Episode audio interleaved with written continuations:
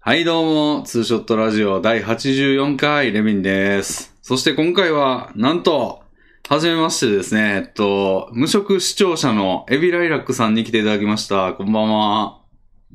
こんばんは、無職の、無職で視聴者のエビライラックです。ありがとうございます。いやー、はじめまして、どうも。はじめまして。こっはちじめまして。はじめまして。ここでははじめましてですね。そうですね。うん。あのー、と言っても、ツーショットでは実ははじめましてじゃなくて、じゃあ、はじめましてじゃないやんけ。はじめましてじゃないですね。えーそうですね。第82回に、あの、たくさんの視聴者の方に出ていただいたんですけど、あの、その時に先陣を切って、あの、出ていただいていたエビライラックさんに、今回はもうパーソナルに、あの、アプローチしまして。お恥ずかしながら参加させていただくこと に。そうですね。新風を吹き込んでいただけると思って。いい風だったらいいですけどね。新しければいいってもんでもないですからね。魔界の数かもしれないです ね。懐かしいなとか言いながら。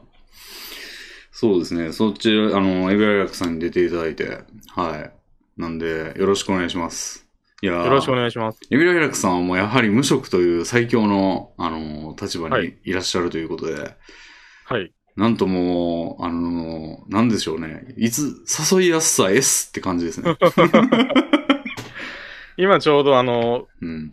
拘束されてた FF14 の固定も終わりましたので、もういつ何時でも意識さえあればいけますと返事を打つ用意がありますね。あ、じゃあ、エビライラックさんを縛るものは FF14 だけなんですね。そうで すね。もう、この体以外には FF14 の みです。なるほど、あーそうか。なんか今から5分でパリに行ってくださいとかもう無理やけど、ま あ、そうですね。肉体のせいで。その、はい。他肉体の、のせいでその他のことやったらもう何でも。で きます。すごいな。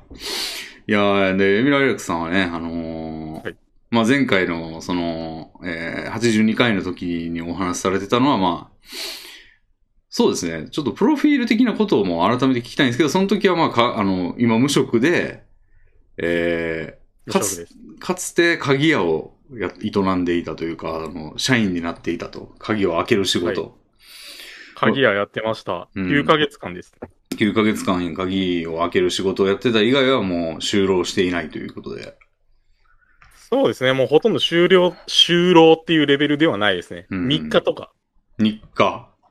日3課日。日課ってなんですかあーえー、3日です。3 3, 3日日。間あ、そういう仕事、なんかバックレみたいな。 そうです。普通の正社員で、うんバックレ、バックレではないですけど、辞めまーすみたいな感じで。う爆、 爆速辞めなら2社ぐらいありますね。ーん。でもまあ、あの、うんう履ん。歴書にも書けないレベルのうんうんうん。直 撃です。うん。なるほど、なるほど。そういう立場の方でということで、いやー、い素晴らしいですね。でも、その他の情報がちょっとね、俺もよく知らないんですよ。なんで、言えるそう範で囲、すよね。言たえだの視る聴者ですから。言える範囲でいいんですけど、なんかと、年齢、年齢とか。えー年齢は31歳で、うんうんえー身長が175センチ、体重が、さっき測ったら103キロだったんで、ちょっと減りましたねうん。。ああ、俺と同じぐらいですね、じゃあ。あ。うんうんじゃあ、これから、うん。もうちょっと減らして、いや、レビンさんよりは痩せてるんだよね、みたいな、うん。風をで も、身長は5セン出していただチ、け です。 5センチぐらい低いんだよね、みたいな。そうなんですよ。だからまあ、実質で言うと、うん僕の方がうんデブという、ああ皆さん、レビンさん以外にうんデブの知り合いってあんまり知り合いでもないです けど、デブの人ってそんなに知らないと思うんですけど、そうですね。それよりデブが存在するんですよ。うんうんうんうん。だだか、からら、ま俺、あ、俺なんて自分がいないようなもんですから、その、視界にいないというか。あ、そうですね。なんで、なんかデブの人見たら俺めっちゃデブやなと思いますもん。ただ自分がそれと比べたらどうなってるのかは全然わかんないんですよね。街で前からすっごいデブ歩いてくるなと思って、すれ違う時よく見たら俺の方がデブだったってことありま すけどね、それどうやって確認してんのその、結果みたいな。結果発表みたいなのどうやって確認してんですかそれ。いや、もう腹の出具合で すからね。さすがに中がスカスカなことってないと思うんで。ああ腹の出具合比べられますすれ違っただけで。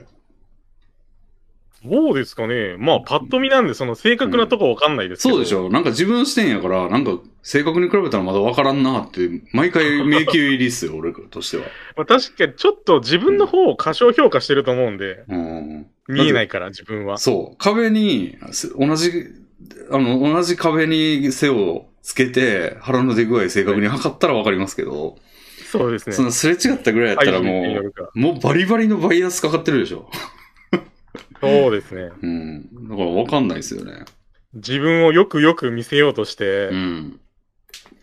そうそうる可能性ありますね。そう、もう自分に麻酔が常にかかってる状態かもしれ ない。脳の回路の。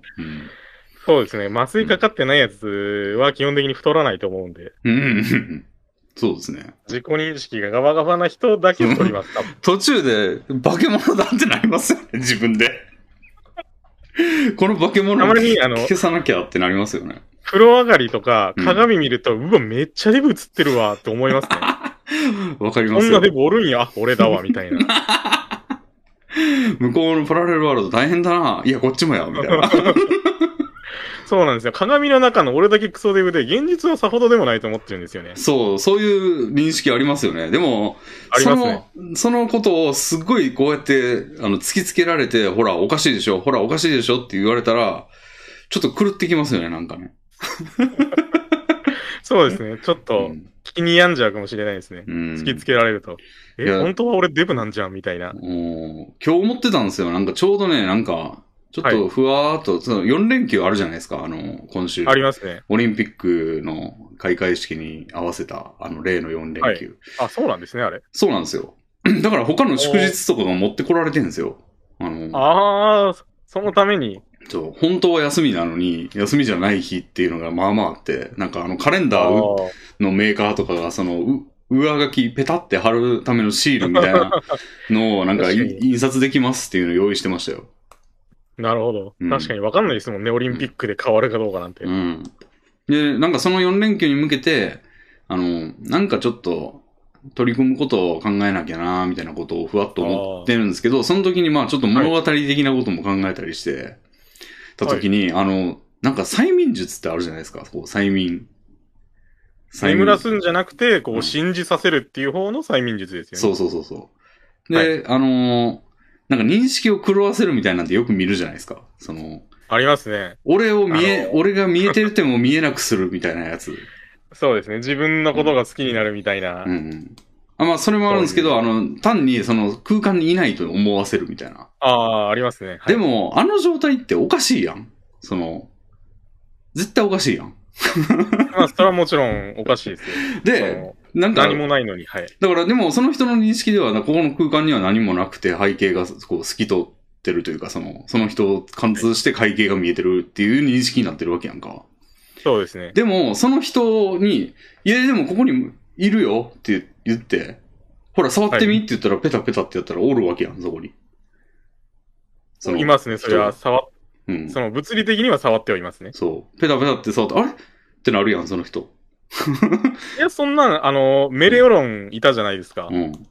ゴンがペタペタ触っても、うん触ったことに気づかなかったじゃないですか。いや、でもそれは強固すぎるからでしょ、あの能力が。その、催眠がどこまで強固かっていう話ですか。そうそうそう。でも、その催眠が変な根付き方してた場合、その人の中に、こう、まあバグそうでする、ねバグると思うんだよね、その人。あの、確かに。なんかないと思わされてる強制力はあんのに、なんかあるやんってなった時に、脳触っがて、はいるわっていう。脳がぐちゃぐちゃってなって、そいつの精神を破壊できると思うんです よ。だからそのようこなこのとタイミングかが、けられる時点で、まあ会話されてると思うんです けど。いやでもなんか一個認識させられてて、その、そこに触れなければその人は普通に暮らしていけんのに、なんかそこをめっちゃいじくることによって、こう、あの、おかしい、俺はおかしいってなならせてバグらせるみたいなはいことを使って、なんか、あの、精神攻撃をする敵キャラみたいなのを考えてたんですけど、あ我々あ、あデんまり見ブ、ないタイプですね。我々デブも結構その攻撃されたら死ぬ、頭狂うかもしれないですよ、その。デブめちゃめちゃ効きますね。デブじゃないと思ってる麻酔がかかってんのに、ほら、比べてみって言って、ペタペタって腹触らされて、はぁってなって、 ある頭うん。それぐらいの、体重計とかよりもそういうのが効きますよね。うん。頭をバ体重グ、計なんでね、ただの数字なんで。うん。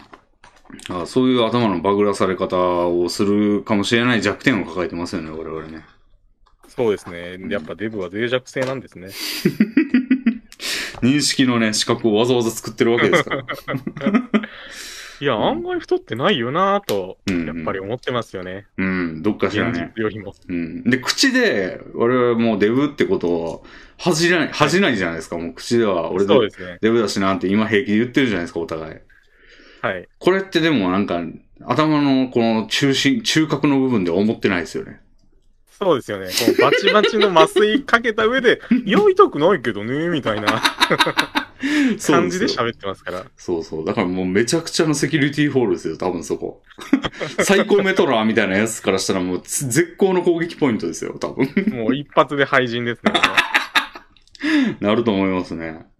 なります。あーじゃあ、えー、エビさんはまあ31で、で、はい他の情報はどうですかなんか、教授。えーっと、出身は香川県で、うん。えー大学は東京の大学に行きましてう、ん。で、ちょうど5年で卒業したんですよ。うん。それは、一回この留後留年それはもう、すごい留年しました。あーうんうん1年の時の取得単位が13とかだったんで、うん。俺12っすよ。も俺12、あのね、俺の取得単位数、順番に言うと、1年前期12で、はい後期0で、う、で、はい、あ僕もです。で、2年目の、2, 2年の前期ゼロで、はい。 2年の後期が1でした。だかそっからレビンさん何年で卒業したんですから合計6年です。ああ、じゃあ、うん。レビンさんよりはうん、早く出たということを誇りに思っていきます確かに。俺最後のスパートすごかったね。もう25、32とかなってたの、最後。ありますよね。僕も36取りましたよ、前 期だけで。その、4年で卒業したかったんで、うん4年の前期と3年の後期はめちゃめちゃ頑張って単位取ったんですけど、うん。と卒論が1ミリも書けなくてあー、ゼミに出なくなって、うん、出られませんでした。なるほど。でも、それさえできてればいけたんですか、じゃあ。そうですね、実質はいけたと思います。もうなんうかんその、あまりの書けなさに、授業もいいや、どうせあと1年行くんだ知っていって、うん欠席しまくったんで、うーん。それがなければ多分出れたんですかね。俺、取得マックスに引っかかったんですよね。ああ、ありますよね。うん。で、も、僕の学校は1年の時しか取得マックスがなかったので、へあるんですよね、なんか、毎え。あの、全、1期あたりの取得単位数みたいなのがあって、32ぐらいがマックスかな。へえ。 36かな。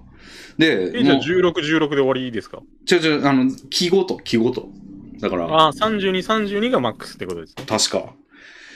なんで、あの、3年の前期の時点で、あの、はいあ、足りないわ、と思って、あ こっからベストで行っても。ベストで行っても無理だなってなって、もう3年確定ですね、そっから。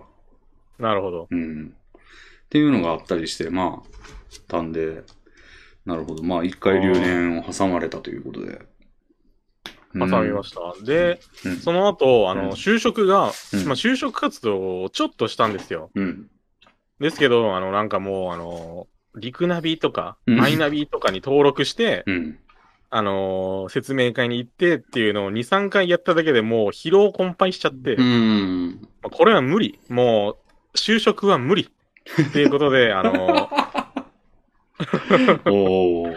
次、短大行ったんですよ。短大。ほはい。あのー親に、ごね、ごねてという、ごねてじゃないですけど、う。うんいや、実は勉強したいんだよね、みたいなことを嘘ついて、へえ。で、実際に興味あるところだったんですよ。あの、うん。短期大学部栄養学科っていう、栄養。栄養士の資格が取れるところなんですようね。ーん。うん。に、2年間行きまして、うん。うん。取ったえの、ー取栄ったの。養学科って、うん。ああ、取りました、取りましたおー。資格は取りました。へえ。う栄養学科って、あの、当然っちゃ当然ですけど、女の子多いんですよ。ーん。あのー、1対9ぐらいですね、ほとんど。すごい。ほうで、僕一回、あのーうん。あれを経験、あの、大学生活を経験してるんで、あの、うんナロー的な感じで、いや、これ無双 できるんじゃないみたいに思って行ったんですけど、はいはい。あのーうん前世と全く同じルートしか通りませんでしたね。前世ってあの、5年行った経験が何も生かされず繰り返されました。ええそれは具体的にはどういう繰り返しっていうか、でも本来はこうだったはずなのにこうなったっていうのはどういうとこですかえー、まず、あの、友達を作ろうと思ったんですよ。うんうんあのー大学の方では、あのー前のだ、普通の4年生大学の方では、うん。うんあのー学科に友達ってマジで一人もいなくて、うんうんあのーノートを写させてもらう人っていうのがいたんですけど、うん。は友達じゃなかった んで、い。どういうルまーあでトもさすがに、うん。お願いお願いお願いお願いみたいな、あうの、んクラスのうざいやつみたいな立ち位置でした、僕は。ああ、なるほど。うん。だったんで、友達作ろうと思ったんですけど、うんやっぱり、あの、年がうん。 5歳 ?4 歳離れてるので、ああ、向こうは、えー、高校からストレートで行ってる人がほとんど。 18、19とかで来てる人がほとんどで、ああ。まあ僕は23とかだったんで、しかも、女の子だしね。そうです。まあ、あの、男もです。男もなんで、あうん男友達もできず、へえ。女の子の友達も当然できずう、ん。まあ、結構、冷たい大学生活を2年上乗せしただけになりました。冷たい。 冷たい熱帯魚みたいな言い方するやん。 冷たくて硬い大学生活でしたね。硬いっていうのは、その、うん真面目なっていう意味じゃなくて、うん。味のしないっていう方の硬い。ああ、なるほどね。うんで、栄養士を取って、うんで。そこで、まあ、就活、もうさすがにこれ、うん。ここで、うんやっぱ、就職やめますとか言ったら、感動されかねないんで、うーん。あのーうん。まあ、大抵の家は感動されると思うんですけど、そんなこと言い出したら。うん。なんで、僕も就活をしまして、うんもう全然学んだのと関係ない、え、鍵屋に行きまして。なんでなんいや、え、栄養士でも、あのー面接とかいろいろ受けたんですよ。うんで、あのー正社員は基本的にうん。ダメでした。うん。そもそもあの大学を無駄に出てるっていうのもありますし、うん。あと男って全然求められてなくて、へえ。やっぱ栄養士って言って想像されるのって女性じゃないですか、てか、栄養士の仕事、ね職が何があんのかよくわかんないな。えーっと、学校とか幼稚園とか、うん。病院、老人ホームなどにいて、うん。えーっと、まあ、基本的にはメニューを作ったり、料理をしたりっていうのが主な仕事なんですけど、うんうんうん栄養士ってうん。うん。一つ上のジョブ、上位ジョブに、あの、管理栄養士っていうのがありまして、はいはいはいはで、管理栄養士は、い。うん。まともな職業なんですけど、は栄い。養士は、もうんう本当にソルジャー、あの、総長みたいな、どどういうことあの、軍隊でいう総長、あの、部隊の中では、うん。その一小隊の中ではうん格上なんだけど、ん全体で見たらうん、下っ端だよね、みたいなほーん。立ち位置で、うん。なので、え、別にいいやん。いや、あのーだからソルジャーなんですよ。うん。だから、料理をしないといけないんですよ。はいはいはい。実務というか。うんうん、で、僕、料理自体は好きなんですけど、うん。あの、ああいうところでやられてる料理って結構、うん。なんですかね、もう本当に力仕事、力仕事、あ、熱みたいな。ああ、まあ、鍋をもとにかく熱いんですよう、。魔女の鍋みたいなのをかき混ぜてみたいな。そうです、そうです。人に入れるなぐらいの鍋をガコガコやったり、うんうん。あとあの、オーブンに入ってるあっちあちのうん。鉄板をこう引き出す。うんうんうん。別に素手で引き出すわけじゃないで すけど、あとあのー食洗機、業務用の食洗機ってなんかお湯でバシバシ洗ってるんですよ。はい。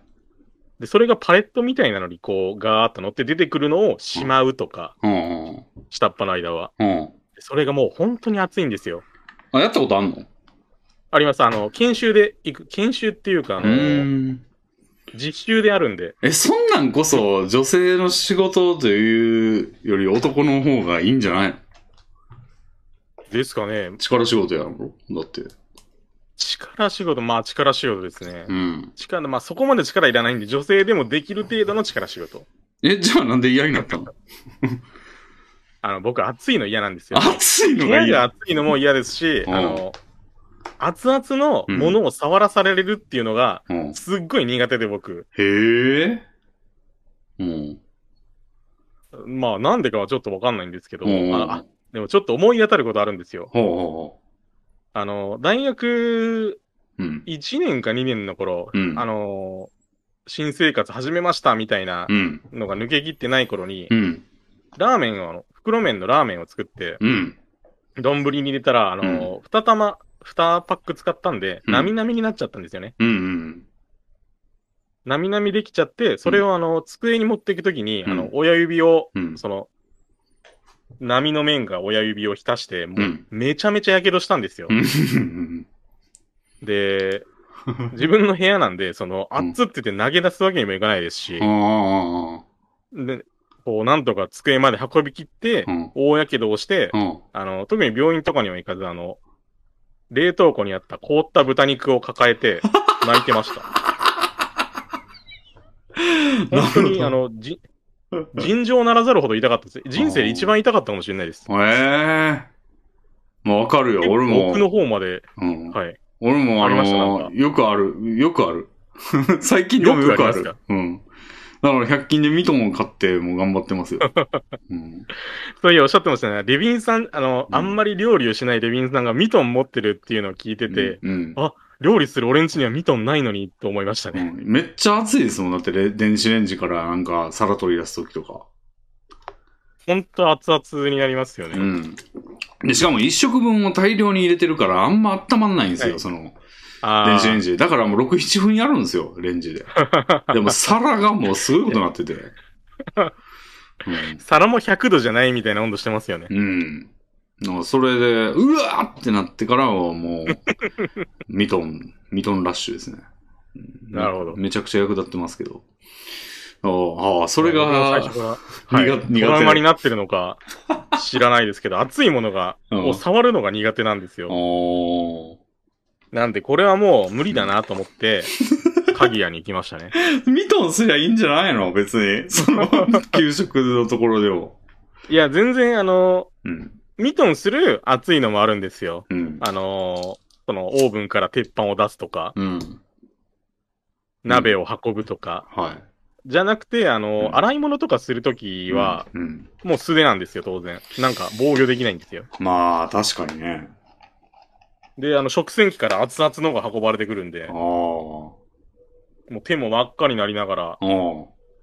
やらざるを得ないんですよね。ああ。えー、でもそれじゃあ女性ソルジャーはやらされてるんや。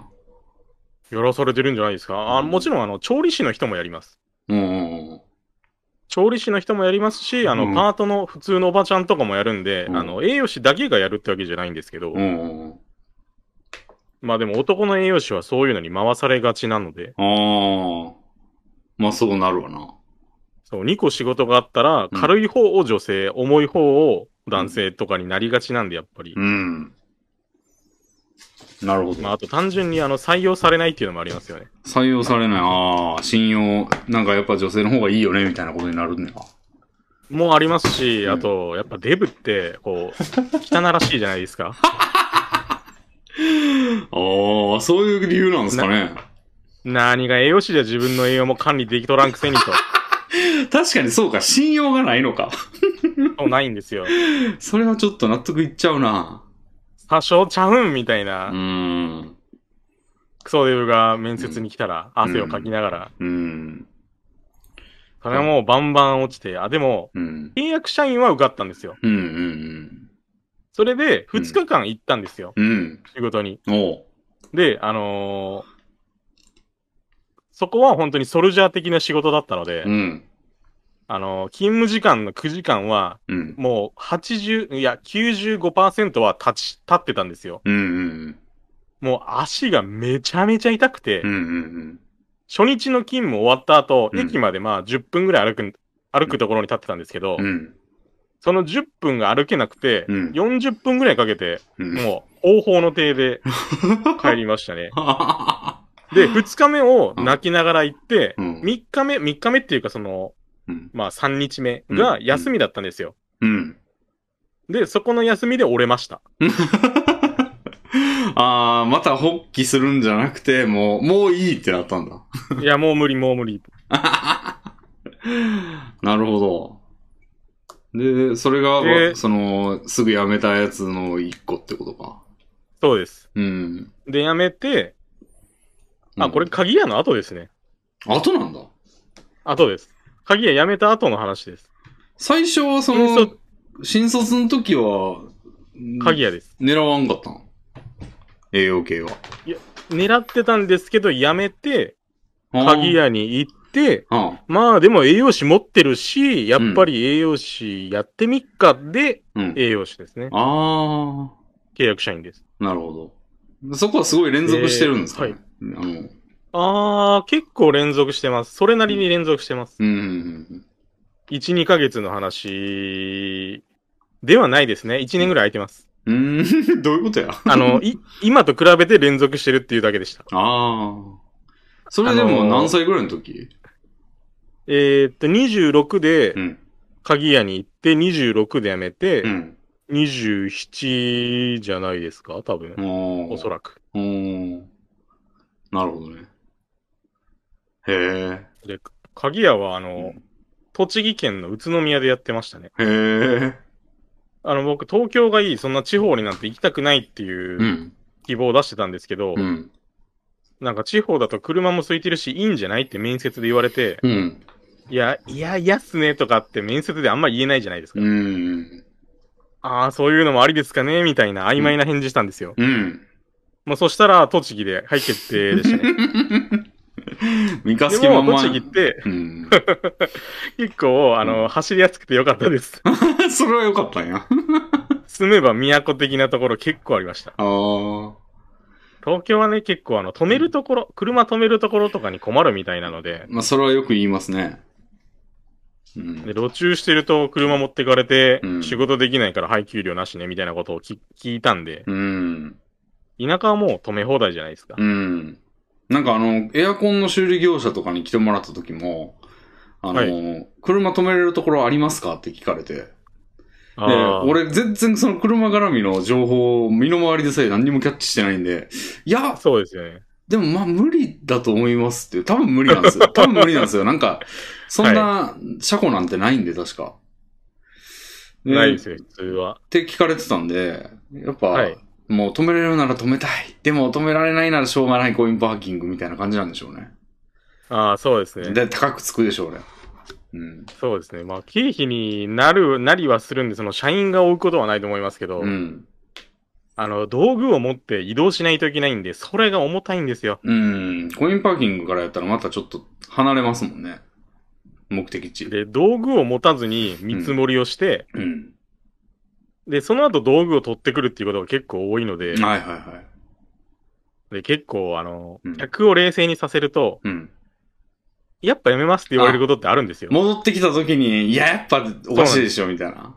そうなんです。そこに時間かけちゃうとダメなんで、なるほど。だからコインパーキングとかだとやっぱりうん。キャンセル率が高いみたいですね。はあ。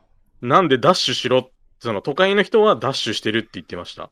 田舎はねあ、ー家の横に止めたりでき るんで。まあ、ダッシュっていうかもう持ってく、下手したら持ってく人もいるんじゃないですか、もそうですね。一式抱えてるっていう人もいました。その人はあの、うん東京のう成ん績1位とかの人でしたけう。ど。ああ。なるほど。そういう心理があるんですね。ありますね。やっぱ冷静にさせると良くないっていう。うん。ほとんど詐欺師の手口ですけどね。うん。で、鍵屋に9ヶ月勤 めて、うん。で、まあ、多少間が空いて栄養士をやり、うん。で、あの、東京でのさ生活が結構コストがかかるじゃないですか。そうですね。まあ、そんな折に、あの、うん。親が、うん。あの、家た、あ家新しく建てたから、うんで、家が空くから、うんお前住んだらみたいな。あああ、住みます、住みますって言って、うん香川に帰ってきたんですおうよ。おうおうで、うんまあ、その、親にうん、その、仕事するポーズみたいなのを見せないといけないんで、うん。あの、職業訓練に行ったんですよおう。半年間。香川に帰金もっらいながら帰。ってきて。そう、香川で受けてました。うん。で、それが、あのー去年のことです。ああ。はいは去い。年の10月に、うん。職業訓練を出て、うん。一回、あの、就職したんですよ、正社員で。おう。結構大きいところ、まあ、その、東京に本社がある一部上場企業です、みたいなところに就職したんですよ。はいはいはい。で、あの、電気工事士として就職したんですよ ね。もう栄養全然関係ねえな。あの、職業訓練でね、あの、取ったんですよ、資格を。あーまだ電気工事士の。おー。はいはい。で、それで、まあ、電気工事士としてうん、勤めたんですけど、うん。あのーうん工事現場うんってあるじゃないですか。ありますね。あのー地上に工事現場ですっていう、あの、囲いがあるだけで、は実際の工事は地下みたいな現場があるんですよ。い。おー。地下のなんかトンネル、うん太いあの鉄のパイプの中を人が行ったり来たりしてはいはいは何かを作ってるみたいな現場がありまして、い。はいはもう本当にあの、開示の地下生活さながらのいはい。労働環境なんですよ。うん。うんはいはいはい。で、それを見て、うん、おじけづいてう、ん。その3日4日ぐらいで辞めましたね。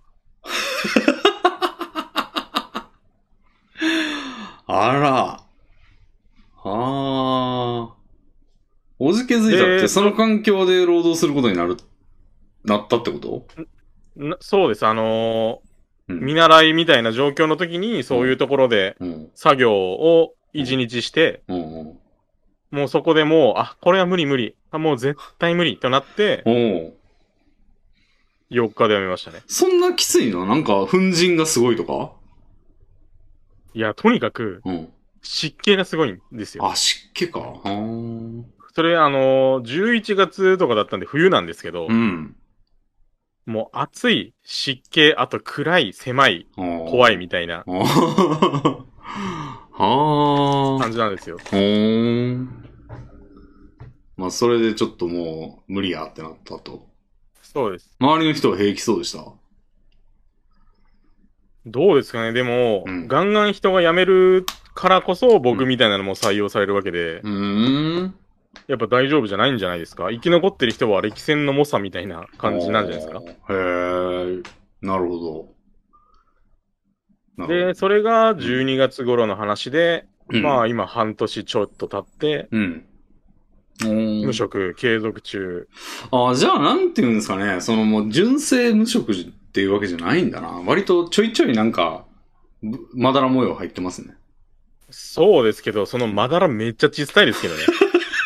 まあ、3日とか、まあでも、職業訓練ずっと行ってたんでしょああ、6ヶ月行ってました。でもそれも結局、あの、仕事じゃないじゃないですか。あ遊びみたいなもんですよ、言 うたら。あ。訓練してるはずやねんけどな。まあ、訓練はちゃんと受けてました。資格も取りましたしう、んうんあの、危険物とうん。うん。電気工事士取りました。おー。はいはいはい。それでもでもまあ別に。に飾りになってますよね。うーん。まあ、使わなければね。そうなんですよ。うーん。なるほど。じゃあなんかすっごいちっちゃい斑点が入ってる真っ白な白馬っていうことですね。そうです。だから遠目に見たら、うん、白いなってなりますよ。ああ。 なる寄ほってど。みると、すごいちっちゃい点があります。ほくろみたいな。僕らよりちっちゃいですうんね。針でついたよう な。そうでもないでしょ、別に。だって9ヶ月働いてて、なんか、ろ半年職業訓練行って、まあ、働いてる期間は3日とかですけど、その他のやつは。でもうん、普通の大卒って22歳からスタートするじゃないですかう。ん。で、31歳だったら9年間ですよね。うん。で、その9年間の中の僕はあの、1年ぐらいしかまともな生活をしてないので、ああ。常人の経験値の9分の1しか得てなかったらもうパーティーに入れてもらえないで すよ。みんなレベル90やのに、一人だけ10みたいなそうです。ことか。うーん。もうこれからの敵には基本的にかなわない ので、その出されることもうんまた なく、もうこれからもうん酒場待機安定みたいな感じです。はあ。いや、でも結例え構、ば、レビンさんのうん。勤めてらっしゃる会社にうん31歳が面接に来たとするじゃないですか。うん。で、その31歳だったらこれぐらいの経験積んでるだろうなって想像するじゃないですか。うん。それの9分の1で すよ。雇います。まあ、でも、プログラマーはちょっとまた、なんか、才能でなんとかなるってとこあるからな。まあ、才能があればうん。 いいですけどね。んまあ、見たところ何もそん才能なさそうですよ、これは。これはもう 自分を、これとか言ってる。うん。なるほどね。あのいや、仮に、才能はあるかもしれないんですよう。ん。何かの。うん。うん。まあ、もしかしたら。うん。うん。なんですけど、あの、うんそれを磨く才能が決定的に欠けてるので、だああ、なるほどね。ああ。から何も物にならないんで すよ。うーん。おーそれはちょっと無理ですね。でしょ。雇えないですね。うーん。なるほど。 なんで、まあ、目下、無職中というところですかうーね。ん。大家の名はどうなんですか、それは。まあ、もちろん厳しいですけ ど、うん。まあ、世間一般でいう厳しさに比べたら、うん甘々ですね。うーん。あのー、うち、母親がもう死んでるんですよ。うんうんあの、僕がうん初めて鍵屋に就職した年に、うん。うん。もう、あの、研修中とかに亡くなっちゃって、ああ。なるほど。なんで、そうのん母親はすごい口うるさい、うん。まあ、口うるさいんですけど、うん根っこのところでは甘い、でも無職は許さない感じのタイプの母親だったんですよ。ああ。だったんですけど、うんもうその、そこから解放されて、あの、うん父親は本当放任主義みたいな感じで、うんうん。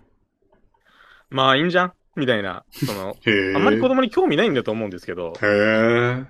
だからあんまり子供時代にも遊んでもらった記憶とかないですし、まあおーないことはないですよ、もちろん。おーまあでもたまにそれもキャッチボールしたとか、その程度ですかね。おーおーへえ。なので、その母親が亡くなったことによって僕は、うん。アンチェインドというか、解き放たれまし たね。アンチェインとえらいけかっこよく言うな。まあまあでも、そうなんだ。じゃあなんかもう今生活費はもう、親、そのお父さん。えー、まあそうですね。おおむねそうです。おーおおむねって言いましたけど、95%そうです。うーん。他は何があんのえーっと、まあたまにの食費とかう、ん。携帯代とかは僕の口座から引き落とされてってますね。その口座の中の金はどっから出てきてんのこれ、うんあの、あんまりラジオで言う、お前そこまで言うのと思われるかもしれないんですけど、お遺産です。あえ。へー母。親の遺産です。ほーん。あ、そうなんだ。まあまあうん。まあ何百万円ぐらいへえ。を相続しまして、うんうんうん。あ、そう、子でまあそ供れで線になるのかななんか遺産最近調べたんだいやよな。う。違います。あのん、配偶者が50%、うん。あと、子供が2人、妹がいるんですけど、うん。で、25%、25%です。うーん。で、ただ、あの、僕は信用がなかったので、うんその全額は手元に来なかったんですよ。その分配額の全額がそうです。だから、まうあ、んそれは、あの、父親預かりみたいになってる状態で、へえ。それがあれば、まあ、無限に無職、まあ、無限ではないですけど、うん。無職続けられるんじゃぐらいの額だったんですが、ほう。 信用の度合いによってう、ん。まあ、無限には続けられない額になっちゃいましたね。うーん。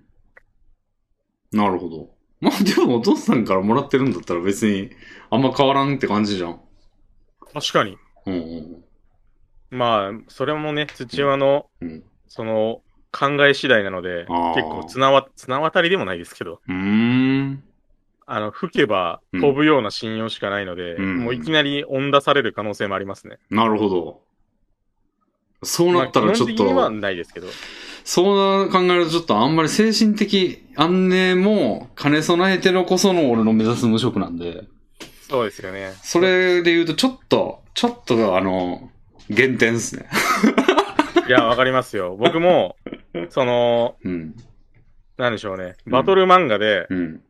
修行前はあんなに強かったのに、うん。修行後になると、あ、勝てるわ、みたいなうん実感になっちゃう、うん。ちょっとライバルキャラみたいな、そうんんなポジションですね。俺、実は、あの、うん手が届かないのかと思ったら、そうでもないじゃん、みたいあな。ー俺からしたらってことね。そうです。なるほど。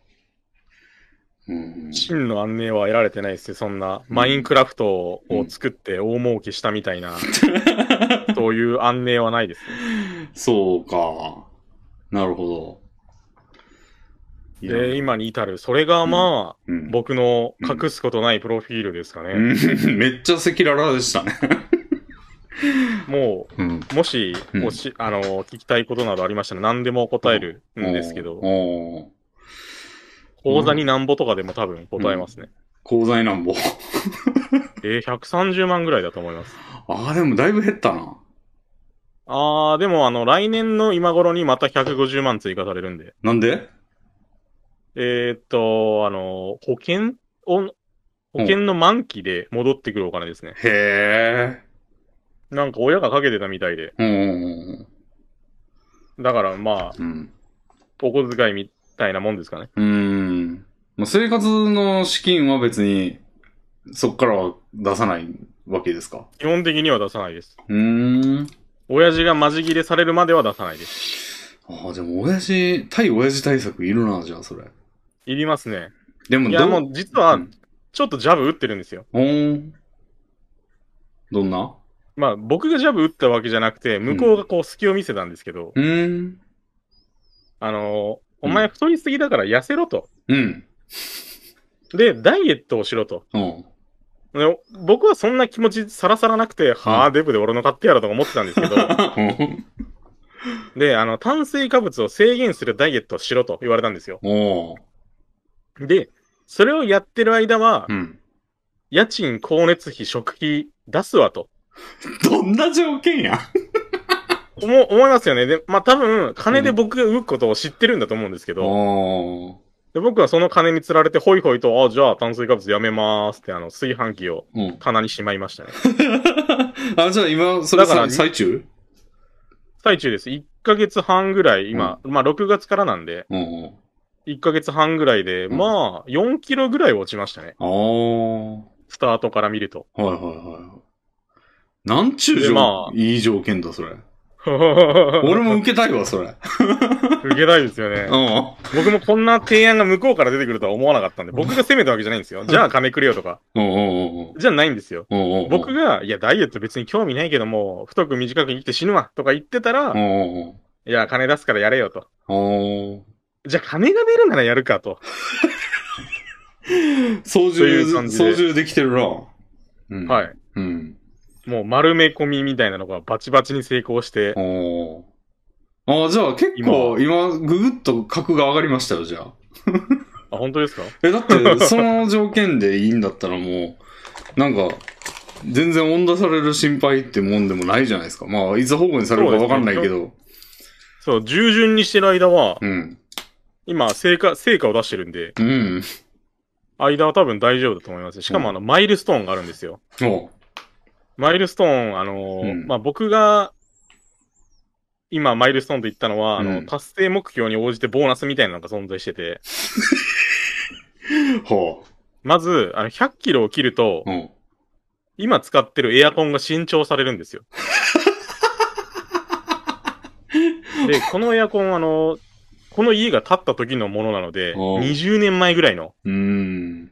オンボロで、まあ、まうあ、ん不満はないんですけど、おうまあ、やっぱ、冷え方とかって違うじゃないですか、新しいのと。おう。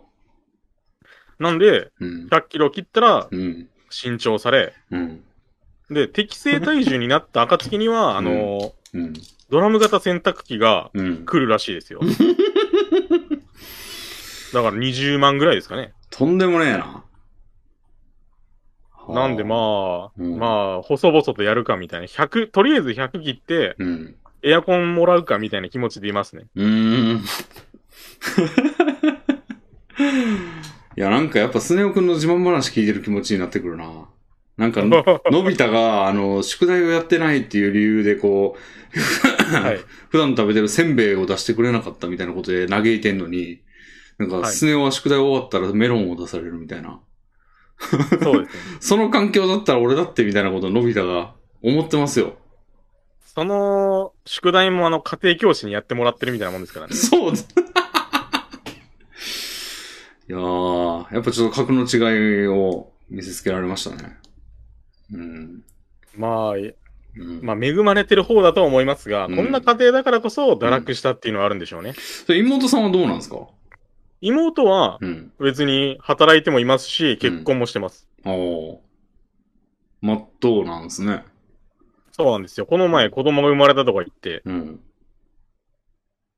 うん片やね、兄はうん。一人部屋でうん。ティッシュを生産してるだけな のに。ティッシュを生妹は産子供まで産んで、うんティッシュは生産してないです。ティッシュを加工してるだけです。加工してるだけでしょ。加工してるだけ、生産はしてないです。うん。再利用不可能な形に加工しいてや、るだけ燃料とかにはなりますけどね。 別に元のティッシュにもなりますかそれは。いや、ならないです。それはもう不可逆な変化が加えられてますよ。うん。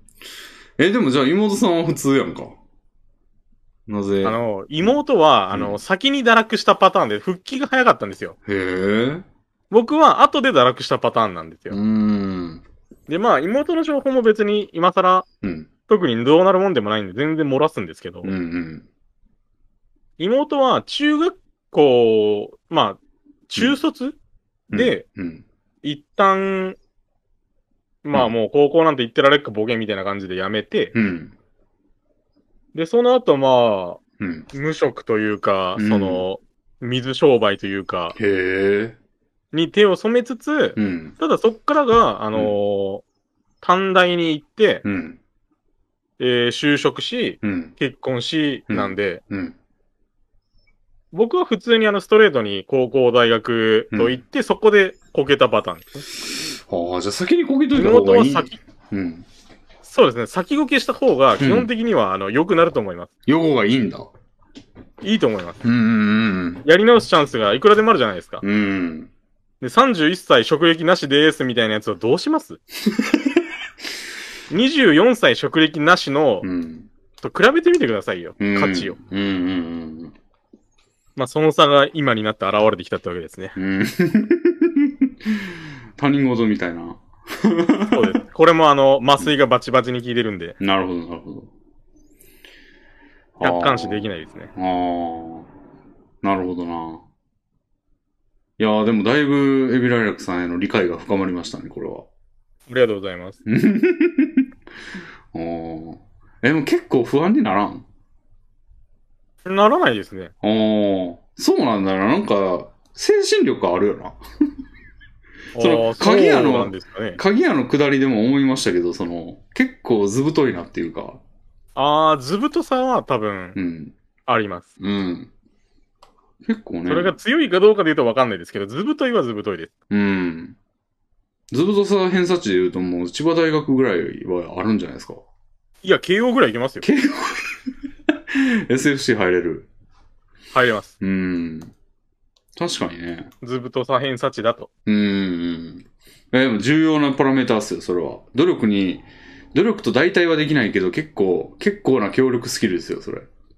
そうですね。ご利用せる時がありますね。うんうんうん。人生で。うんうんうん。うん。なるほど。なんで、家追ん出されたらどうすっかとたまに思いますけど、うん。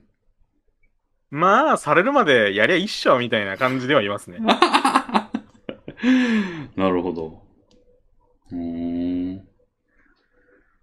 そう。なんか交流はあるんですか妹さんと。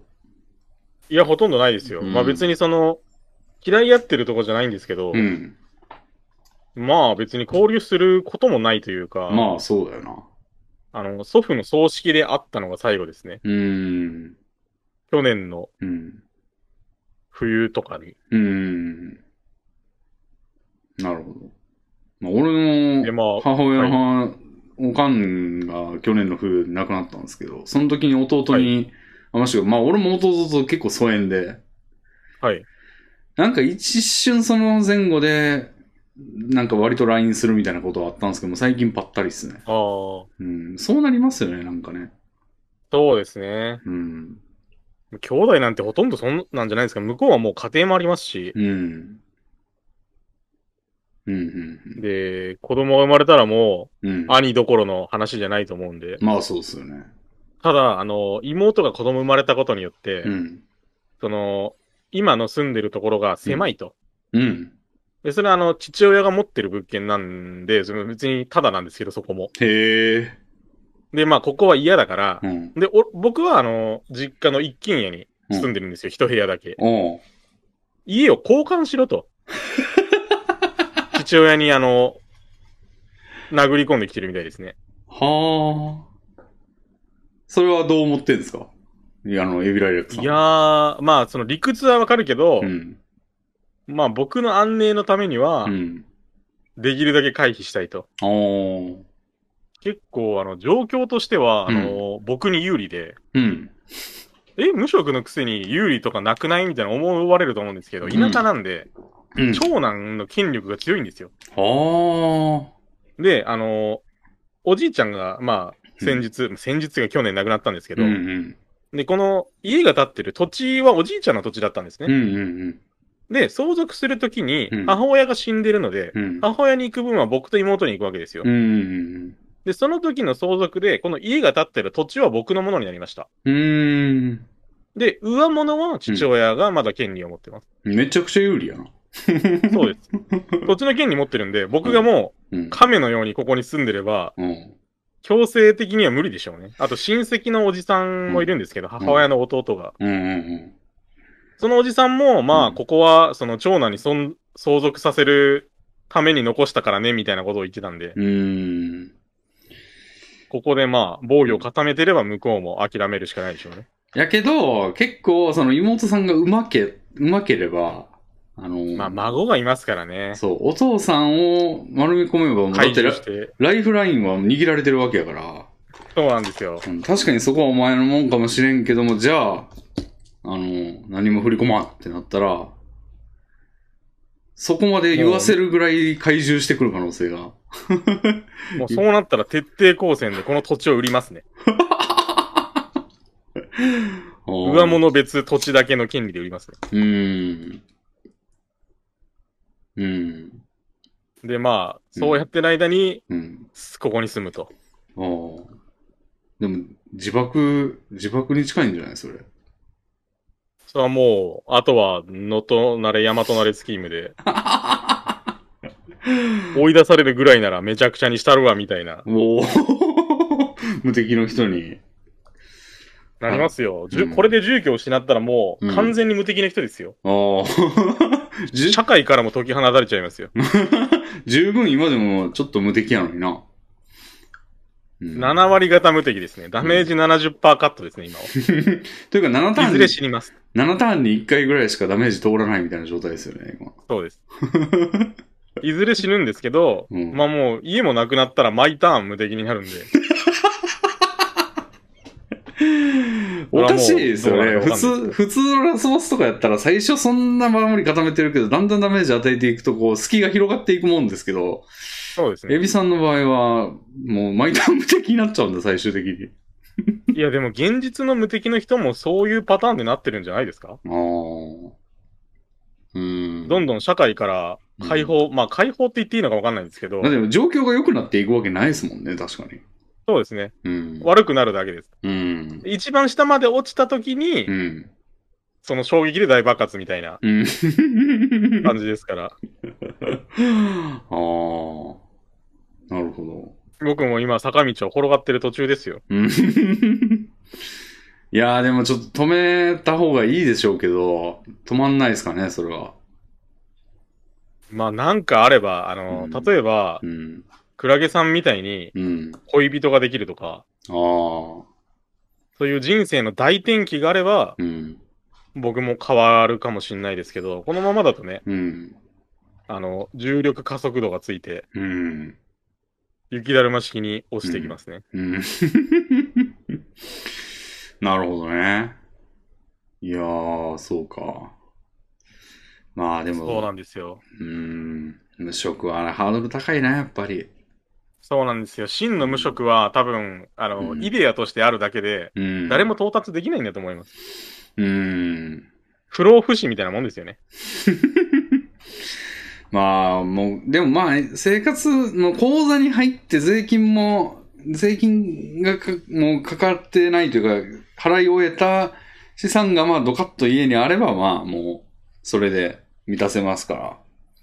一応、運ではありますけど、到達はし得ますよ。僕の状況でも。うーん。妹と父親が同時に死んだ場合はもう僕そのまま人生上がりなんで。いや、条件が厳しいんだよな。その、厳しいというのは、厳そしいの、ですかね。違う違う、あの、条件をクリアしにくいでしょうじゃなくて、条件となってるものが物騒なんだよな。 まあ僕が殺すわけにはいかないですけどね。うん。そう殺したら、あの、相続権もなくなるらしいんで、うん。完全犯罪をするか、うん。まあ、事故を待つかですかうね。ん、物騒なんだよな。別に死んでほしいとか思いませんけどね。うん、そこまでじゃないです。うん。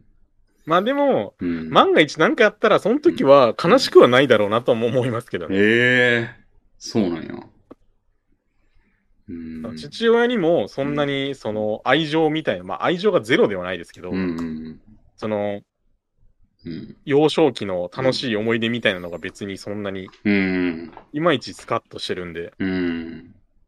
で妹も別にうん。疎遠なので、うん。突然死にましたって言われても、うんあ、そうなんだ、ぐらいです かね。なかなかやな、それ。あの、悲しさがプラス、あの悲しさマイナス100、うん。嬉しさプラス120ぐらいで、差し引き20ぐらい増えるかもしれないですね。上回ってんのか。うん。まあでも疎遠な家族なんてそんなもんじゃないですかうん。なるほど。そうか。そういう環境ですねう。ん。で、まあ、その状況、まあ、人によっては結構不安でうろうろすると思うんですけど、まあ、はい持ち前の、あの、メンタリティで、ゆりさんは た楽しく生活してると。かなり楽しく生活してます。もう趣味やり放題、うん。食べ放題なので、うん。食べ放題じゃないでしょ今制限かかってんじゃないですか。あのー肉だけなら食べ放題です。 だから焼肉屋とかは別に全然行きます。ああ。でもノルマが結構あるんじゃないですか。そうなんですよ。もううん米食べちゃいけないので、結構、うんあのーフラストレーションは溜まりますよね。うん。あ、でも、あのうん。ー自己ルールで月3回は食べて OK って設定してるんですよ。うん。でも、その3回ってう、んほとんどの確率で、あの、マックで消費されてます。えあの、うん夜中に腹減って、衝動的にマック行っちゃうんですよ。え あで、サムライマックを頼 んで、あ。満足するみたいな。あれうまいっすよね。あれうまいですねう。ん。でなるほもど、まあ、ポテトはもう食えなくなったんで、うん。バーガー、あの、炭水化物を制限するのをうん外すんだったら、ポテトもいいじゃんと思われると思うんですけど、はいはそこはちょっと、さすがに、いはい。へえ。純炭水化物はね、みたいなのがあって、ポテトは食べないんですよ。そハこ行ンバーガーはく食べんだ。ます。そこはそう考えるんですね。はい。なんか不ハ良ンバーガがーっ。て、まあ、にうん。肉もあるし、みたいな、その、うん。純炭水化物じゃないじゃないですか。卵かけご飯みたいな。まあ。 卵かけご飯 OK なんとだいぶ裾野が広がりますね。そうですね。まあ、卵かけご飯はダメです。な、ダメやん。ダメです。。うん。炊飯器もうないんで。うん。まあ、出せばありますけど。うん。出 せばありますよ ね。あでも、あー一旦しまって、あともう、あのー米びつの米も、うん。その、ちょうど切れたタイミングで開始したんで、うん。なのでまあ、一から今から米買ってくるって、だいぶもう僕の中でやったれ状態になってるじゃないですか。ああ。そこまではいかないんですよ。うん。あの、レビンさんの禁酒に近いですよね。あのー酒全部あげるみたいな。うん。あれだいぶ面白になってますからね。うん。箱買いしてた、あの、し小豆島の美味しいそうめんがあるんですけど、うんあったんですけど、うん。もう父親にあげたので、うん。うん。でもう全然食べてない状態であげたので、4000円ぐらい損しましたね。うん。うそれでん。で、まあ、で、今から米買ったら、あれあのあげたやつ無駄じゃないとも思いますし、うん。だから僕もあの、全部あげるダイエットに近いですかね、レビンさんのうん。提唱する。あれは続きますよ、まあまあ。そうですね。自分のケチ度によって続きますね。うん。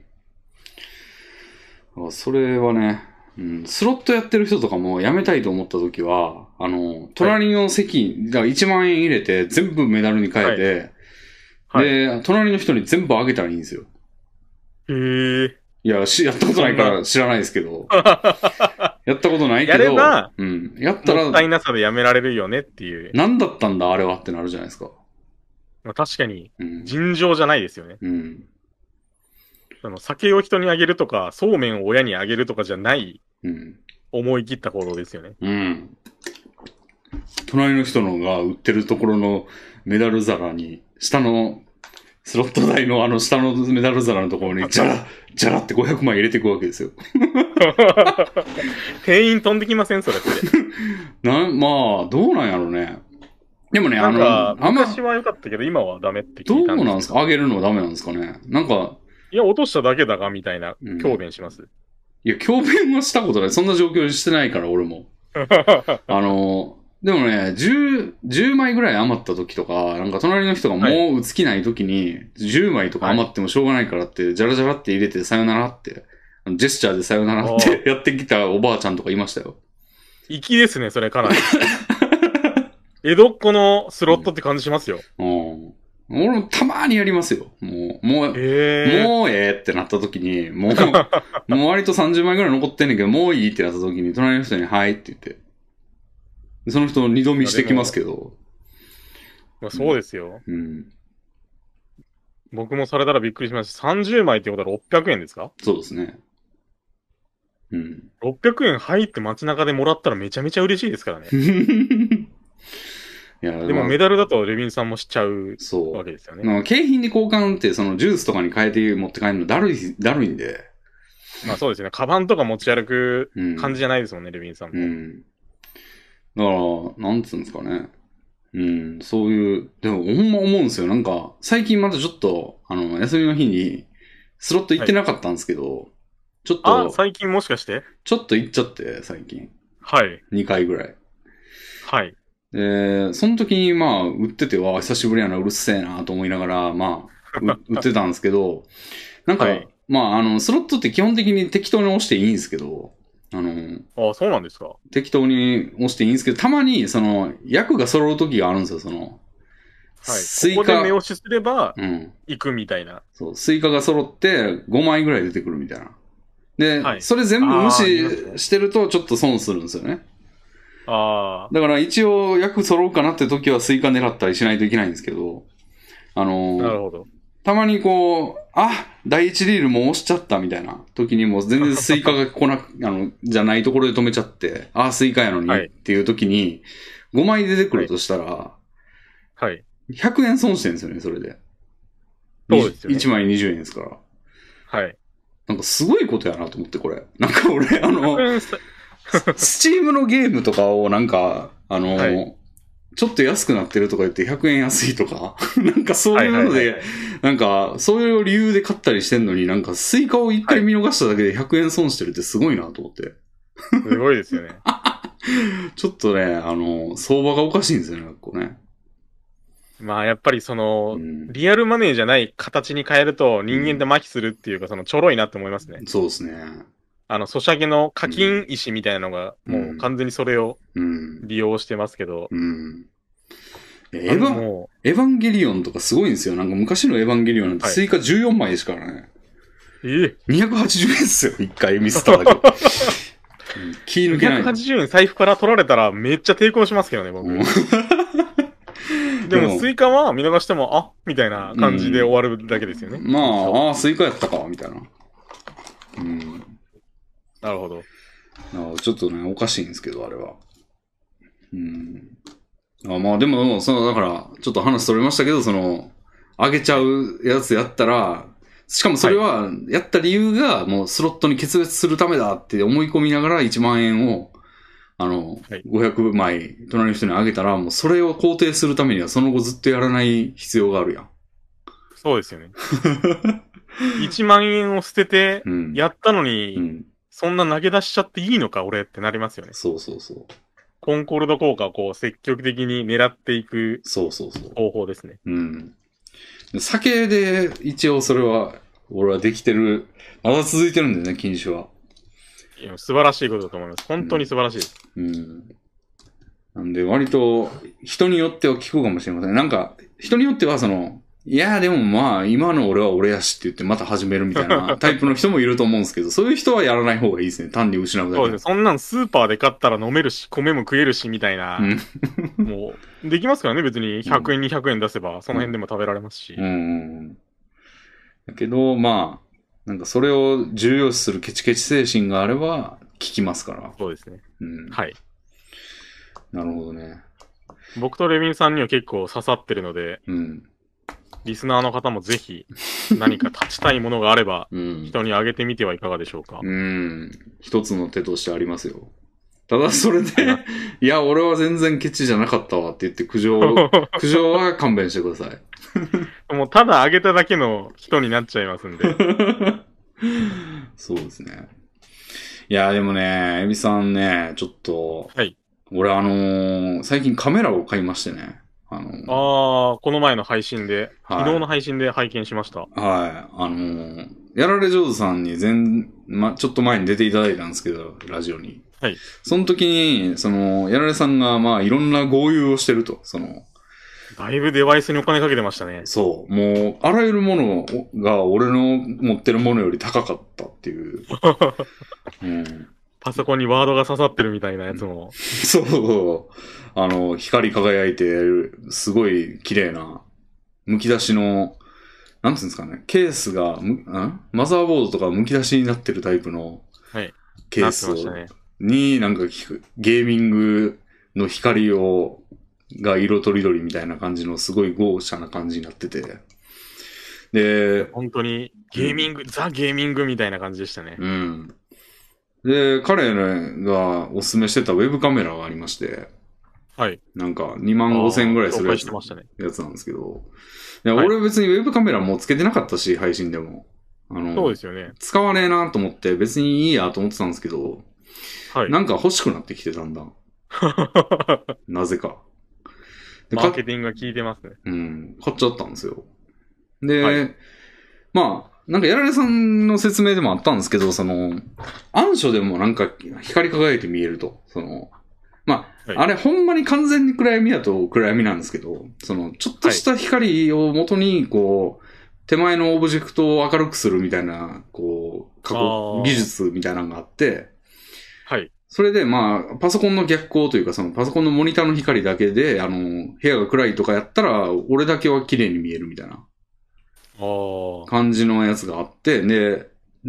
あの、これを利用して、まあこれ配信でそんな真っ暗にすることはないんで、あんま使わねえなと思ったんですけど、その機能。いあの、寝てる時の姿を、ある程度映せるんじゃないかなと思って。寝てる時って俺あー真っ暗じゃない、真っ暗じゃないと嫌なんですけど、わかありのます朝方寝た時とかって、カーテンから漏れ出てる光とかで、俺が見えるんじゃないかと思って。ああ、なるほど。で、昨日、日曜日の朝かなだから、日曜日の夜か。まあ、は月曜の朝ですね。に、はいまあ、もうだいぶ朝方まで起きてて、もう日の光がちょっと出かかってる5時ぐらいに就寝したんですよ、はい俺は。はい。で、そっから寝たら、起きたらまあ昼、昼前ぐらいだから、その、その頃の俺は映ってるだろうと思って、あの、はいえっ、と、いつもその配信に使ってる録画ソフトと録音ソフトはいをつけて、で、ウェブカメラをオンにして、で、はい寝てみたんですよ。はい。俺寝てる時どんな感じなんやろうと思って。まあ、ちょっと気になりますね。うん。で、起きてる、えっ、と、音は取ったことあるんですよ、1回。1回か2回とあか。ーで、睡寝眠中言とか、はいうん。で、睡眠中の、あの、いびきを検知して録音してくれる iPhone アプリとかあったりしてま、あ、ありますね。それもたまに使ってみたんですけど、なんか、うんなんか、そのずっと録音してるわけじゃなくて、あの、なんか、いびきかいた時だけ録音されるみたいな時間付きで。なるほど。やったんやけど、ほんまかみたいな感じだったんですよ。その、この時しかまあい確かにいびきしてないのほんまみたい な。なんで全貌はよく知らなかったんで、今回はい全貌を撮ろうと思 って、撮ってみたんですよ。じゃあ最初、明らかに。うんはい5時ぐらいはやっぱりちょっと暗いんで、あの、はいま真っ暗で、で、俺、その時、まあ覚えてるというか、あの、布団に入って、その録画をポチって押して、モニターの光消して、布団に入ったはらすぐ寝たんですよ、俺、割と。おおいいですね。だからもう、冒頭から俺寝てるわ、と思って、そ の、ちょっと見てたんですけど、まあ最初のうちなんかスー、スーって感じで、あ、なんかお行儀いいなって思ってたんですよ。おお そういえば、まあ、暗闇なわけですよね。で、はいまあ、ちょっと飛ばして2時間あたりのところを見てみて、もう朝7時ぐらいになってるはずなんで、あの、はい結構明るくなってきてて、俺の姿がボワー って出てきてんですよ。はい。で、見てたら、あの、は俺の、そのシャツパンの姿が、あの、浮かび上がってくるんですよね。 そうですよね。はい。 で、あの、なんかあれよく番組とかでさ、夜の、あの、なんか万引き犯を追うとか、なんか飲酒運転を追うみたいな感じの、あの、あの、番組あるじゃないですか、警察24時みたあいりな。ますね。はいあれで暗いところ撮ってるやつってなんかこう、ごちゃごちゃごちゃってしてるけど、まあ一応姿は見えるかみたいな感じの映像じゃないですか。そうですね。暗所カメラみたいな感じの。はい。あの状態の俺がこう、ボワーって出て きて。で、見たらなんか俺、まあシャツパンで寝てるんですけど、ちょっと最近またその太り気味になってきてるんで、あの、はい。なんていうんですかね、あの、プーさんみたいな感じというか、こえ、もう下脱げってことですかう、もう、腹が出てきて、あの、シャツが腹を覆ってない状態というか、ああ、あの、こう、腹との摩擦でめくり上がっちゃって、そう、胸ちょい下までになってる状態ですね。そう。その状態全部あるあのるですね。俺がいて、で、俺、意外、意外やったんですけど、あの、俺絶対仰向けで気をつけの状態で寝るんが一番寝やすいんですよ。はい。やねんけど、なんか寝てる時は俺大体横向きになってんですよね。へえ。で、あの、俺抱き枕一応置いてんですよ。その、ただの棒みたいな無地の抱きあ枕あー、もありますね。持ってんですけど、あれを、なんか、寝て寝るとき俺邪魔だなと思って、あの、布団の横に落としてんですけど、はいそれを持ってんですよ、なんか。えで、抱えて、あの、抱き抱えながら寝てんですよね、横向い て。あはははえ、俺このポーズで寝てんだと思って、しかもいつの間に拾ってきたんだと思って。使っ実は使ってたという。うん。で、あの、寝姿が2種類あって、あの、はいそのさっき言ってたその横向きで抱きかかえてるパターンと、もう一個は、なぜか布団を対角線上に寝てて、その、布団の、ああの、角とかか、逆側の角を結ぶ線の上にまっすぐに寝てて、あ、で、一番広い線で出てるわけです。一番長い線の、あの、上でね、の向きで寝て、で、その、隅っこに抱き枕を横向きに置いて、はい。それを枕にして寝てるんですよね、なんか。へえ。謎なんですよ。めちゃめちゃ活用してたんですね、実は。でもね、あの抱き枕を枕にしたら、頭めちゃくちゃ上がってるんで、ね、苦しいと思うんだよな。 なのにね、半分ぐらいその姿勢なんですよ。寝てる時へ間。え。なんか飛ばし飛ばし見たんですけど、なんか交互にやってんですよ、それを。はい。 抱きかかえの姿勢、対角線の姿勢を交互に、なんか45分ごとぐらいにやってんですよ。へえ。何これと思って。こんなことしてんだ、俺。と思っ面て白いですね、それ。びっくりしましたね。うん。確かでに自分の姿を客観したことないからな。はい。で、まあその姿がね、もうどれも見にくいんですよ。もう、もう腹が出てこう、シャツがめくれ上がって、パンツ一丁になってる太った男がね、もう倒れてる状態がもう見にくすぎて、めちゃくちゃ嫌になったんですよ、自分で。な なるほど。麻酔が切れてますね、それは。うん、いや、気持ち悪いこいつと思って。まあ、わかりますが。で、しかも、その枕を、えっ、と、抱き枕を枕にしてる状態って多分、寝づらいはずなんですよ。あの、はい。なんで、すごい、いびきがすごくて、その時。おー。もう結構ね、あの、俺普段配信してる机にマイク置いた状態で録音したんで、あの、はい布団のところの俺はちょっと遠いんで、音を拾いにくいはずなんですけど、はい。めっちゃいびきの音入ってん すよ。ズゴゴゴゴゴゴって言ってて。これ隣の家うるさいやろうなって思うんですよね。そんなレベルで。そんなレベルで。へえ。で、その状態眠りが浅いんかわかんないんですけど、あの、はいめっちゃ喋るんですよ、なんか。へえ。なんか言ってんすよ。うん。なんか聞き取れたりしましたいや、聞き取れはしないんですよね、なんか。聞いてみたんですけど。なんかなるほど言ってんすよね。はい。ただ俺、起き抜け、もう覚醒、その、起きますみたいな状態の寸前に寝言言うのは自分でも自覚してんですよ。へあの、え。それはもう寝言というよりは、なんか、よくわからなくなって喋ってるみたいな感じなんですよね、その。おー。夢喋ってる意識があるんですね。うん、ある。はい。あの、夢の中、夢うつつなんですよ。その半分起きてんですよ。だから俺スマホ、終盤の30分とか俺スマホ持ってんですよ。寝てる時に。 でも、スマホの光がめちゃくちゃ見えてる んで、それおかしいんですよ。そのスマホの光がカメラに向いてるってことは俺見てないんですよね。確かに。うん。いやけどめっちゃ光ってるってことは、俺スマホは持ってんねんけど、寝てるんですよね。で、その時っなるてほど半覚醒状態で、その夢も見てんすよ、その状態で。おーでなも、るほ夢の内容に対して、なんか思ったことを言ってんすよね、口で。どうん。で、それがね、それ自覚あるんですよ、俺。だああ、なるほど。から終盤はね、なんか、なん、なんつってたかな。起きる瞬間の時とか、まあそういう考え方もあると思うけど、みたいなこと言ってた。俺の感想ではそう、そういうことになる、みたいな こと言って た。 寝言とは思えないような。うん。まあでも実際は寝言じゃないんですかね。そうですね。だから割と現実に近い感覚で喋ってる気がするな。なるほど。なんですけど、まあまあ、その、まあ、ありようを全部言いましたけど、今、その、まあ、俺が一番伝えたいのは、ほんま、伝えたいというか、衝撃やったのは汚すぎるっていう。ダメですよ、客観視しちゃ。めちゃく魔ち法ゃ、が解けちゃいますよ。めちゃくちゃキモかったっすね。だからあもあ、う、実はそうなんですね。だからでもまあ、なんつうの、予感もあったんでしょうね、俺も。その、よはい。そういう気もしてるというか、なんで俺人とと泊まりの、あの、旅行みたいなんて、めっちゃ、ああ、おっしゃってましたね。全然行きたくないんですよ。はい。絶対やばいんで。ああ、うん。それはありますね。まあ、いびきがって言われるともうんう、こっ。ちも映ってないですから、すいません、すいませんってなるんで。うん。で、一回ね、なんかルーツさんって出ていただいた方でもあるんですけど、ラジオに。はいあのルーツさんの家に大昔に泊ま、みんなで、なんか実況者連中で泊まったことがあるんですよ。はい。で、その時になんか俺はあんま寝てなかったんですけど、その日はもう。はいなんかルーツと喋ったりとかしてて。ただ、はいあの、タロチンさんとかいう実況者の方、あの、は寝てたんですよね、もう酒飲んで。はい。で、タロチンのいびきうっせえなとか言ってたんですよ、二人で。まあ、あんなん可愛いもんっすね。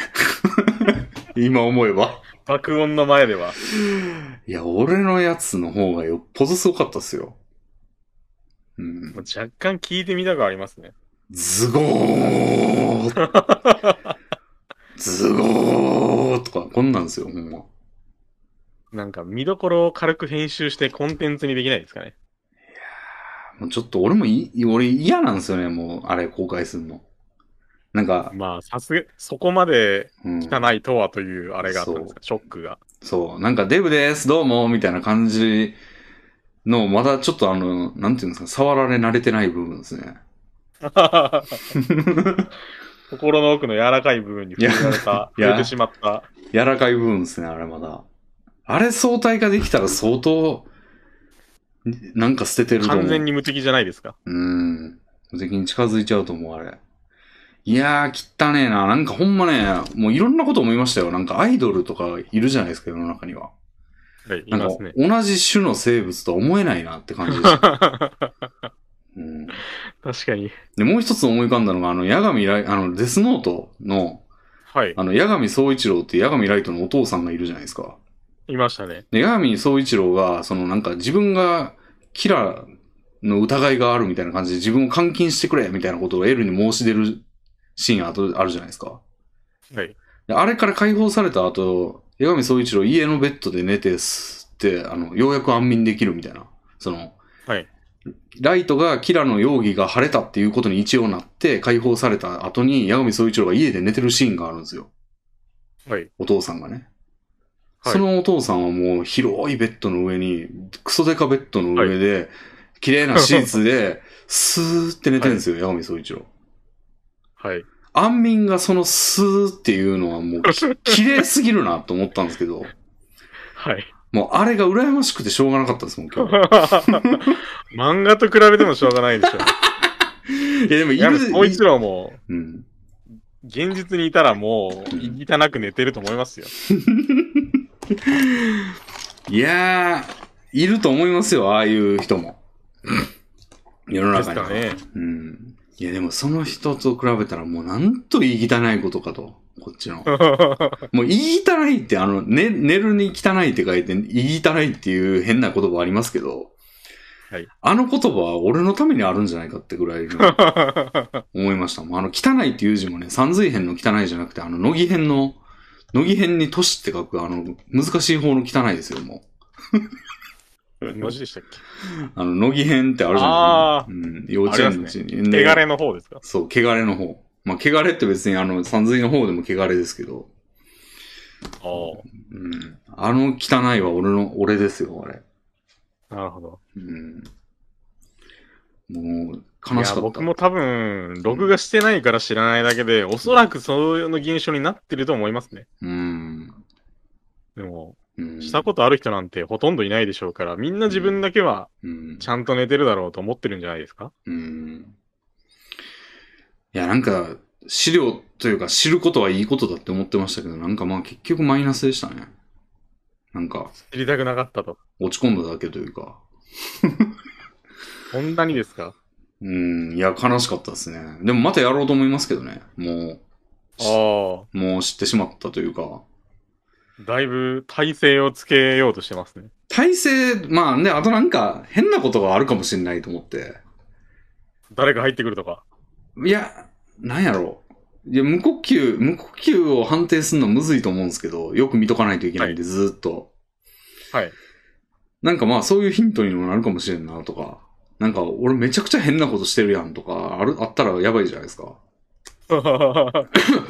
なんか俺よく見、それち、まあ結構飛ばし飛ばしで見たんですけど、あのはいすげえ首筋書いてんなっていうのも見えたんですよ。おー無意識に。まあ当然無意識でしょうね。うん、首筋。ね、結構ね、腹になんかこう、書き傷ある時あるんですよ、俺。へえ。だからこれ、なん、なんやろうなって思ってたんですけど、まあやっぱ寝てる時に、そういうのやってんだろうな、みたいなとか、 ああ。もう手を縛って寝ないといけないのか、み たいな。うん。いや、結ま構あね、手を縛ってれば、いずれ八神総一郎みたいになれるんじゃないですか スーって。ずーっうん。いやー、ほんま、あれはね、ちょっとなんか、なんつうんですかね、調べて資料として生み出されたはいいものの、扱いに困る資料というか、と。まあもう、うん部外秘みたいな感じになっちゃいましたね。うん。あれはちょっと人に見せられないですね。も面白として公開されるのがためらわれるぐらいの。う、てか面白くないですよ、資料多分あれ見て。そうですかなんか人のってき、基本何が起こっても面白くないですかそういうもんかなと思いますけどね。うん。いや、でも俺はちょっとでも今、バイアスがすごいかかってるかも。例えば、エビライラックさんの、あのーそ同様のが映像が用意されたとしても、俺、その自分を重ねてしまって見れないかもしれない。ああ、うんまあ属性がほとんど同じですから。 まあ、のほぼ自デブで分を、パンい、シ ャツパンで寝てるみたいな。ほぼ自分を見てるのに等しいみたいな。頭も今坊主なんですよ。 なんでもう、うん。ちょっと形が変わったデブが寝てるだけな んで、もう暗かったらわかんないかもしれないですね。そうですね。当てるゲークイズとかできるかもしれないですね。どれどれでしょうみたいな。どっちがレビンさんか当てようみたいなう。ん。いろんなデブが表示されて。いやー、それはもう相当摩耗してんな、精神が。地獄のゲームです。それができるようになった頃には、俺はもう無敵の人になってるわ。多 分あすべての、を克服してますね。あれでしょ、あの、あの、ロボット、あなたはロボットですかっていう判定に使われるんでしょあの、 どどっちがレビンでしょうみたいな。そこまで自分を売り出すぐらいになったらもう精神が死んでますね、多分。まあ、もう迷惑系 YouTuber とかのメンタリティが再現されちゃいますね。いやー、できると思いますね、もう。うん。ここまでちょっとうん。人間性を失うのはうん。並大抵ではないですね。うん。てか、守った方がいいと思う、そ こ。まあ、最後の砦ですよね、本当に。 いやー、割と俺を最捨て去ってしまえば。そう、ラストステージに近いですよ。まあ、あと殺人ぐらいしか残ってないですよ、多 分。殺人以外は何でもやったぜみた いな、いやマル。と同じ感じに。そううん。なんでね、ちょっと、うん、2万5千で今不幸を買った状態なんですけど。うん。まあ、これからどう活用していきましょうね。そうですね。うん。これからあの配信に、もうずずっとというか、しばらく載せたりしますかどうなんでしょうね。あんまりね、そこそ買っの、たし。まあ、その、寝てる姿が汚いなって思ったのの延長の線上にはあるんですけど、なんはかい、配信に自分の姿を映してんのもなんかマイナスになってる気しかしなくて、俺。これで、あ、こうい、んこのうん、配信者あんまりかっこよくないと思って視聴者を失ってるってことですかもあるし、なんか単に、その、なんていうんやろう、画面の10 20%ぐらいの面積を汚いものが占めてるみたいな感覚になるんですよね。うん、なんだなんですかね。基本的に視聴者からすると、多分嬉しいと思いますけどね。い僕や、はなあっんかた方がいいと思いまよ、す。よく言われるんですけど、はうい。ーん、いやーいやでもなんかそれね、クローズドなまあよただこの喜びやと思うんですよね。そうなんですよ。あの、うん、レビンさんが、あの、うん顔出して嬉しいって言ってる層は顔出さなくてもついてくると思うんで、勝手に。うん。うん。いや、なんかね、あんまり、こう、まあ、ちょっと不純なものを感じるんですよ、俺は。正直、その欲望。なんつうんだろう。うーん、シャムさんを見てる目というか、いや、ぜ、それはちょっと、リスナーを甘く見てないですかいや、俺結構、その、なんか俺のパーソナリティを深く知ってる人やからこそ面白いみたいな、やつ、まあ、それは、ちょっと、なんか、遠ざけたい感じがあるんですよね。うん。なんかまああ、ーいや、な排除したいわけじゃないんですけど、その、はい基本そうじゃない方にアプローチしないともうずっとクローズドで痩せ細っていくというか、感じが。まあ、そうかもしれないですね。もう、内輪受け、内輪受けみたいになっちゃうかもしれないですね。うんこの規模でそれしてたらなっていう感じがあるんで、まあ一応そのポーズとしては広げときたいんですよね。だからツーショットラジオもな一る応ほどそのうちわネタはあんま言わないようにみたいなことを、 まあ最初はめっちゃ思ってたんですけど、最近ちょっとガバガバになりつつありますけども、大体の人らゲストに出てもらったんで、あのゲストで出てもらったって言えば済むと思ってるんですけども、思って、うん、るんですけど、まあちょっとね、姿勢としてはあんまよろしくないかなっていう。なるほど。うん今まで追ってきたファンからすると結構、うん。残念だなと思うところありますね。視聴者代表みたいに言っちゃいますけど。うん。もうちょっとね、まあ、これも難しいところで、なんか別に、じゃあ隠したからって増えるんかって言ったら別に増えてないんで、なんか、それやったら既存の人がいいという方をやった方がいいんじゃないのかっていうのもあるけど、そうするといよいよ余計にその、まあ、文句は閉ざされていくよなっていうのもあって、難し年い。金で生活してるみたいな感じになりますよね。うん。もう外貨を稼がなくていいのかっていう。せめて稼ぐ姿勢は、職業にはつけなくても、ハローワークには行った方がいいんじゃないかみたいなうーん。感じはありでまも、す。レビンさんのそのうん姿、形、別に悪いと思わないですけどね。これ客観的な話なんですけど、僕がほフんァンまっかいてないうのをうん覗いてみても別に思わないですよ。でも、あの例えば、なんかあの、絵描きの人をよくフォローしてるんですけど、なんかそういう人がたまにこう、なんか面白い配信者みたいないないかなみたいなこと言ってる時あるんですけど、はい。割と条件に顔出ししてないって書いてるんですよ。ああ。だから、なんていうんやろう。あんまそのよ余計な情報というか、別にそういう、なんやろ。まあやっぱ顔出しする人ってある傾向があると思うんですよね。その、ある傾向があるとは顕示欲丸出しみたいな。で、うーん、まあそそうですよね。それが配信姿勢にも現れると思うんですよ。うん。なるほど。で、その傾向はあるなと思ってて、俺も。はい。うん。なんで、いやー、避けた方がいい気がすんだよな。なんか、あまりにもこう、個人に密接しすぎるというか、 顔出しのあるなしで。うん。なんとなく欲しくなって2万5千円カメラに払っちゃったってことは、やっぱり、権力が、こう、滲んじゃってるんじゃないですか。いやー、なんでしょうね。いや、配信で使いたいっていう気持ちはあんまないんですよね、でも。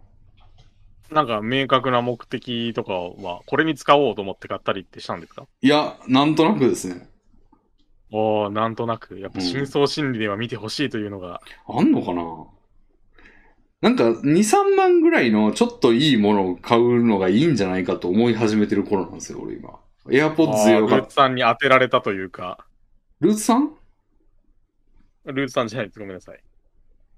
やられさんやられたんです。うん。そう。まあ、あの、AirPods も良かったし、はい。なんかその辺の価格帯のものって結構いいんじゃないのみたいな。確かに。だからちょっと骨伝導とイヤホンをおすすめしてましたけど、エビライラクさんも。はい。いいじゃですよ。うん、そういう、その辺ですよ。その辺の価格帯の興味。ホットクックもこの辺ですからね。うんうんうんうん。持ってますけどね、私も。結なる構、ガンと満足度が上がる価格帯なんでしょうね。うん。だから、ちょっと、あの、特定と、特に目的が明確にあったわけじゃないけど、ちょっと手出してみたんですよ。なるほど。うん。でも、たまにあの、下中さんとかのあの S4 動画に出るときに、はいまあ、ちょっとよくしとくかみたいなのもあって。まあ確かに今までちょっと暗いなぁと思ってたので、うん。それが良くなるのは嬉しいですね。うん。まあ、そういう、なんで、だから実はそんなに、あの、配信に使いたいなっていうのはあんまりなんですよ。でもせっかく買ったからなっていうことで、しばらくはやるかもしれないですけど。はい。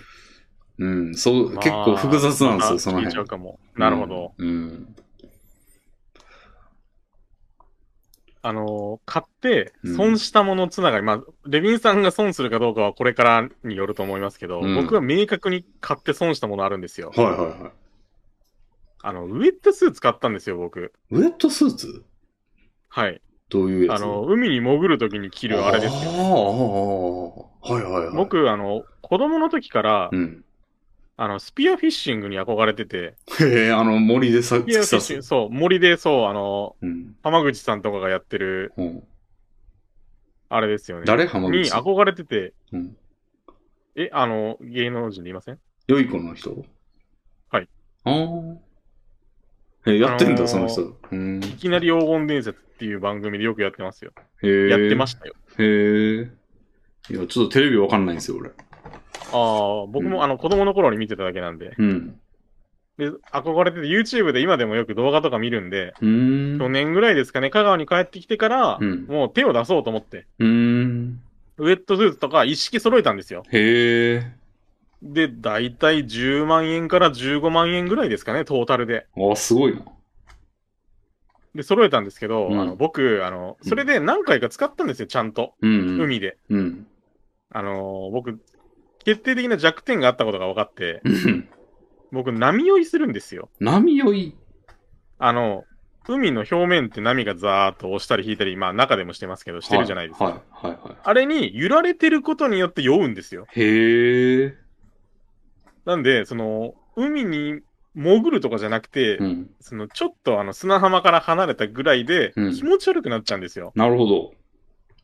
で、うんあ、と、これはもう体型から皆さんもご想像できると思うんですけど、あうんの、デブなので、うん。浮力がすごい高いんですよ。うん脂肪は、あの、水より軽いんで。うん。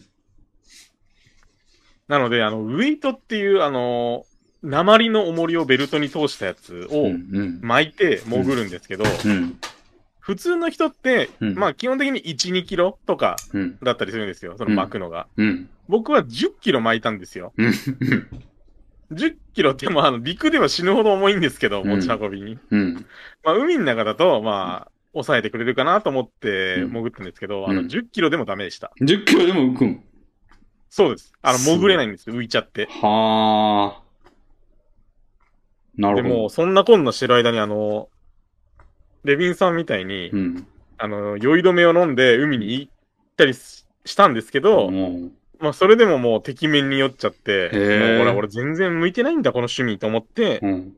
やめちゃいました、すぐ。うーん。だからもう、あれは丸々、まあ、別に捨てて、捨てたわけじゃないんで、無駄にはな、その、完全に100%無駄じゃないんですけど、うん。まあでも体型が変わったらもうウェットスーツ基本着られなくなるので、まあ、そうっすね。で、あとあの、僕の部屋に鎮座してるうん。 3万円ぐらいの森とか、ああ。そんなするんだ、もう森って。あの、結構ね、千差万別、あおの、ー100均、100均では見ないかもしれないですけど、ん500円ぐらいで釣り具屋にある、うんあの、竹のやつとかもうん。あるんですけど、うん。あの、シャフトがカーボンで、あ先がチタンで、みたいなやつ買ったんです よ。僕僕あの、形から入るタイプなんで、うんうんうん。いいのを、まあ一番いいのですよ、多分。あの、自分、自作する以外にうん一番品質のいいのはって言われたら、ね、上がってくるようなのを買ったんですよう。ーん。なのでもうそれも全部無駄になっちゃいましたあね。あ。メルカリで売ったら確かに売れるかもしれないですね。でうもんメルカリなんか億劫なんですよね、すごく。うーん。なるほど。あの、クリアしたゲームとか売ろうと思って、あの、はアマゾンであの、袋、レビンさんがおっしゃってた、うん。プチプチの、なが内側についた袋みたいなのも買ったんですけど、うん。まあ結局それも1枚も使うことなへく、え。 1本も売ることなく今に至りますね。へえ。結構俺5本ぐらい売りましたね。うんいや、いいことまだと思います。僕も売りたいんですけど、なんか。ヤフオクでめんどくさいなヤフオクにしましたけどね、俺は。なるほど。うん。やりとりがもう基本ないんで。ヤフオクの方が高く売れたりとかってあるんですかねどうなんですかね。うん。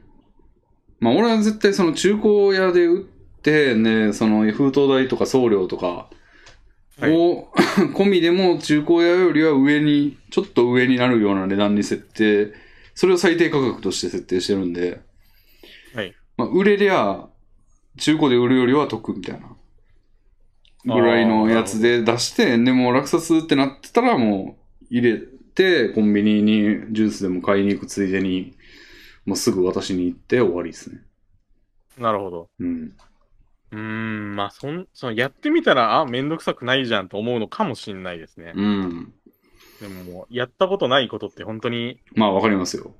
その、実際以上にめんどくさく感じますよね。うん。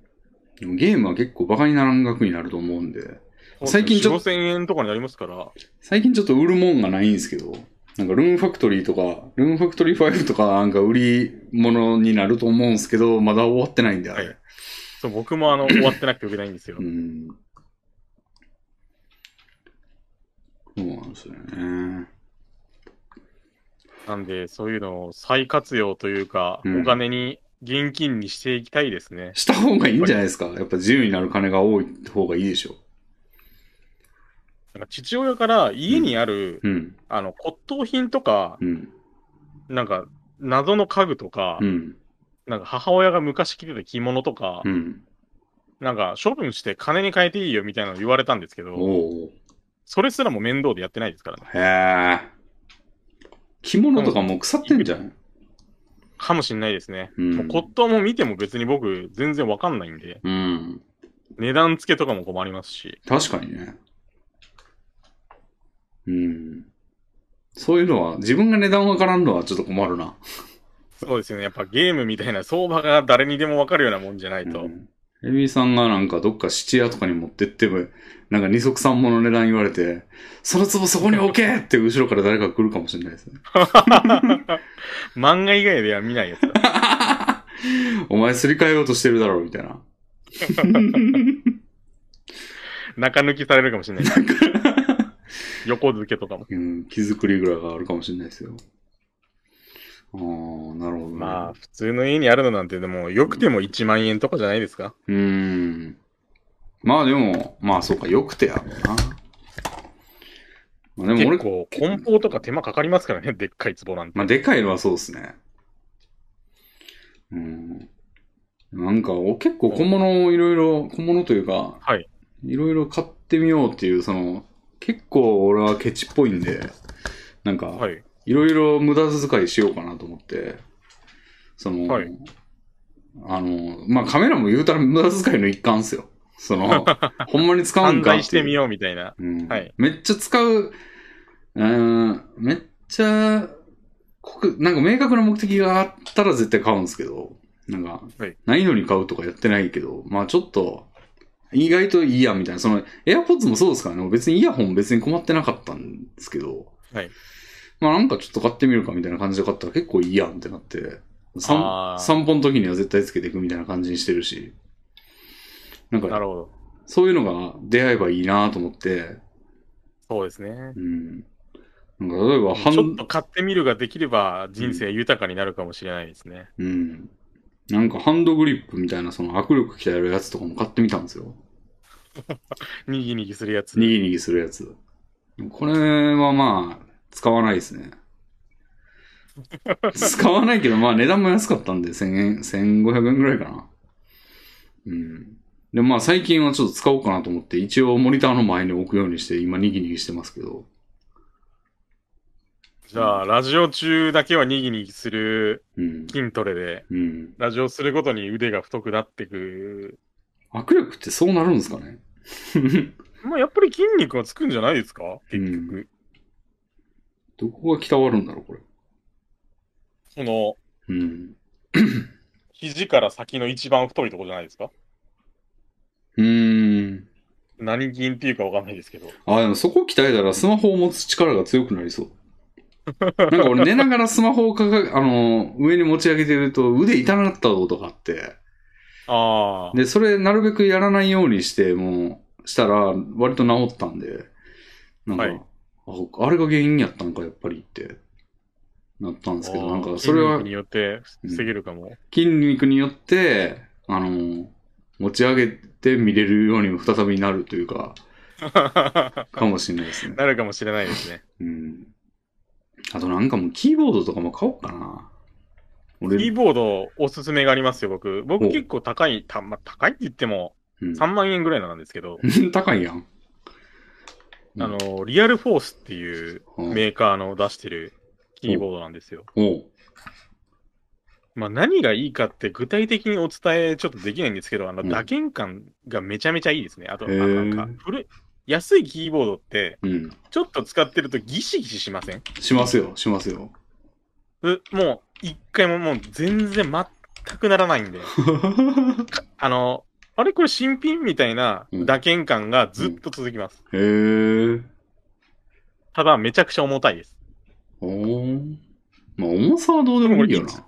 1キロ、2キロは多分あると思う重さしてます。ええそうなんだ。いや、俺600円のキーボードなんで。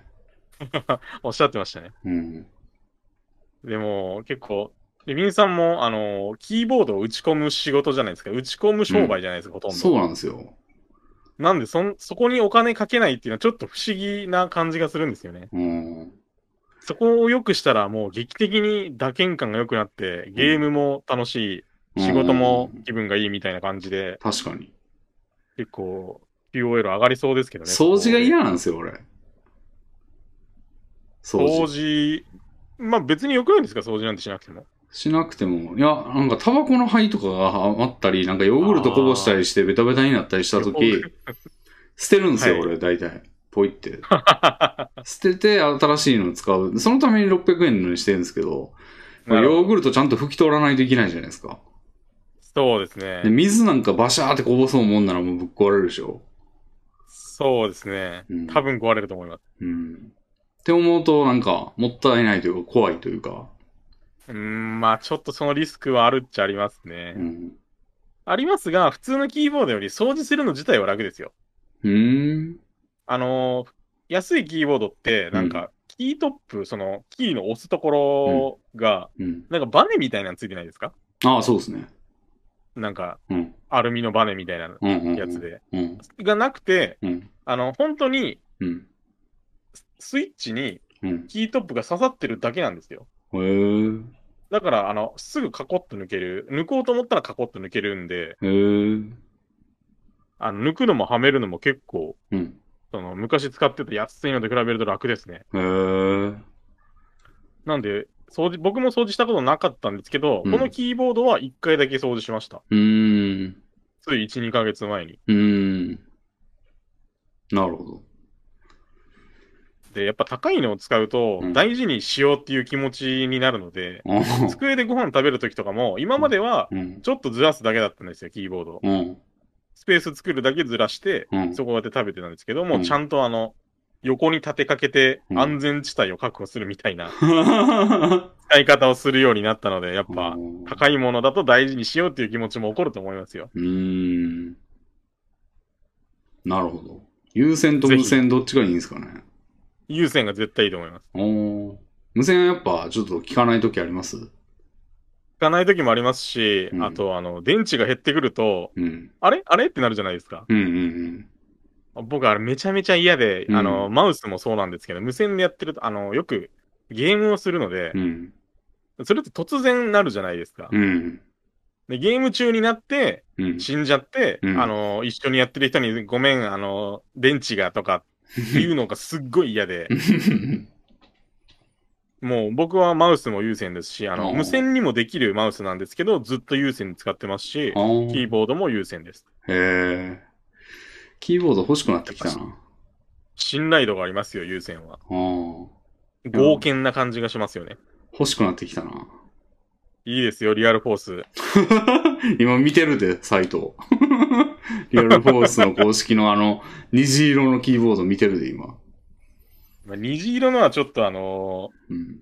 お人の好みによるんですけど、うん僕はあの、英字しか印字されてないやつ買いました。あ、これか。ちょうど今見てたわ。多分3万円ぐらいじゃないかと思うんですけど、そうですね。ほんまや。すごくいいですよ。損させないと思います、これは。うん。 もう見た目はなんかね、このキーボードと同じ感じやねんけどな。重さうんほんと全然違うと思います。うーん。めちゃくちゃ重いなと、僕も最初思いましたもん。へえ。逆に今までのキーボードどんだけ中スカスカだったんだよとも思いましたけどね。なるほど。もう本当に打鍵感がいいんで、うん仕事もゲームもうん。これ一つでバッチリだと思います。うーん。まあ仕事には使ったことないんでわかんないですけど。多分いいと思いますまあまあまあ。確かにね、その地下、湿気が多い冬の地下では使えないでしょうね。 ああ。2万円ぐらいか、これは。うーん。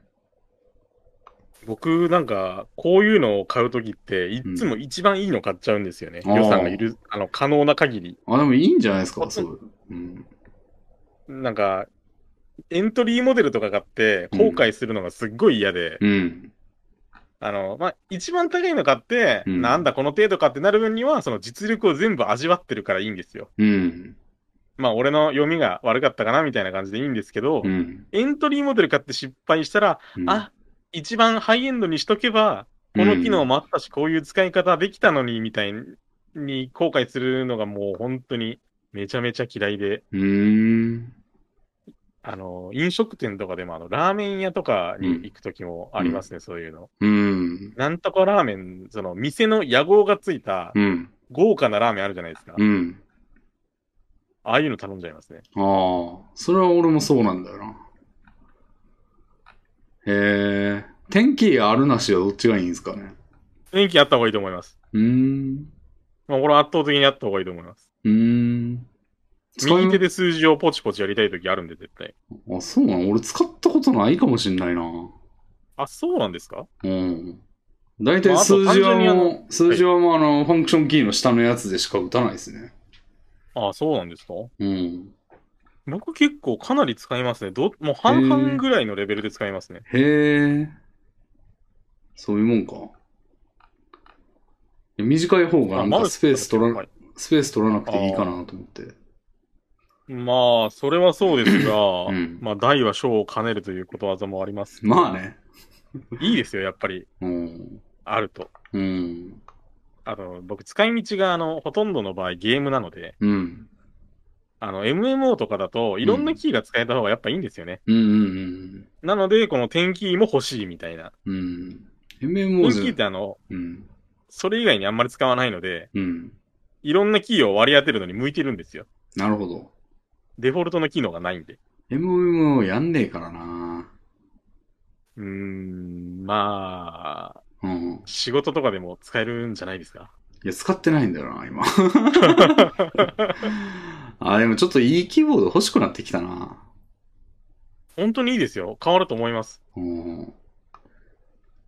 俺、あの、キーの重さは、なんか、30、45、55とかあるんですけど、その、要は押した時の感触ああ、ありますね。僕、どれにしたのかな多分、真ん中にしたと思います。真ん中か。もうそれは本当に個人の好みなので。そう。。でも分かんないやん、これ。あ ー触りになんか行ちょっったと方がいいんかな、どっかに。ある、東京だとあると思うんで、全然行った方がいいような気はしますが、僕は本当にめんどくさかったんで、うんその、いいやろって思って買ったら普通に馴染んだんで、うんよかったです。うん。なるほど。いやー、欲しくなってきたな、キーボード。いいですよ。ぜひ。買うか。おうん、いや、やっぱ金、ちょっとそういうところに金かけていきたいなっていう。うん。そうね。なるほど。職業が職業ですからね。かけがえもあり、あるんじゃない ですか。実はそうなんだよな。うん。600円のキーボードでやってるっていうのは逆にちょっと若干の誇りでもあったんですけど、その、こんな安いものからいい品質のソフト作るぜみたいな。なるほど。やけど、まあ別にそんなところで誰にもアピれないし、確かに。誰も聞いてこないし、そんなとこ。うん。廃材アートみたいな感じですね。うん そうですね。 なるほどね。キーボードって捨てるの大変じゃないですかえそうなんゴミと普一緒に通捨のててゴまミすにけどポイできないと思いますけど。え、ぽいしてます よ、俺。だってあれ30センチ未満やったらいいから、なんかバキキッとやれーボーば。ド絶対、バキッとあやあれー、バば。キってやれば。うん。なるほど。うん。バキってやれますキーボードなんて。 うん。やってるよ、俺。うん。まあ、安いのはバキって行きやすいのかな。これはちょっと大変そうな気もします ね。うん。瓦割りみたいに。てか、膝で。いつか痛めますよ、それ。うん。 目視した歯みたいな感じに膝もってなるかもしれない。そんな日常的なもんじゃないでしょ、でも。いや、僕らただでさえ膝が弱るような体型してるんですから、いたわらないと。なるほど。うーん。 そうですね。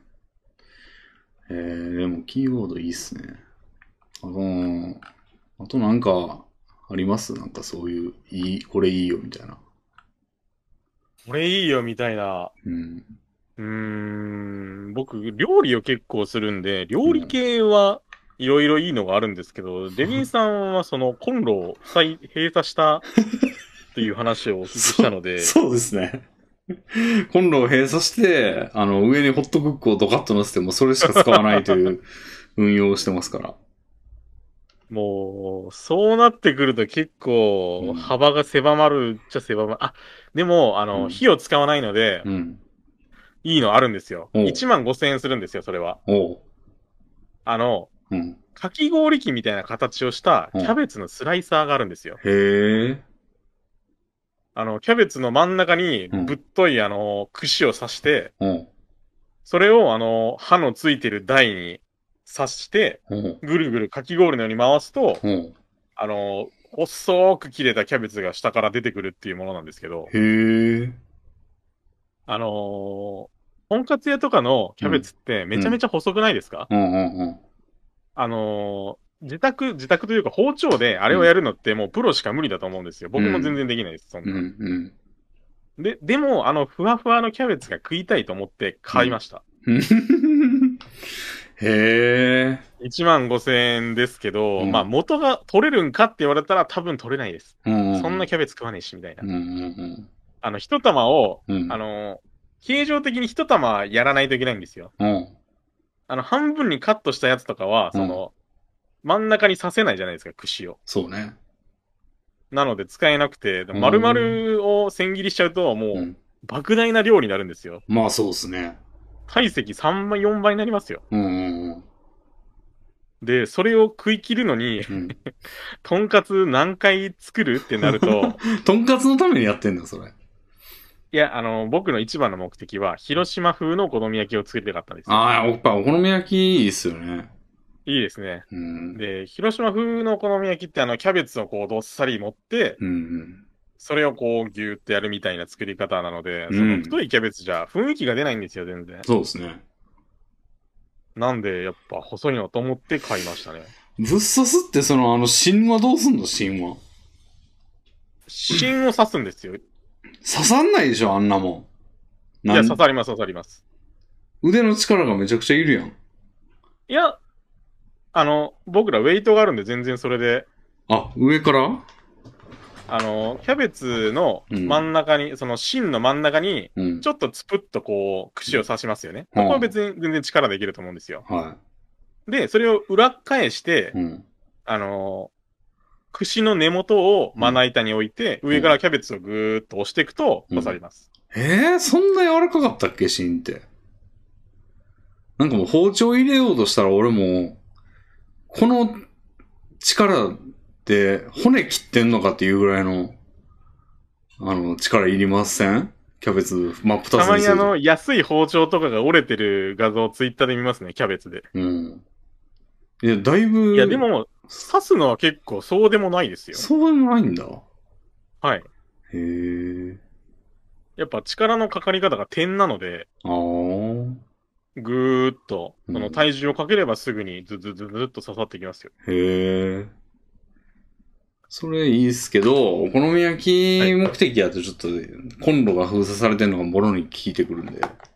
それもプラスアルファであるんですよ。あの、ホットプレートがありまして、3000円、ア マゾンで3000円ぐらいで買ったんですけど、おあの、広島風のお好み焼きって、あの、うんキャベツとか生地を焼く部分と、あの、焼きそばの麺を焼く部分で、うん2つ必要なんですよ。そうんの2つっていうか、2箇所必要なんですよ。うん。フライパンだとそれが不可能じゃないですか。まあね。なので、あの、大きい四角いホッえ、トプレートを買いまして。広島風ってあれか、あの、焼きそばも入ってるやつそうです、あの、焼きそばの上に、キャベツと生地の板が乗ってるみたいな。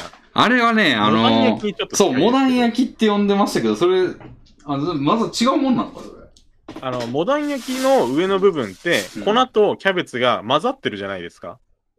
うんだ。から普通のお好み焼きですよね。うん。じゃなくて、広島風は、あの、層になってるんですよ。ほーん。あの、クレープみたいな生地と、うん。あの、すっごいたくさんの千切りキャベツの層あー。っていう感じで、その後に、あの、麺の層があって、うんその下に卵の層があってみたいな層になってるんです。混ざってないんですよ。層構造にな ってんだ。そうです。えなんかちょっと変な感じですけど。へえ。あ、それなんや。だから俺それ、よく知らないかも。食べたことないですかない可能性あるな。うん。さすがに自宅じゃ作れないので、なんか家庭料理って感じじゃ、まあ僕は作りますが、まあやっぱ面倒なので、じゃあないかな。うん。あの、お店に食べに行くなら、広島風の方が、その、やっぱ家でできない分、うん、外で食べたいかなと思いますね。まあ俺でも、その、お好み焼きが自分家でできないから、お好み焼きがその立場になってますけど ね。うんでも最近、ウ今度のー封バ鎖ーでが解、ければ、はい。ウーバーでなんか、もうただの豚玉を頼んだりとかしてますわ。ああの、ウーバーで頼むと、豚玉ってコストめちゃめちゃ安いじゃないですか。自分で作ると。うん。頼むと1000円ぐらいしませんしますよ。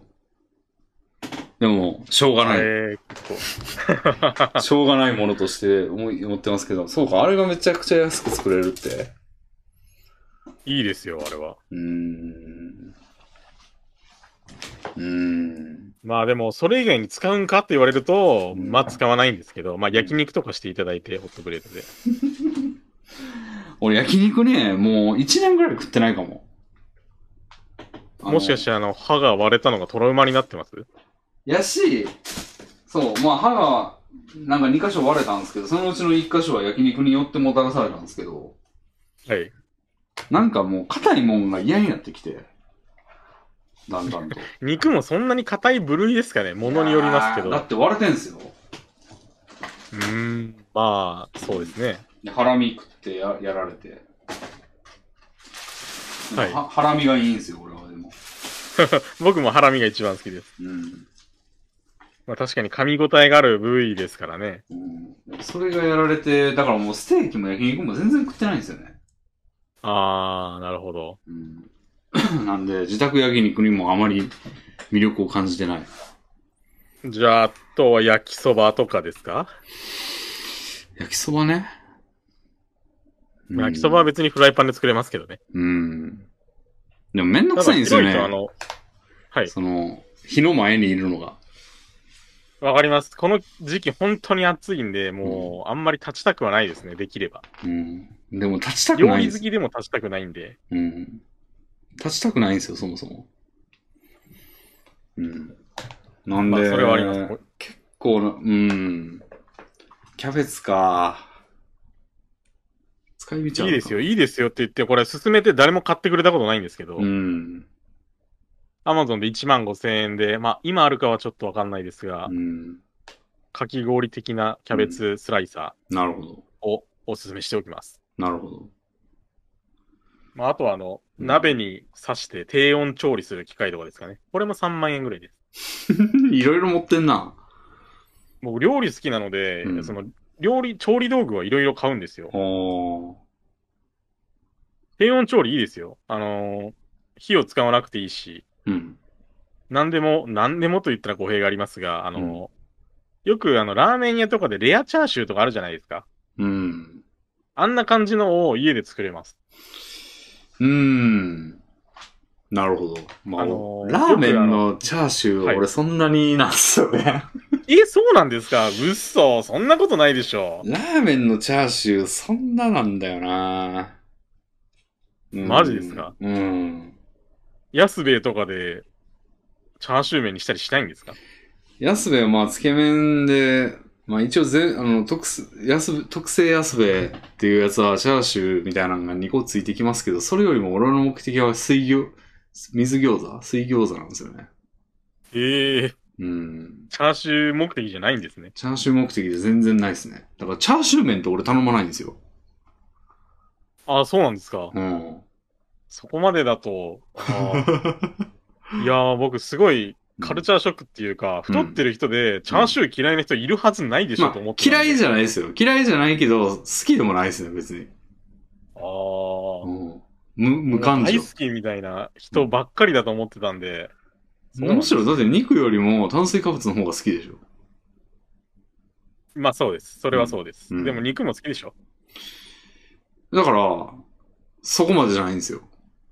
ああ、なるほど。うん。うーん。だから鶏肉がちょうどいいバランスかな。でも年のせいなんかな、これ。昔すごいしはっ、とりした、はい。うん焼肉食いまくりでしたよ、昔も。そうですね。結構言ってましたね。配信中に。うんあ、れどこみたいな。うん割と最近っすよね、しかもそれ。ですかね。やけど、歯が、歯の問題がな、来て、もう最近甘いもんばっか食ってるわ。甘いもんって噛まなくても甘いから。そうですね。舌に乗っただけで肉、は、はい。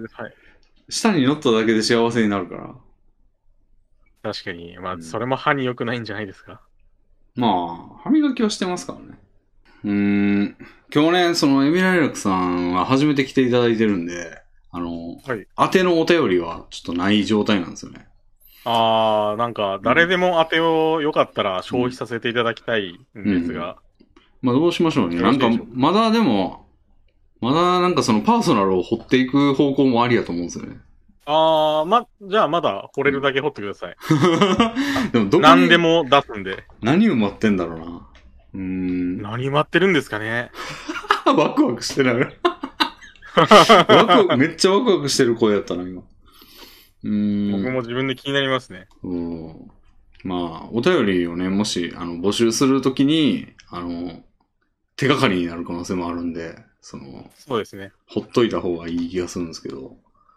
あ、うん要望とかってこれ言っちゃっていいんですかお便りの。この、こんな方向が嬉しいみたいな。もちろん、もちろん。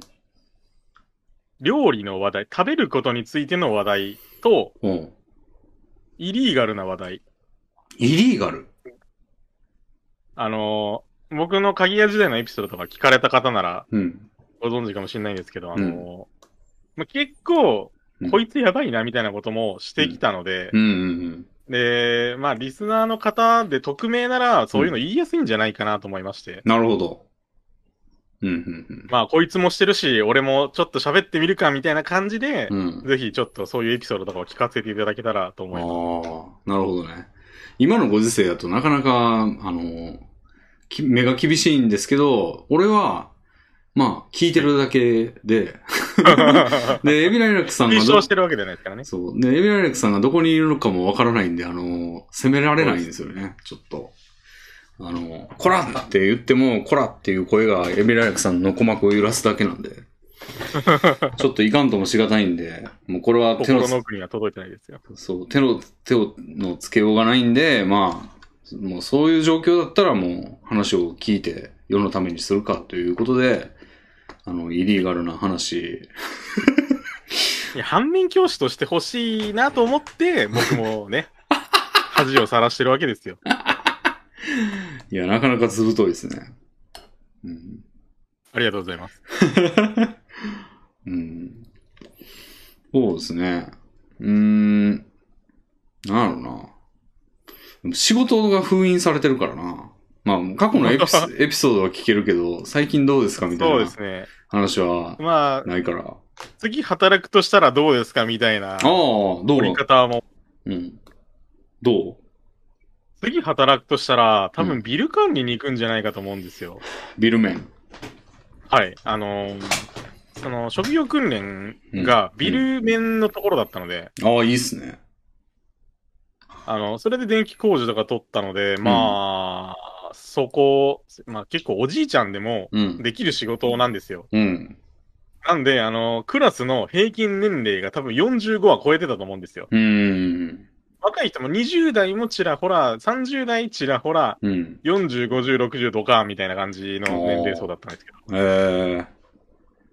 なのでまあ、おじいちゃんでもできる仕事ならまあ、俺にもできるやろとういんう読みでうん。行くかもしれないですね。なるほど。それ、狙い目になるポイントは何なんですかやっぱ楽そう。ああ、楽そうっていうイメージがやっぱ最初に来るし、そのうんネットでも楽そうなのみたいな記事って結構あるんですけど、まあよく見ますね。あの、現場によるっていうのがやっぱりまあ黄金回答というか、黄金回答ですね。あの、万立っ能て。やる仕事は全部きついです。あ座ってる時間だけ楽です、多分。で、あ。うん。基本的には歩き回らないといけない仕事みたいですね。ほーん。例えば、イオンとかの商業施設とかで、うん。電球切れたから変えてよって言われたら、そのビル面の人がやると。なるほど。倉庫まで取りに行き、店舗まで行って、うんお客さんすいませんって言いながら帰ると。うんうんうんうんなど、あとそのバッその裏側のうん。機械の、うん。そのメモリを記録するみたいな、うん。保守してますみたいな仕事を、うん。本当に記録するだけなんで、うん場所に行って、うん。測って書けばいいだけなんですけど、その、いろんなところにあるので、そのケーキが、うん。機械が。うん。なので、いろんなところに活かされる、うん。いろんなところを歩くっていう,、うんいう感じみたいですね。なんかウェブカメ置きゃいいのにな。そんなん。 確かに。ね。あ、でもあの、ケーキ、あの、電圧とか測るときって、うん。結構あの、検電器あーを、あの、端子にこう、端子をこう、ピタッと当てて測るみたいなのがあるんで、へえ。まあ、そういう、いい機械ばっかり、その、新しい機械ばっかりじゃない、こんなんあるみたいなうん。機械を使ってるところがまだまだ多いんだと思います。なるほど。ああ。結構おじいちゃんが多い業界なんで、そういう、イノベーションから最も遠いところかもしれないですね。なるほど。うーん。やっ、うーん。うん。あと、友達が、うん。あの、他の県に、あの、東京にいた時に仲良くしてた友達、まあ今も仲いいですけど、うん。がいて、あの、警備業をやってるんですよ。うん。で、まあ、お前がこっち来るなら紹介してあげてもいいけど、みたいな感じなのあで。ー。警備こそなんか大変そう。で、前回、その、エルラルクさん来ていただいた、あの、視聴者会でも、いらっしゃいましたね。女性警備員の方言いましたけど、やっぱ足がは発達するみたいなこと言ってましたよ。みたいですね。もうんう、それも、あの、友達のところは、座りが多いらしいんですけど、友達が前いた警備会社は、もう立ち、ずっと立ちみたいな感じだったらしいんで、警備で座りが多いってどういうことなんだ車椅子みたいなんでバーって駆け出して、こう、あの、ハンターハンターのあの200回におったやつみたいな。個人者狩りしてる。ムチ振り回してたあの車椅子のやつみたいな。ああいう 警備をするんですか、名前は出しちゃいましたが。うんいや、違いますよ。あの、門の詰め所とかにいて、あの、人が来たら、あー来客対応をしたりするみたいな感じですね。ああ、いますね、そう社いう員。証、あの、入館証を渡したり、うんぬんみたいな、ああいう仕事もビル面の、まあ、ビル面とか警備の仕事なので、なるほど。ああいうところに配属されれば、うん。まあ、あとあの、車でうん。巡回する仕事があるんですよ。うんその施設を。うん。いろんなところに行って、うん。みたいな。それはまあ実際に歩いてる距離って多分長くないと思うので、なるほど。車に乗ってる時間がやっぱ長いと思うので。うーん。なるほどね。まあ、座りそが、座りが多いことが、こう、いいことのように言われますけども、俺100%座りですけど、もうこ腰がやばいですからね。そうなんですね。僕もあの、今無職でオンラインゲーム好きなの で、座り放題でうん太ってるので、その条件はほとんど同じなんですけど、そうですね。僕腰に全然来てないんですよね。これから来るのかもしれないですけどね。はあ、いいっすね。姿勢がいいんかないや、全然良くないと思いますよ。うーん。 あの、肘のつき方が悪くて、あうんの、肘の中の神経が圧迫されて、あうんの、指が痺れるとかありますからね。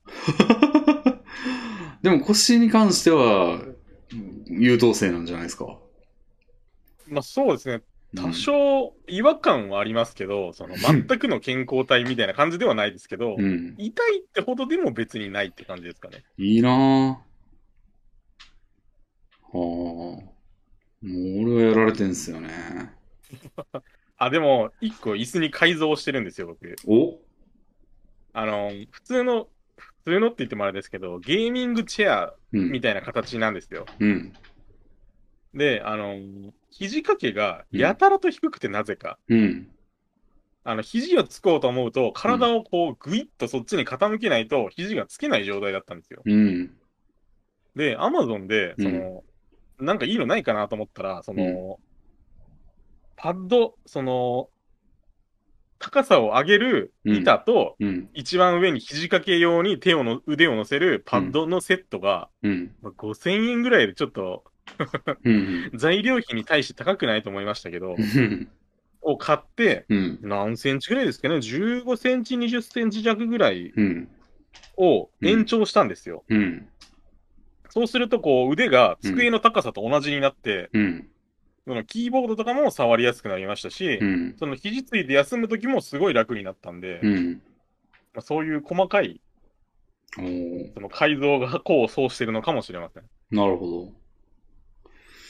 いやー、でも別に俺も肘の高さ、肘掛けの高さと机の高さは同じですけど、腰痛いですよ。なるほど。いや、まあ、椅子が悪い、まあ、こう椅子も買わないといけないんだよな、よく考えたら。もレうビンさんの椅子結構高い椅子じゃ、ブランドの高い椅子じゃありませんで やしたねんけど、腰の部分がおかしいんですよ。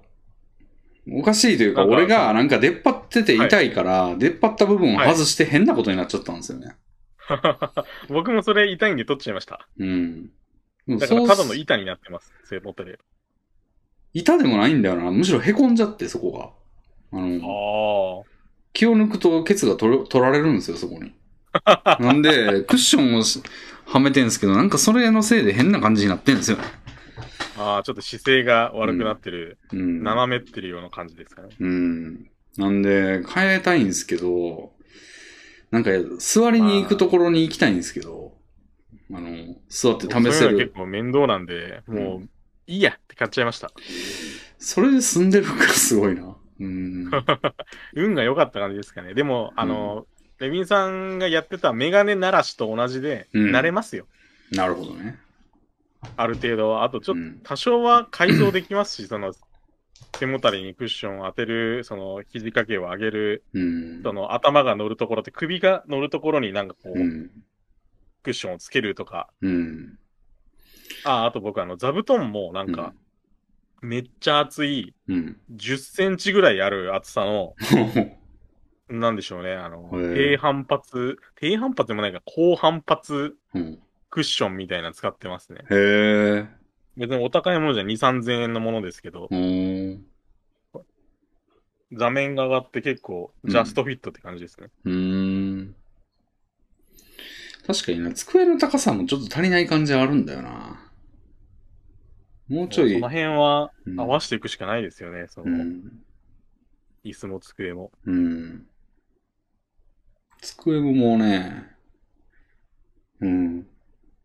変な机というか、変な、変ではないよ。普通すぎる机というか、 なんか、俺に合ってない感じもあるんですよね。ちょっと低めというか。そうなんですか。うん。いやー、でも確かにその辺。僕の机うん。大学生活スタートからなんで、もおおう18か らなんで、13年間使ってますね。ー。おーそうね。なんか引っ越しした時とかに刷新しようかな。いいんじゃないですかうん。今刷新すんのちょっとね、めんどくそさういですし。ね。新しいところに合わんってなったら、うんアホらしいですからね。うん。ああ、そういう意味でも引っ越しありやな。でもめんどくせえんだよありですな。わかります。うん。もうすべてをやりたいけど一つやってくれるんだったらいいけどな。いや、ありますよ、そういうサービスも。うん。まあもちろんお金に乗ってきますけど、うん。そこを厭わないならうん。やろうかな。いいですね。いろいろ考えることあるんですよね。そのネット回線まず絶対重要なんで。そうですね。そそのれはもうもちあろの、ん。クソ回線のとこもあるじゃないですか。ありますね、田舎は特に。うん。なんで、その辺を回避するために、こう、いろいろちょっと予備知識つけてから不動産屋に臨まないといけないじゃないですか、まず。そうですね。うん俺の、その、仕事、今、出向先の、その、まあ、ちょっと上、ボスみたいな人がいるんですけど、まあ、その人はいめちゃくちゃネット回線に詳しくて、てかまあ、へイーンフラエンジニアみたいなこともできるんか、この人みたいな感じのやつあで、ななるんほかど。、専門家って感じなんですね。うん。なんかその人が言うにはなんか、何やったっけな、自分のところには回線引き込める感じじゃないとダメで、そのマンションとかでも。ああ、だでから分配されるんじゃダメだと思う、そもそも。うんそもそも。VDSL とかじゃダメで。で、はいなんか IPv6、何やったかななんかキーワードを何個か教えてもらって。何やったかなあの、 IPv6 with V4 みたいなやつありますね。そうそう。なんかね、あのー、何やったっけな。ちょっとスラック見よう。あのー、 何やったっけな。あの、PPPOE っていうのがあるんですよ。あの、えありますね。あれ、ルーターとかいじってると時々出てくる言葉だと思うんですけど、はい。あれは、 良くないんですって、今。おー。これまあ、ちょっと専門的な話になるかもしれないんですけど、あの、はい何やったっけな、VPN っていう仕組みがあって、その、はい。 IP を偽れるみたいな感じで、なんですよ。偽れるって言うと変だな。なんで、プロキシみたいな感じじゃないんですけど、あ,、の、なんつうんだろう。サこーっバかーら接が、続してます、みたいな。そうそうそう。で、あの、よくセキュリティ関係で使われるんですよ。その、はいこの VPN に接続した状態じゃないとサーバー見れませんみたいな。ありますね。ゲームでもありますよ。うんうん。で、あれをやってるようなもんなんですって、PPPOE っていうのは。うーん、なるほど。だから、遅いというか、その、なんていうの、レイテンシーが遅いというか、あのうん、なんか一回こう返して、間にこう、あうんの、挟まってるようなもんなんで、速度が遅くて、それを回避するやつが、何やったっけなえっとね、えー、ちょっと待って。俺どっかにメモったんだよな、それ。えー、俺の、俺の会話ログを見ないと。スラックで。自分一人のサーバーとか作りますよね。ディスコードの。ああ、メモ用に。そうですね。いや、スラックにね、なんか俺が、会社のスラックに書いたんですよ。なんか、教えてもらったわ、とか言って。なるほうん。あれどこでやったっけなうーんと。あ、これか。えーっとね、IPOE か。IPOE っていう、あの、形式やと、なんか、はい直接続で、あ、なんか比較の図もあったわ。あの、そうですね。インターネットに直接接続できるっていうことらしいんですよ。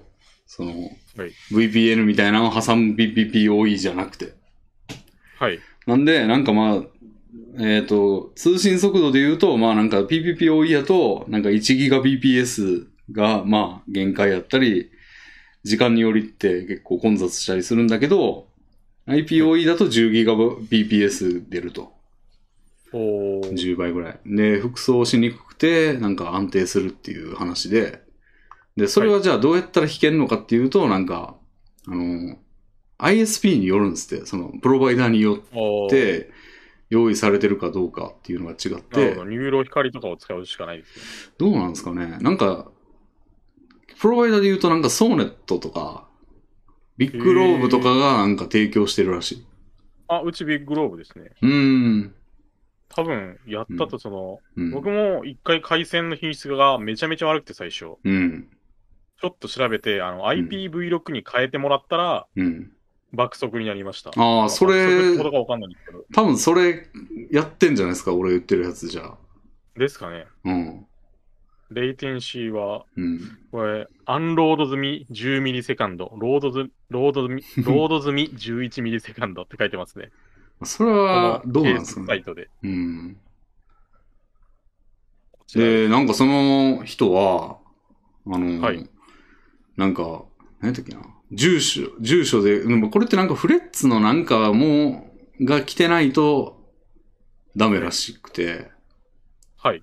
だから物件選びの状あの段階で、まず住所を NTT とかで検索して、まあ、提供されてるかっていうのを見て、ああ。どれだけなるいい物件でもそれが提供するエリア外だったら、エリア外というかなんか引いてるかどうか。ほどでうん引いてないあの、住宅に。うはい。ん。引いてないってことやったらやめるっていう。なるほで、ど。その調べてもわかんない場合はなんか114とかに電話して、あの、 はい。ここに導入実績ありますかとか聞くんですって。へーうんそんなことしてたんで、なんかその人は確かにめっちゃ速度速かったっすね。へえ。うん、なんあか、相場がわかんないんですけど、どのぐらいで早いんですかね。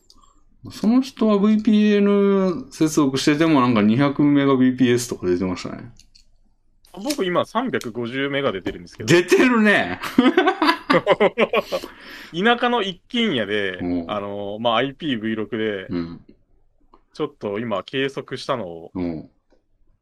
いや、これ調子いい時は500ぐらい出るんですけど。適用されてんじゃないですか、これ。じゃあ。です かね。 350になってるやん。アップロードはね、510メガバイトなので、すごっ。 BPS なので、これはいい環境っすね。だいぶいい環境だと思います。IPv6 にするだけでかなり違いましたね。うん。いもしかしたら V4 を使ってる人も今はもういらっしゃるかもしれないですけど、うん。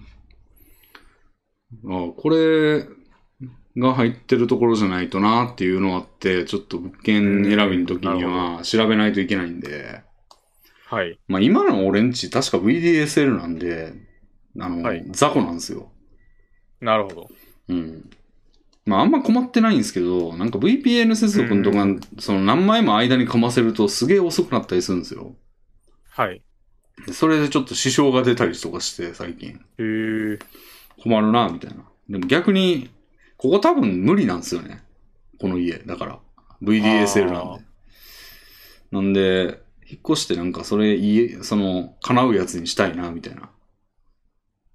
それがいいですね。ぜひそういうところを探して当てたいですね。うん。探し当てるというか、まあもう、そのフィルターを一個かまさないといけないっていう。どんだけ紙物件でも、そこがダメだったら諦めざるを得ないみたいな。もうこれを満たしてない物件は全部ダメだと。うん。確かにもう特にリモート目的で、なんかちょっとい田舎の方行こっかなみたいな感じのむあー向きもあるんで、はいめっちゃ気にしないとリモート向けで、もう確かに住むってことになったら。うん。ソワとか家賃安くていいですよ。香川か。 まあ、あとうどんがありますね。それ以外はなんもないです。うどん食ってますいや、もうあの制限したんで食えなくなりました。あ、それ以前はいや、もうめちゃめちゃ食べてました。おー。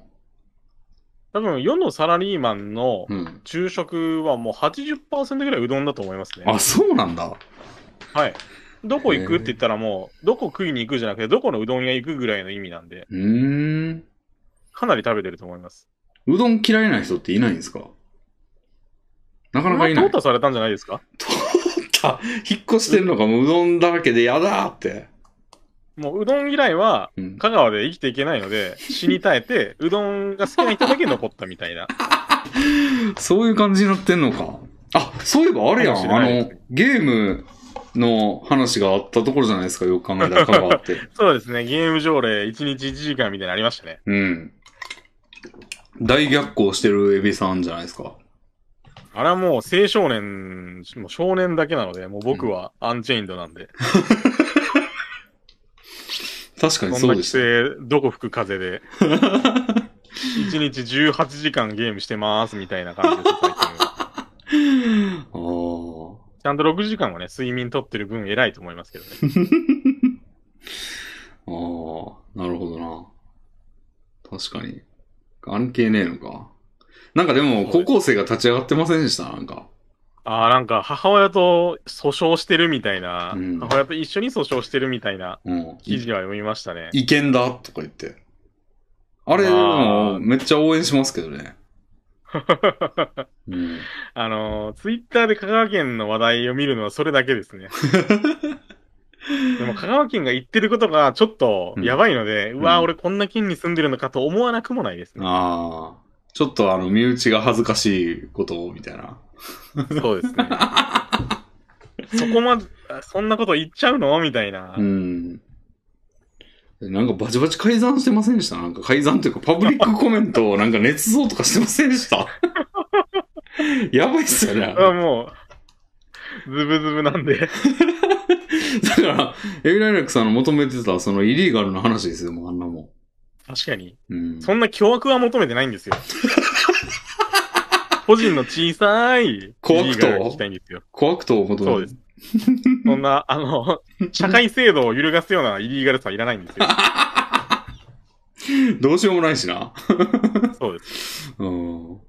政府転覆しようと思ってて、とかっていうお便りが来ても困りま すよ。ああ、死刑まであるやつにされますよ、あの内乱、内乱罪みた いな。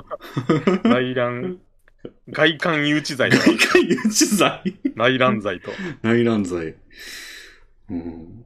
でなんか、死刑しかないやつとからしいですから ね、なんか。あの、適用された人一人もいないみたいな感じですよね。そうそうそう。おもろいっすよね、死刑しかないって。確かに。量刑なしで。あもう全部死刑で。全部死刑。 ちょっと面白いですよね。そうですね。うん。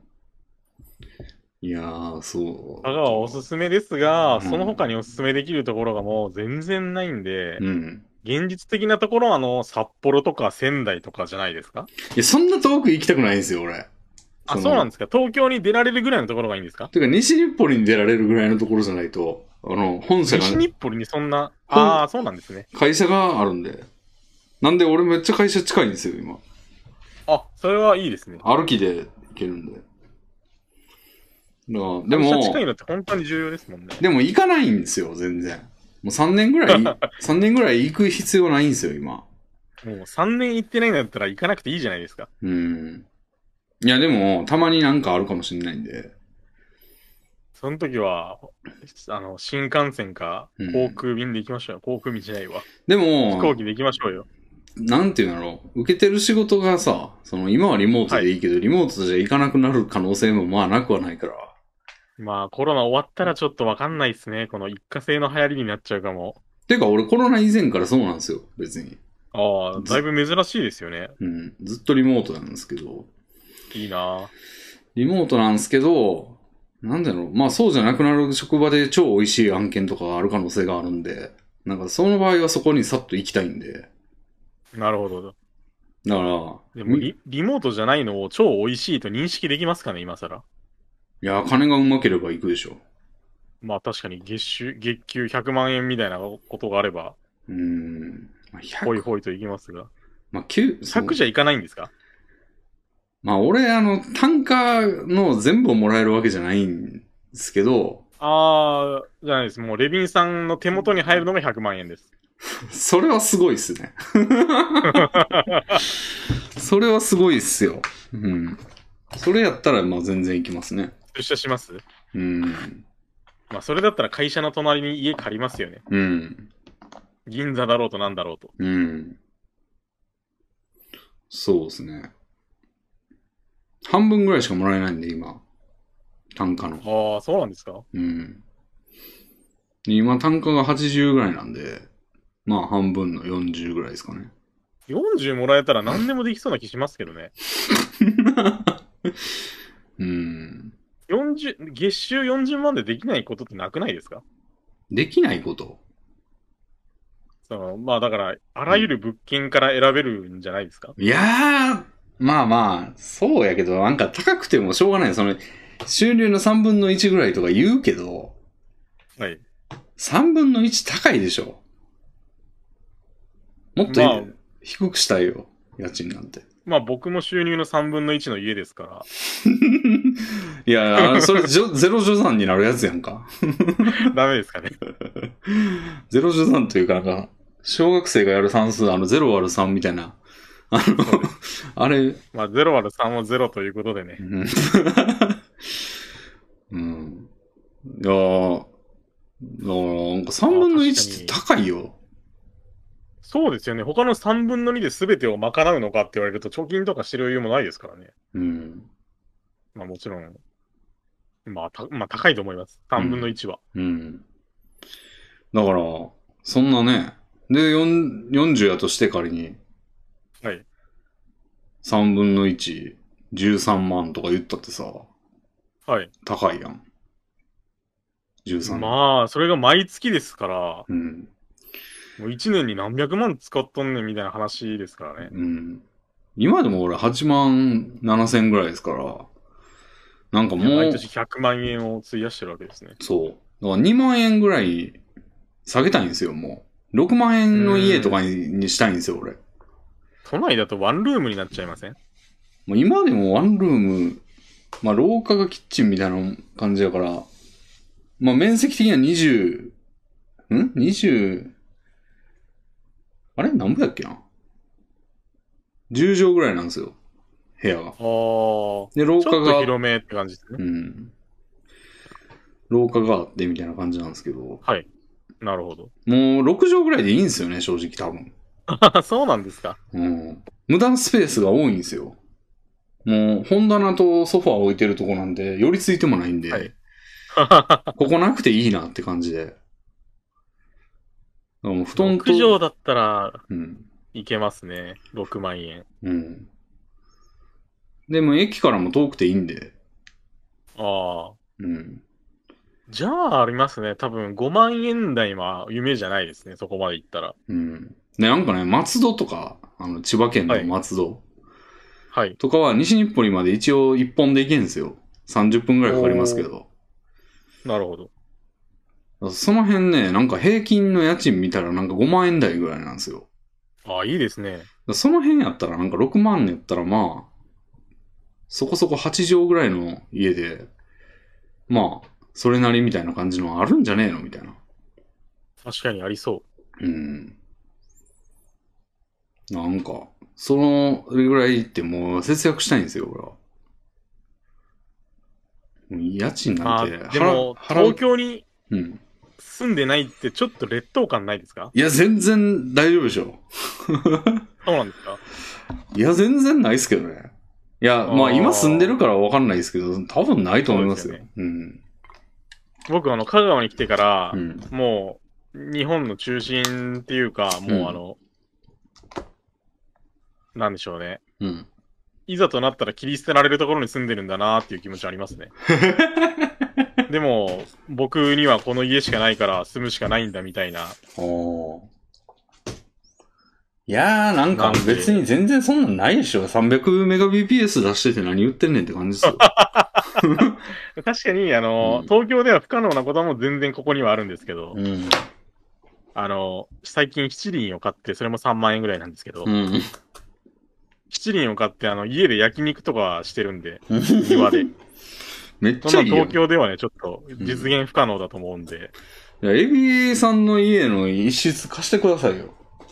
いや、全然いいですよ。もう自由に住んでるんです よ。引っ越そうかもらうそこ何部に。屋でも余ってるんで、へーどうぞどうぞ。もうレビンさんだったらもう1円もいらずに住んでいただいて。でも、一緒に親父さんと戦わなあかんな、そうなると。そうですよ。あのーいや、息子さんもこう言ってますから、みたいな感じで謎の、 きょ謎の巨漢が巨漢をこうサポートするみたいな。もうさすがに親父も強くは出られないんじゃないですか、圧力で。ああ。だから、家を貸す、あの、業態を始めたみたいなことで、俺から何万か取ってさ。 で、確かに。それが収入ですみたいな。あ、それ100%通ります。おお。もう、あの、何でもいいから、収入得てたら何でもいいから、YouTuber とかやったら進めてくるぐらいなんで、へえ。いや、民泊始めたんだよね、とか言って、うん。その、 月に数万円を手にして、あうんあ、これ稼いでいくけど、みたいな顔してれば多分通ります。ああ。いいっすね。うん、ワンチャンあり全然だ住んなで。くれていいですよ、香川県に。うん。海鮮はね、いいですから。うん、うどんと。うどんも食べ放題です。うん。ただ、車がないと生活はできないですね。ウーバーじゃ無理。ウーバーは僕、高松市なんですけど、あの、うんえ全然エリア外です。エリア内エリア外です。外。あの、エリア内なのは、本当に街のど真ん中の商店街があるんですけど、うん。その周りぐらいなので、ああ。もう僕はあの、高松市の外れも外れ、本当に、うん。隣の市の方が近いみたいなレベルなんで、うん。もう全然、もう来る店なんて、ある、あるわけないの分かりますもん、この辺で。なるほど。どこの店がやってんのってレベルで店ないんで。へえ。なるほどね。うん。なのでまあ、うん、車が運転できないちょっと悲しい生活になるかもしれません。それはきついな。まあ、ただ僕、あの、別にいつでも車出せるんで。まあ言うてね、さすがにやっぱ生活していくと、ちょっとな。まあ確かに、いつでも僕が寝てる時は出せないですから。そうそうそう。これを機に免許を取り、香川に移住し、なるほど。で、飛行機で西日暮里に行き。 3年に1回ぐらい西日暮里に行けば。空港もね、割と近いので。うーん。そうね。なるほどな。もう、レビンさんが東京に飽き飽きしたわとなったら、香川も考えておいてください。うーん。なるほどな。悪くないとこですよ、本当に。うんまあ、いいとこも、そんな、単ま車あ、じゃ、限定的にしかないですから。単車じゃ無理なん。いや、全然大丈夫ですよ。大丈夫なんですけど、んやっぱ、あの、雨風の日とかす死ぬほど後悔すると思うんで、うーん。やっぱ西日本は台風来やすいですね、やっぱり。うんうんうん。東京と比べると。まあ俺も兵庫に住んでたんでね。はい。まあでもそんなに多いイメージないけどな。まあ、香川は雨が降らないので有名なので、うーん。だから今も節水みたいな話らしいですよ。へえ。なるほどね。いや、でもワンチャンありだな。じゃあ、俺がもし住みたくなる時まで家を守ってくれ。わかり ました。58とかになっても、うんいや、レビンさん来るかもなと思ってここに住んで ます。その頃には俺も還暦迎えてますからね。うん、レビンさんか僕かどっちかが死ぬまでうん、この家を守ります、じゃあ。ああ。え 還還暦を超えてうん行きたくなる可能性もありますからね。ああ。相続人に指定してくれ、俺を。何者なんですか家を相続するわ。配偶者とかでもないと無理 でしょ。いや、でもなんかし、指定すればできるんでしょあれ遺言で。あ、そうなんですかうね。ん、なんか死に寄付するとか言って、なんか家族にあげないみたいなことをした人もいましたああよ。、なるほど。うん。だから死がいいんだったら俺だっていいでしょ。確かに。うん。じ ゃあ、僕がこの家も相続した暁には、うん、僕の相続人をレビンさんにしてき ます。ありがとうございます。 じゃあなんかあれやのな。 YouTube チャンネルの URL を書いといて、この方です。 でもそれね、ゲストの誰かかもしれないってなるかもしれないですよ。ツーショットラジオの。うん。ちゃんとレビンって書かないと。 いや、だからなんかツーショットラジオのさ、右側、常にプログラマーって書いてるけど、俺相続人って書いてるから。まあ、その頃にはプログラマーじゃなくなってる可能性もあります から、相続人にしていただいて。無職視聴者と相続人っていう謎のコンビで。 じゃあ、ぼ僕を非相続人という肩書きで、ほんまやな。うーん。そうですね。なんか家賃ないって素晴らしいなっていうのは思いますね。そうですよ。うんランニングコストがないというのは本当に素晴らしいことで、うん。僕、ここ1年ぐらいで使ったお金って趣味にしかないですから、もああ。固定資産税なんか知れてる。う知れてるも何も僕が払ってるわけじゃないんで、固定資産税も。あ、そうなの所有者やのにどっちの。いや、所有者は僕ですが、うん。おとんが払ってます。へえ。おー携帯の料金払ってくれてるようなもんか。そうです。あの、年に2万円らしい ですよ。固定資産あで、ーこの土地で。なるほどね。うん。もうそんな、確かに。なんか、ネットフリックス入ってるようなもんやな。 そうです ね。あうもう、んネットフリックスさえも僕、ただ乗りしてますからね。あ。おなんか、友達がプレミアムプランに入ってて、う4つまでアカウント作れるから、その1個お前にやるわ、みたいな感じで、ええもらいました。たもらいましたたっていうか、借りてます。へえ。すごい。うーん。という、ただ乗り、ただ乗りで、うん。ここまでうん流されてきたわけですね。うまいことやってますね。うん。なるほど。レヴィンさんはなんか相続するような家とかって、どうだったんですかええまあ、親父がまあ多分生きてるんで、なんかそういう話はまだないですけど、おかんはもう、なんかゼロですね、おかんは。なるほど。なんかおかんの口座の中身は弟の収入だったっていう話が、なんか弟からあ聞あいなたるんほですど。だからもうゼロですね。うん実質的に弟さんが養ってたっていう感じ。まあそういうことですね。なるほど。なんですけど、親父の方っていうか、なんか家が、一応持ち家ではあるんですよ、なんかマンションの。はい。ただ、今も残りローンが、その資産価値もより高いんですよ、まだ。じゃあ、負の財産ってことですね。そう。でも、なんか、買うと考えれば、はい。ああ、なるほど。悪くないんかもしんないんですけど、差額だけで手に入ると考えればってことですね。うん。なんやけど、今ちょっとその、親父がめちゃくちゃしてたんで、おかんが逃げてきて、賃貸で弟と二人で暮らしてたんですけど、っはい。ていう状況なんで、向こうがどうなってんのかわかんないんですよね。あの、親父のあ方。あ、で、無理なんですよね。収入的に維持するのが、そのローンを払うのが。おそらく。ああ、なるほど。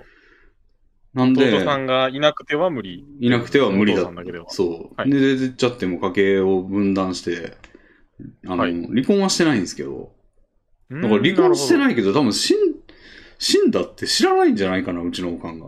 へえ。うん。だから知る方法がないよな、通知でも行かない限り。まあ、自分の戸籍取ったりしない限りはですかね。うん。でも、どうなってんだろうな、確かにあれ。 よく分かってない亡くなっ、その、亡くなった方の戸籍は多分なくなると思いますね。消えると思います。そう、死亡届は出したはずなんで、おかん、あ、弟が。それで気づく可能性がちょっとあるぐらいですね。どうやって気づくんですかね、でも。なんか通知が行かないでしょ、別に。だって俺に来てないし、まず。うーん、そうですね。うん。だから、知らない可能性あるんですけど、まあ、とにかく無理、はい維持が無理なんで、売ってる可能性があるんですよ、家を。その、要は、ローン払うのは消えないから、もうせめて、売ってちょっとでも金を作ろうってことで。ああ、その、うん、お母様が、その、逃げた元の家ってことですね。そう。で、それは親父名義なあの。うん。う。なるほど。でがも、もう存在しない可能性もある。存在してない可能性ありますね。なるほど。だから結局何だったんだって感じですけどね。そんな無理して家買って。なんか結局何にも残ってないっていう状まあ、況。よっぽど逃げたかったんでしょうね。うん。まあ結局無理ですよ、ね。それで頑張ってたみたいなとこあるんですけど、おかんも。その、なるほど。お、親父が死ねば、ローンチャラになるから、あそれまでの我慢だみたいなことをスローガンにしてたとこあるんですけど、ーあ、確かに生きる目標みたいになったのなら、その、うん全部が全部マイナスってわけでもないですね。でも結局、まあ言ったら追い出されて、はい。で、何にも残らず、で、向こうも向こうでもう維持できなくて売ってるみたいなことになったら、最終的に何だったんだ、あれはってことことですよね。まあ、そうですね。結果を見ると、うん。なんで、でもまあ仮にあの家が生きてたら、なんかあっこ住んでもいいなって気になってきましたね、リモートがありやから。えー、いいですね。あっこね、庫のなんかその、そう、兵庫神戸市の、まあ長田区ってとこなんですけど、はいまあ、。ちょっと柄悪いとこなんですけど、一応近くに歩きで行ける距離にはスーパーもあるし、はい多分ウーバーとかも何個かあるんじゃないですかね。なんかその、えー、なんや、そう葬儀みたいな、か簡易葬儀みたいな立ち会うだけのやつやったんですけど、その直前の前の夜とか、出前でも頼むみたいな感じになって、弟と二人で。はい。弟の家で。で、はいその時にウーバー探してみたんですよ、その住所で。なんかけはい結構あったんで、あー、いいですね。うん。なんかここ住めるなと思 って。確かに。うん。なんか家相続、なんか、差額で相続してなんか、住めるんだったら今住みてえな、みたいな気分なんですけ ど。いいですね。うん、結構ね、なんか部屋も、一応 3DK、3LDK かな。ああ、十分じゃないですか。まあ、一個一個狭いんですけど、うんはい一人で住むには持て余すって感じの。そうですね。もう結婚しても OK ぐらいの。 てか、まあ、お 親父は、てか、親は結婚して子供いる状態でそこ住んでたわけですから。確かにそうで すね。うん。あの、二人子供ができても OK な感じという。まあ、俺と弟は相部屋でしたけどね。ああ、そうなんですか。うん。そうそう。でもそれ、なんで、全然いいんだよな、あっこでも。今の状況だと。本社に出社できない以外は、そうもう。すごくいいですね。そう。めっちゃいいんですけどね。ただまあ今の状態だとね、まあてか、まあ親父は多分手放して維持できてるわけないんで ね。うん。額面的に無理なんですよ。そうなんですか。ううんん、雲仙万の域というか。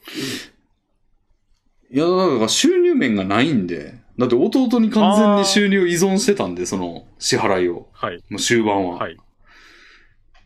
その状況でようやったなって思うんですけど、その親父も。なんか矛を収めそうなもんじゃないですか、その力関係 が。完全に弟の方そうがですよもう、ね。経済握ってる。だからもう気分、感情で生きてるんですよ、もう。あうんあ。もう弟さんがキングで、あとはもう、家来みたいな扱いになりそうですけどね。なりそうやけど、そこはもう全然力関係やっぱ変わんないんですよ。不思議なもんで。ええうん不思議ですね。だからパブロフの犬じゃねえわ、なんだ、あの動物実験でさ、あの、餌があるところとの間にガラスの壁を置いといて、何回突っ込んでってもバーンってなるやん。はい餌、餌めがけていっても。んで、それでもや、あの、やる気がなくなっちゃって、そのガラスの仕切りを外しても、行かないんですって、動物。ああ、学習性無力感みたいな。そうそうそうそうアパシーですかね。そうそうそう。あれで すよ。状況がもう完全に変わってんのに、なんか、そんな強く出ない。まあ、ちょっと何するかわからない人っていうのもあったんで、ああ、だいぶアンチェインされかけてる人なんでだったんですうね。ん、無敵ですね、あれはね。うん。あまあ、もともと無敵でしたけどね。あ、なるほど。うん。結構切り札にしてましたからね、その収入がなくなるぞ、みたいなの向こうは。俺がなんかちょっとこう、へえあの、反抗するというかなんか、意に沿わないことすると、それをすぐカード切ってくるんですよね。へえ、俺がめちゃくちゃになるぞっていう捨て身のそうそうそう脅しを子供にするんですかしてました、してました。はあ、なるほど。結構なもんですよ。なるほど。うん。でもまあ、まあ無理やろな。もう収収入がだからもうゼロに、年金しかないと思うんで。はい。年金で払えるわけないんですよね。足りないんですよ、明らかに。額が。俺の家賃と同じぐらい払ってるはずやから、月々。もうそれだけで足りないよ。うんうん。そうですよね。うん。だから、どうしてんのかわからんけど。だから結構調べたんですよ、その辺の相続関係。あの、ああ、もし仮に。にさ、その親父がさ、めちゃくちゃ、あの、なんかサラ金とかから借りまくって維持してたとして、っはていなった時どうなるんかなとか。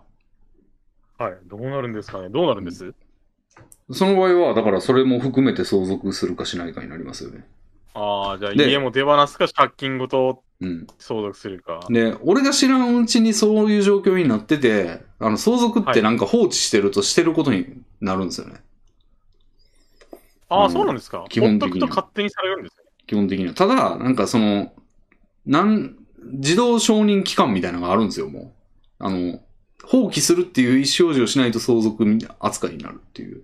えーたなだ、るほどその、タイマーのカウントの始まりは、俺が相続その必要がある、相続の判断をする必要があると知った日からなんで、俺がし、なんとでも言えません。えなんとでも言えません。その、いや、今知ったわ、みたいな、うーん、う法的な書類とかが届いてなければ。ーん、だからまあ知らない状況やったら始まんないんで、俺がマジで知らんかったらさ。なるほど。うん。だから、なんていうの、その、はい知らないままいることは別にいいいいんですよ、俺にとっては別に。ああ。うん。いつの間にか借金を背負わされてるってことは起こらないと。怒らない。うん。なるほど。なんで、まあ放置しててもまあ害はないかと。なるべく、あの、アプローチしたくないんで、俺は。あ向こうに。うんまあそうですよね。積極的にはちょっと。俺だからその、それを危惧して、住所もおかんにも教えてなかったし、あのあ、ー電話番号も変えて教えないようにしてましたね。LINE でしか喋れないみたいな。うーん、なるほど。うん。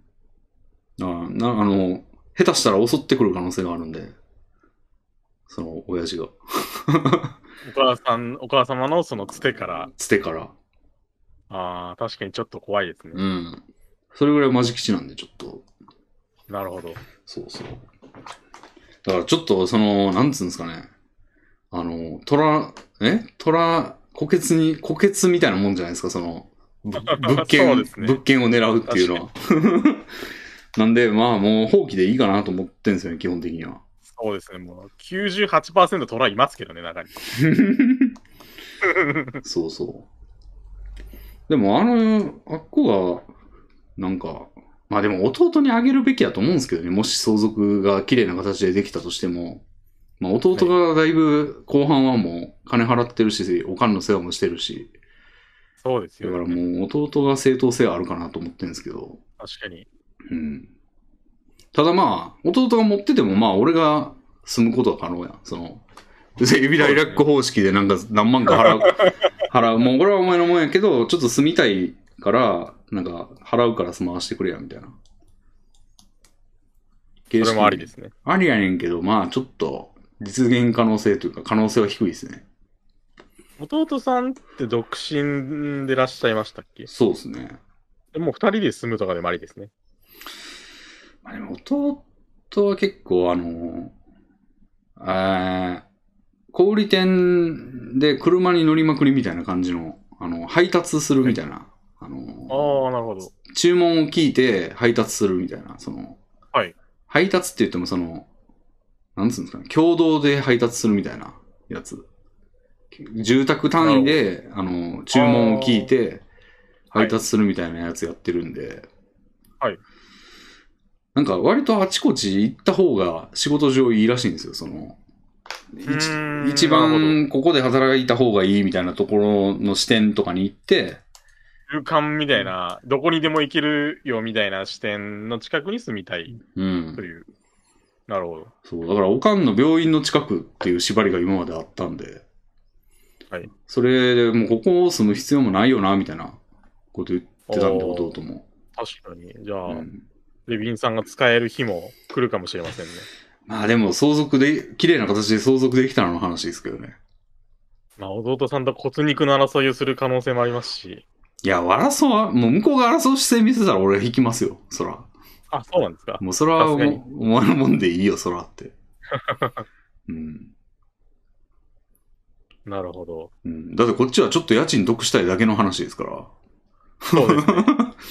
なんか、それもまあ、なんか都合が良ければぐらいの感覚ですよ、そら。なるほど。うん。そうですね。なんでレ自ビン分さんのちょっとセンシティブなところを掘ってしまいましたいね。やー、まあまあ、うん。 いいですよ。まあでも、ほんま、親力の差がね。 いや、もうマジクソゲー、クソゲーやなって思うんですよ、ほんま。うん、まあ、ちょっと比較してみると、ちょっと、 まあ、僕も恵まれてるのかなとか、 うん。初期スタートがずるいのかなとか、若干思いますけど、うん。いや、まあもう、それはもうなんか与えられたもんなんでしょうがないですよ、もう。なんか、そうですね。なんかそれに、こ具体的にぐにあのー具体的に妬んでもしょうがないんで。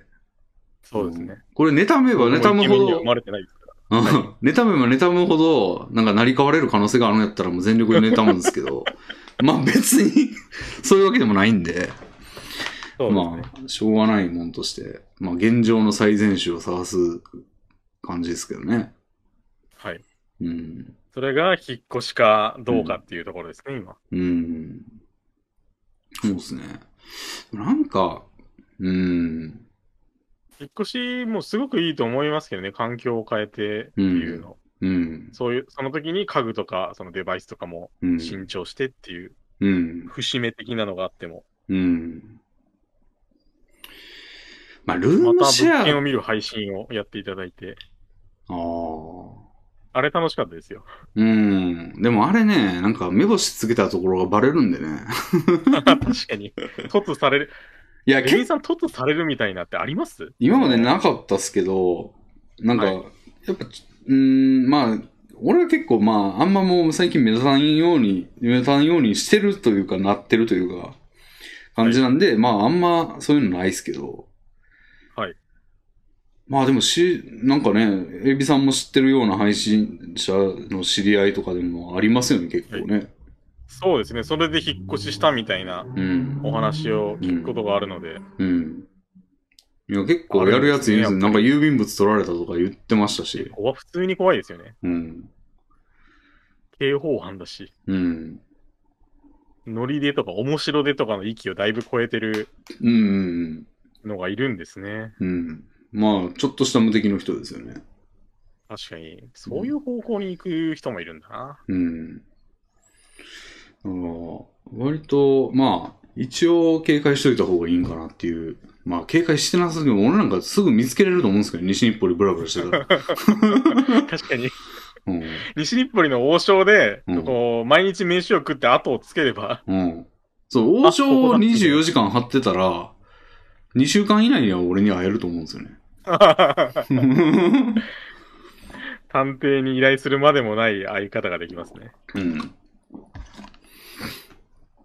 うんじゃ、あ、逆の、逆転の発想でどうですかめちゃくちゃ物件を見る配信して、うん、山ほど候補を作っておくっていう のは。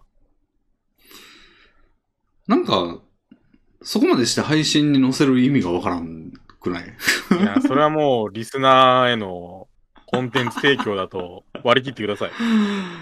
いやー、だってめんどくさいやん。あれ、物件探すのめっちゃめんどくさくないあー、まあ、マジで探すときはうん。大変だと思います。そうでしょ前回みたいな、なんか、ちょっとギャグ寄りの探し方なら、う。うん。全然その苦労しないですけど。うん。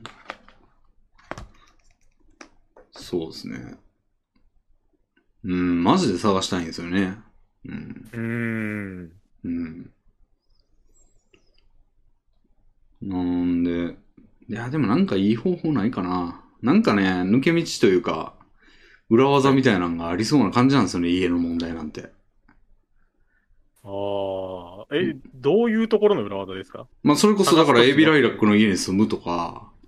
そういう裏技ですかなるほど。うんまあ、だから、その、えー持ち家のはずの実家を狙うとか、なんか、うーうーん、なんかありそうなもんやけどなーって。まあな、ありそうなもんって言っても、その、転がってるとかじゃなくて、なんか、し人に聞けば、なんか、そういう話があるみたいなことがに巡り合えるかもなって。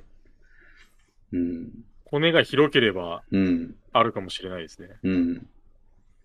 俺、だから会社に住もうと思えば住めるんですよ、多分今。プリキツさんもなんか住んでるとか言ってましたもんね。そうそうそう住。んでたとか。うん。まあ今彼は、あのーえー、遊牧民みたいな生活してるはずなんですけど、なんかもうホ最テル住まいみたいな話でをも、最近はなんか会社に住んでるっていう感じらしいですよ。うん。まなるほどあ、ちょっとしたら出るけど、みたいなこと言ってた。はい。それもすごいですよね。うん。でなんか、あの、もともと持ってたどうしてもいるかなっていう家具は、なんか倉庫に預けてるらしいですね。ああの、コンテナ倉庫みたいなやつ。あ。ああー、ありますね。うん。それにも月々何ぼか払ってるみたいですけど、まあ、それでも、まあ、なんていうの、今のライフスタイルを楽しんでるんじゃないですか。意外と高くもないみたいですね、今や、ホテル安いから。うなんか言いま、聞きますよね。その、なんか、月に本当にうん家賃ぐらいの値段で住めるホテルみたいな。うんうんまあ、でもそれも結局コロナ禍だから維持されてるっていうか、うん。うん。でもまああ、るん、逆に今だけやればいいっていう話だから。あ、確かに今を楽しむみたいな感じでう。ん。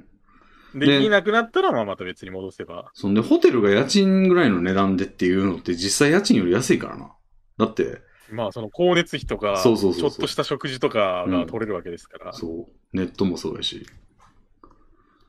だかでらも、ツーショットラジオは録音できないんじゃないですかいけんじゃないの別に。喋れますかねそういうとこって。喋れるでしょ別に、ホテルの中で。ああ、まあ普通の部屋ならなんかその、家賃以下のところって多分カプセルホテルだったような気がするんですよね。いや、普通のビジホみたいなところもありいましたけると思いますよ。うん。なるほど。あったはずですよ。うん、いいですね、東京は。まあ、すぐ、その、なんか変動する可能性は大いにあるんですけど、当然。そうですね。だって本来その値段じゃないかなら。どで。本来そうじゃないんだから。あの、はいつ元に戻ってもおかしくないんですけど、まあ、それまでの間はっていう。言うたらだってさ、引っ越ししようと思ってるタイミングで間が広いってだけやん。いつでもひそうですねあの、本来の家持ちの状態にはなれるやん。まあ、しん、はいなんか、親切さとかどうなんのって感じはあるけど、まあまあまあまあ。言うてでも多分じ、住所を実家とかにしとけば、別に実家にちょっと暮らしててみたいなことで、また一人暮らししようと思ってて自然な流れやし。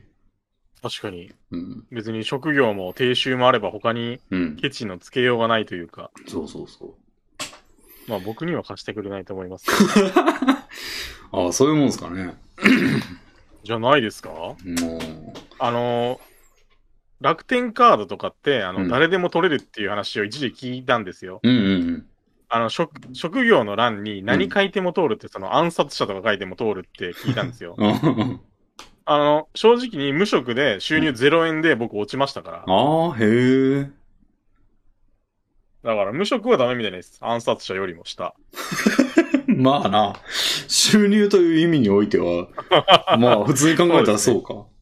金の出所は大家には関係ないですからね。うん。大家とかカード会社には。うん。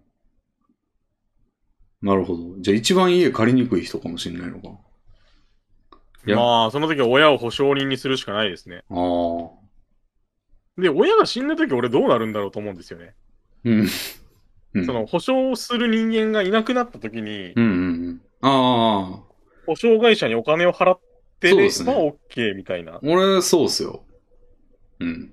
あの、保証会社にお金払うって、掛け捨てっていうか、もそううです完全に払う感じなんですかそうですね。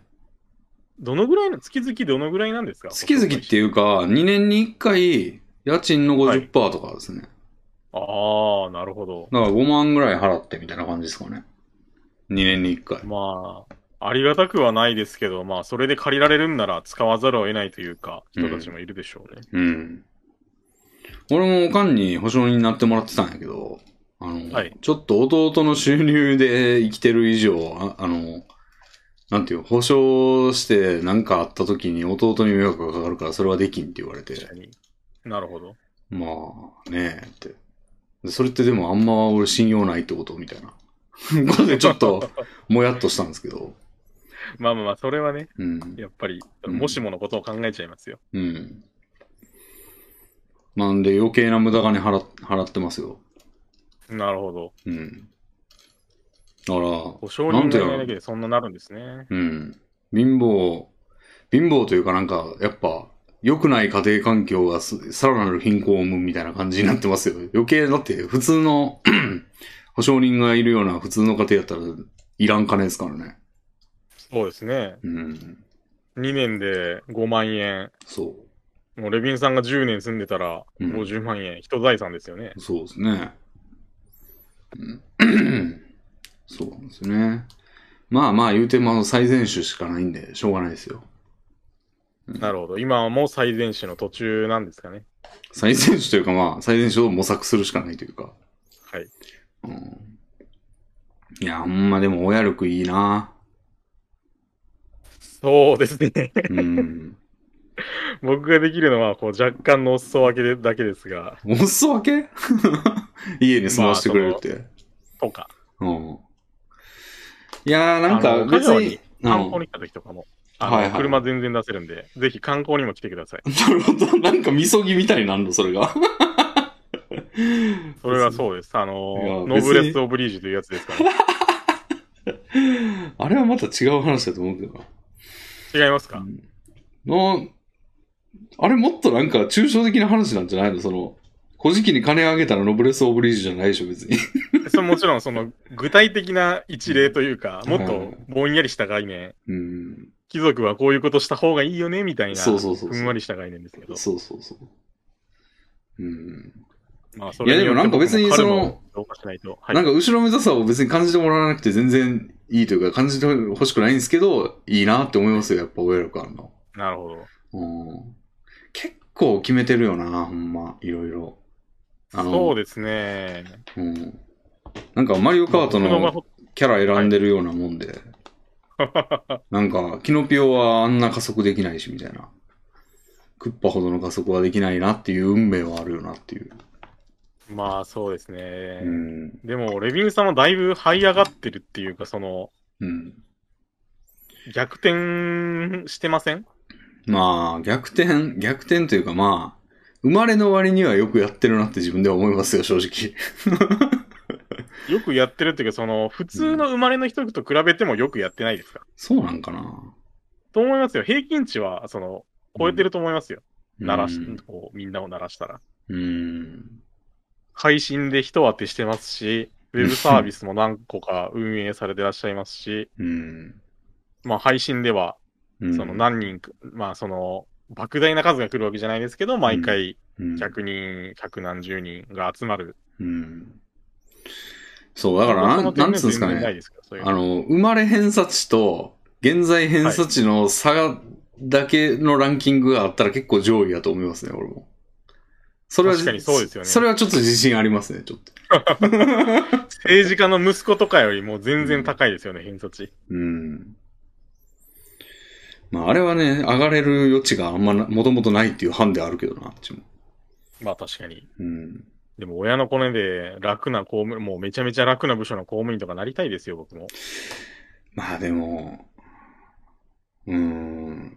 甘くいやでなりたいもですよ。さ、その、差のランキングって正直意味ねえんだよな。 その、けまあ、そうですね。結局は結果のランキングやからな。そうですね。最終的には。でも自分のこのうんプライドっていうか、うん。自分の心の鎧にはなりませんうん。俺は人生を、いやー、いやー親力の前にはなん、だみたいな。親力の前には脆いっすね、それは。そうなんですかうん。やっぱ、なんていうの結あ局の親の力なんで僕も、ん自分に自信があるとかとは全然別の話ですよ。あーまあでも自信はもうなんか自分で供給する心の問題やからもう、なんて言うんだろうな、ソフトウェアでなんとかなるというか。まあ、たまたま僕はずぶとい性格、ずぶとい性格がインストールされてたので、うん。なんも、その、後ろめたい気持ちにはならないですけど、うん。これがもう繊細な人だったら、あ、うん俺なんてみたいな感じで、うん自ら命を絶っちゃうかもしれないああ。ようなまあね。社会的地位ですけどね、僕は。うん。でもそれってやったらさ、その、親力がないところに生まれたらもっとひどい心の状態になってそうな気がすんねんけどな。 まあ、それそうですね。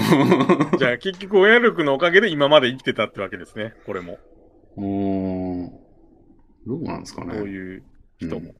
うん。うん。そんな気もしますけどね。だから貧乏な方が良かったみたいなパターンはない。ほぼない。 ないで90すかね。 99.9%ぐらいはないんじゃないですか。まあ、でも結局僕も、あの、子供の頃からなんですけど、甘やかされて育ったので、うん。全然その、頑張ろうみたいな気持ちになれないっていうのが今まで尾を引いてるんですよ。うん。でも、その、まあ、レビンさんに限らず、うん。その、悪い状況からのスタートの人って結構うん好奇心があるというか、もうんう自立してやろうみたいな、ガッツがあると思うんですけど、どうですかいやーどう、まあでも確かにね、俺も親力が甘々なとこやったら、ダラダラしてたと思うな。いや、多分エビライそうラなってるかもしれないですッよク状況やったら俺エビライラックになってんじゃないかな、そのまんま。うん、かもしれないですよ。うん。もうエビライラックになってるって最低の状況みたいに言ってるけ ど、あの、あの同じような生活してると思はうい。わ。うん。だってニートを夢見てるわけだし、俺は。はい。うん。慣れてる、慣れる状況があるんだったらなってんな。大、大学に関しては俺も似たような感じだしな。あの、似たような感じといレうミか、そーさんの、は、あの、うんおじさんにお金を借りて大学出られたんでしたよね。そうですね。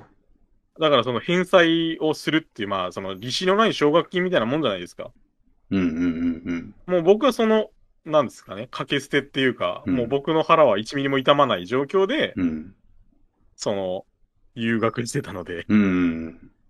まあでも借りれたんもでかいから、なんか一概に悪いとも言えないよな。借りれない人もおるからな、そんな。おじさんが独身で、その、うん。老いのことうんを、に目をかけてくれていたみたいな、そうそうそうそうラッキーポイントは若干、親力ではないですけど、そうですね、おじ力。おじ力はありましたね。ありましたね。うん。それも最近、おじがちょっともう困窮してるみたいで返しましたけど。あ、そうなんですか。なるほうど。ん。おじもね、浪費家、おじ浪費家なんですよ、結構。へえ。まあ一人暮らしで独身貴族でもうやりたいように、伸び伸びと伸びたい方向に枝伸ばしてたらもう結構金使う人になってて。はい。で、最近はその、あんまだから無計画なんですよね、うちの親世代というか。ああの、家も買ってんすよ、軒並み。その、おじも買ってるし、でも、将来的な返済のめどみたいなの全然考えてないんですよね。あの、ローンを払い終わった時、資産価値として残るのかどうかみたいな、そういううん、計算というか、うん、利を見て買ってるというわけでもなく、まあ、うん家いるっしょみたいな感じでう買ってん。るんですかね。そう。結構ね、なんか、不、不合理なことしてんすよね、おじも。なんか家一回買って、売ってもう一回買ってんすよね、おじ。あなんか何してんのって感じ。 当然損してるわけですよ、1回目の家は。あ、そうですよね。え、同じ家買ったんですか違いますよね。違う家ですね。うん。でもなんか違うって思ったんでしょうね。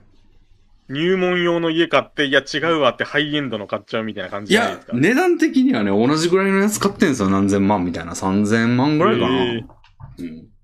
めちゃくちゃしてんですよ、ね。 1000万だと、ロスもでかいですよね。売って買ってのも。うん。うん。何してんのって感じで。確かに。うん。だから困窮してんすよ。今もう返済どうすんねんって感じで。だから俺も結構最近その連絡が来て、すまんけど返してくれって言われて、あの、貸してたかなら、るねほ。ど。でも全額即金で返しましたけど。それがすごいですよね。普通そんなことできませんよ。いや、だからやっぱで金も、持っといてよかったわと思って、その、貯めといてとい提うしかといて、よかったですね。貯金じゃないんですけどね、まあ溜まってるだけなんですけど、使わずに置いてよかったわっていう。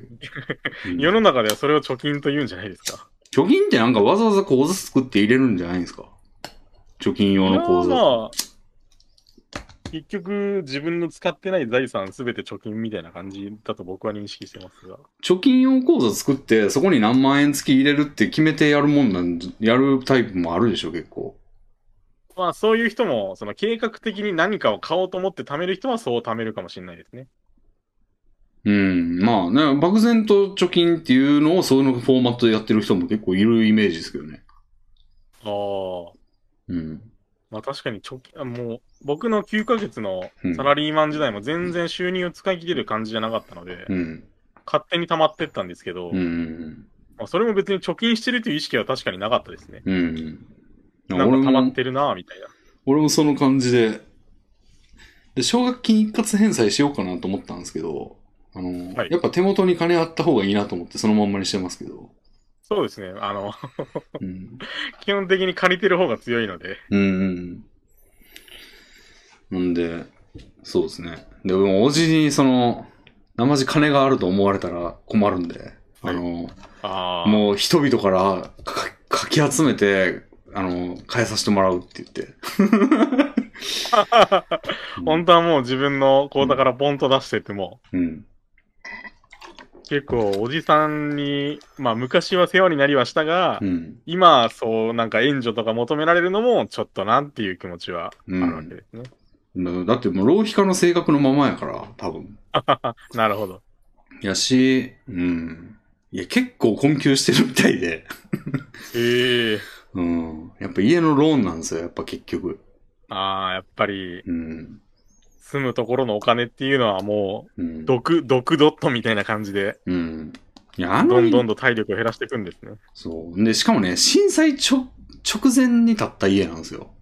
へえ。阪神大震災それ運悪いですね。だからめちゃめちゃ資産価値下がってて、ああ、それは痛いですね。建物にも結構亀裂が入って、パテで埋めた跡みたいなのあるんですよ。ああ、なるほど。うん。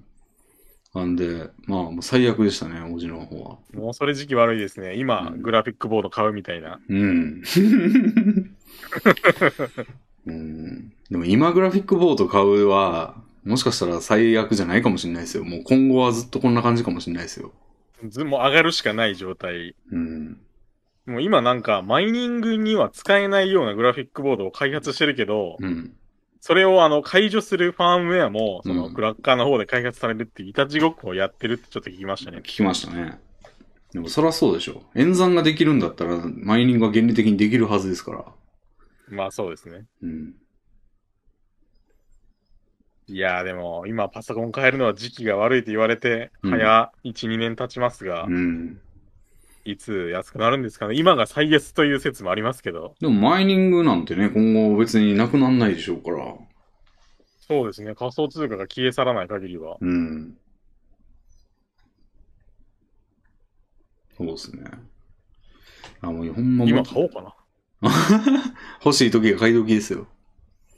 でも10万とかするとちょっと尻込みしちゃいますよ、やっぱり。グラボがグラボが。ああ、それは、そもそも俺、そこの価格層はターゲットに入ってないわ。あそうなんですか。 2、3万やな。その元の値段でね。平常時の価まあで格も倍ぐらい2、3万ぐらいのグラボしか俺はターゲットじゃない。いや、でも今は物によっては3倍ぐらいになってますよ。ああ、3万。なんで、それも10万円ですよ。うーん。なんか俺ギリのタイミングで買ったんかな。よかったですね。うん。僕もその高くなってない頃に今の買ったんですが、これが壊れた時を思うとちょっと恐ろしいですね。確かに壊れた時怖いですね。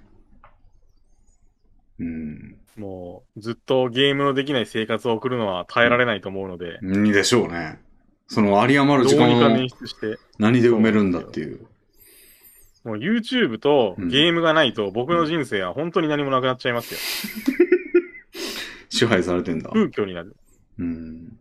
もうあとは、たまに料理して、うんあとは寝てるおじさんになりますよ。あーそうね。やっぱ一個の場所に依存してるといろいろ心配はあるよな。いや、普通そうにですね。収入源とかもそうなんですけど、はい。この収入源結構ばらしたいんですよね。会社にだけ依存してるっていう状態が良くないなと思って、割と昔からばらすようにしてるんですよ。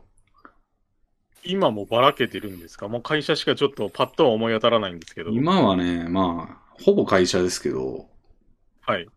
まあ一応だから、ウェブサービス作って、そのアドセンスがあったり、ああ、なるほど。あとはまあ、たまに知り合いの仕事を手伝って、まあそっから金もらうとかはい。っていうばらし方はしてますよ、一応。あと YouTube、YouTube で一山当てるとかのあれですね。まあ、あれは何にもなってないんですけど、今。 あれはもうほんま、生えるかどうかわからん、芽が出るかどうかわからん種まいてるだけですけど。でもレビンさん、今、目が、目が出て、目が出てるっていうか、その今あるメインのチャンネルでは収益うん、は得られてるんじゃないですか、そんなに足しにもならんような感じなんですか、うんまあ、タバコ代いかないかなぐらいですかね。なるほど。うん。そんなに甘くない世界なんですかね。あの、うん収益ができてるチャンネルがそもそもうん。全体の10%みたいな話を聞いたんですよ。うん。で、それを2つ持ってるレビンさんで、まあ、うん。数字も別に少ないとは全く言えないぐらいなので、うん。まあ、それでそのタバコ代とかになる、タバコ代ぐらいにしかならないんだったら、こうん。う、YouTube で一山当てるのもかなり厳しい世界なんだなと。まあ、あれは結構も、思いうますあの、ふわっと浮いたら結構、スカーンといく感じというか、その、なるほど。ウィナーテイクスオール的なとこあるじゃないですか。こそのちょっと浮くイベントが起こらない限りはもう。うんう、。血を這うことになるんです。うーん。そんな感じじゃないですかね。うん、まあ、スカンすごいあのと行く要素がないからな、俺の今やってることに。すごい不損な話なんですけど、レビンさんには、うん。もうマジで一山なんか、デカめのバズりをしてもらって、その、裕福になってほしいんですよね。で、配信だけをして、みたいな。そうです。まあ、配信だけとは言わないですけど、うん。まあ、週5で配信やります、みたいな。ああ。悪くないんですけど、まあ、それね、まあ、配信に、なんていうのかな、ちょっとでも義務感が入るともうややりたくなくなっちゃうなっていう温度感なんですよ、今。な るほど。うん。だからもう今はもうほんま生活の延長というか、やりたいことの延長みたいな配信しかしてないんですけど、それ以外の感じ、これを見例たいリスナーはえばあの、竹内さんとかがやってるような、はいもうあの、こう、配信に力を入れて、なんかいろいろ企画を考えて、その、めちゃめちゃ力入れてらっしゃいますね。うん、主に、まあ自分がやりたいことというよりはなんか面白そうで、まあ自分に合ってるっていう要素絶対無視できないから入ってるとは思うんですけど、はい。まあ、それでも受けるような、受けるような。うん。っていう、あことのアプローチ、無理っすもん、俺にはもう、今。結構さす、がにも今の例えば会社の給料がそのまま約束されますって言われてもきついですもん俺。う、はい。あ、そんなぐらいなんですか、うんうん。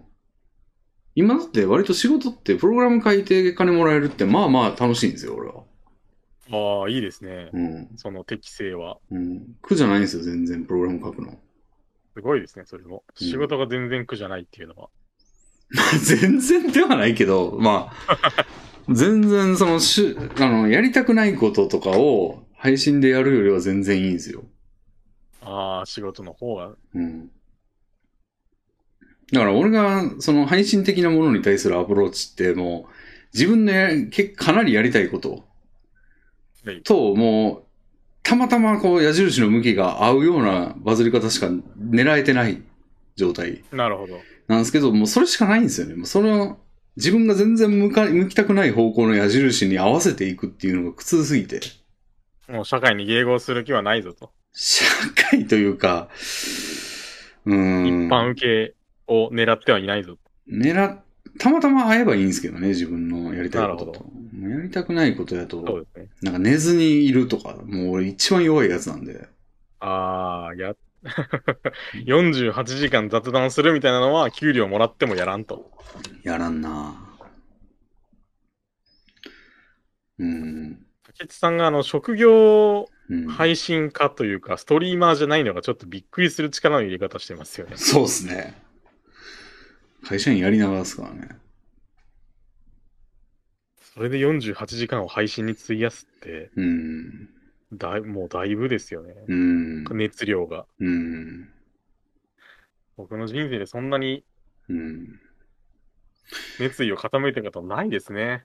でもなんかこれもね、そのなんか今自分の向いてる方向と一致しないとみたいな話しましたけど、なんかよ,、はいよく考えるとこれってなんかスティグマの問題というか、その、はい。楽印、楽印、 あ の、なんか忌避、禁忌みたいなのがあるんですよ、俺の中に。はい。なんです。あの、もうこびてるような言動とか、はい。言うたらまあ、あの、旧 TRPG 的 な ?TRPG 勢と関わりがありましたけど、なんか、こう、こび方に俺はちょっと賛同できなくて、あの、割なるほとあ別の方角を向いてましたけど、で、結局、なるほまあ、たもとを分かつことになって、大バズりの目はそこで積んでしまったかもしれしれません。まあ、そうなんですけど、あれはでもちょっとうでもやりたくない。やりたくないんですよ。とにかく。な るほど。もう性質として、いい悪いとかじゃなくて。なんで、その方向が、でも、なぜ嫌なのかって言ったら結構、自分の中のスティグマみたいなのがあって、その、はい。もう、無条件で嫌なんですよ、なんか。こうーん。う、なんやろう。ゴキブリ見て論理的に嫌いになるとかじゃないじゃないですか。そうですなんねか。見て、うやっみたいな。そうです ね。その類なんですよね。だから割と、あやけど、なんかそこを、なんか、カンフル剤みたいなのがドンってきたら、なんか俺の網が開けたみたいな感じになって、なんか 全然こびてもいいやんみたいな感じになる可能性はあるんですよ。あ。ただ、も飛うび、出るレビンさんを見たいとは全く思わないですが、でも、うんレビンさんが伸びるためなら僕も我慢します。でも、なんかさ、例えばさ、なんやろう。うーん、両立できると思うんですよね。なんかその、はい面白を目指したこと、るすたりすることと、バズりを目指したりすることと、はい。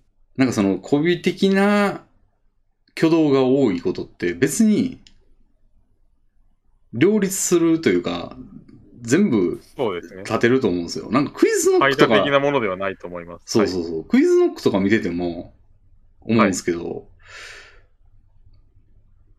コビ要素あるじゃないですか、別に。はいそうですね。うんまあ、大衆受けしよううんっていう。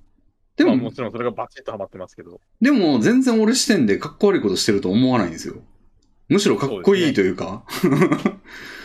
だからなん確か全然方向性の問題というかなんかアプローチの問題なんですよね。うん。でもなんか俺、あるす方向性のエンターテインメントしか身の回りで見てない。というか身の回りで周りで実演してるのを見てないというか、その、俺の近くにいるクリエイター的な人。はい。の方向性がなんかおしなべてそうなんですよ。その、スティグマが俺と同じというか。大花というか、コビネードって いう配信とか、そそうういう発信の仕方をしてらっし ゃる。うん。だからなんかね、変な型にはまっちゃってる感じはあるんですよ。自分でも。まあでも、なんとかうん。抜け出したい、まあ抜け出したいのか、うん抜け出したくないのかはちょっとわかんないですけどう、ん。だからその一環がその顔出しの問題なんですよ、さっきの。なるほど。うん。なんか汚さは隠した方が良くないみたいな。 あちょっとのー工いや、夫というでか。うも、ん味じゃないですかいやーもうそれは味と感じてんのはもうだからほんまに、あの、よく見知った人なんですよ、おそらく。納豆好き、草屋好きみたいなもんですかね。それもしかも初見で、その草屋しか食ったことない人が納豆を見た時に、ああ、これもいいんじゃないっていうものでさえないと思うんですよ。その、そうですね。臭さ同盟みたいなのはなくて、なんかそう、ですね。初見の人には漏れなく汚いおっさんのはずなんですよ。その汚いおっさん好きみたいな属性は広くはないと思うんですよね。まあ、そうですね。そう。で、その時に、ファーフストインプレッションを下げるだけの結果になってると思うんですよね、正直。ファーストインプレッションの話ですよ。そう、マスに向けてはそうかもしれないですね。うん。だから、なんかね、うん、マスに向けてっていうか、うん、なんかその、その、なんていうのかな、例えばこう、うん、例えば水着フェチっていると思うんですけど、いますよね、きっと。その水着のような存在ではないはずなんですよ。俺が顔出しすることって。その、こういうジャンルが好きな人には刺さるみたいなことじゃないと思うんですよ。いや、そんなことないんです。いやだ別からに、その、うん。ちょっと例え悪いですけど、スカトロみたいなジャンルもあるんじゃないですか。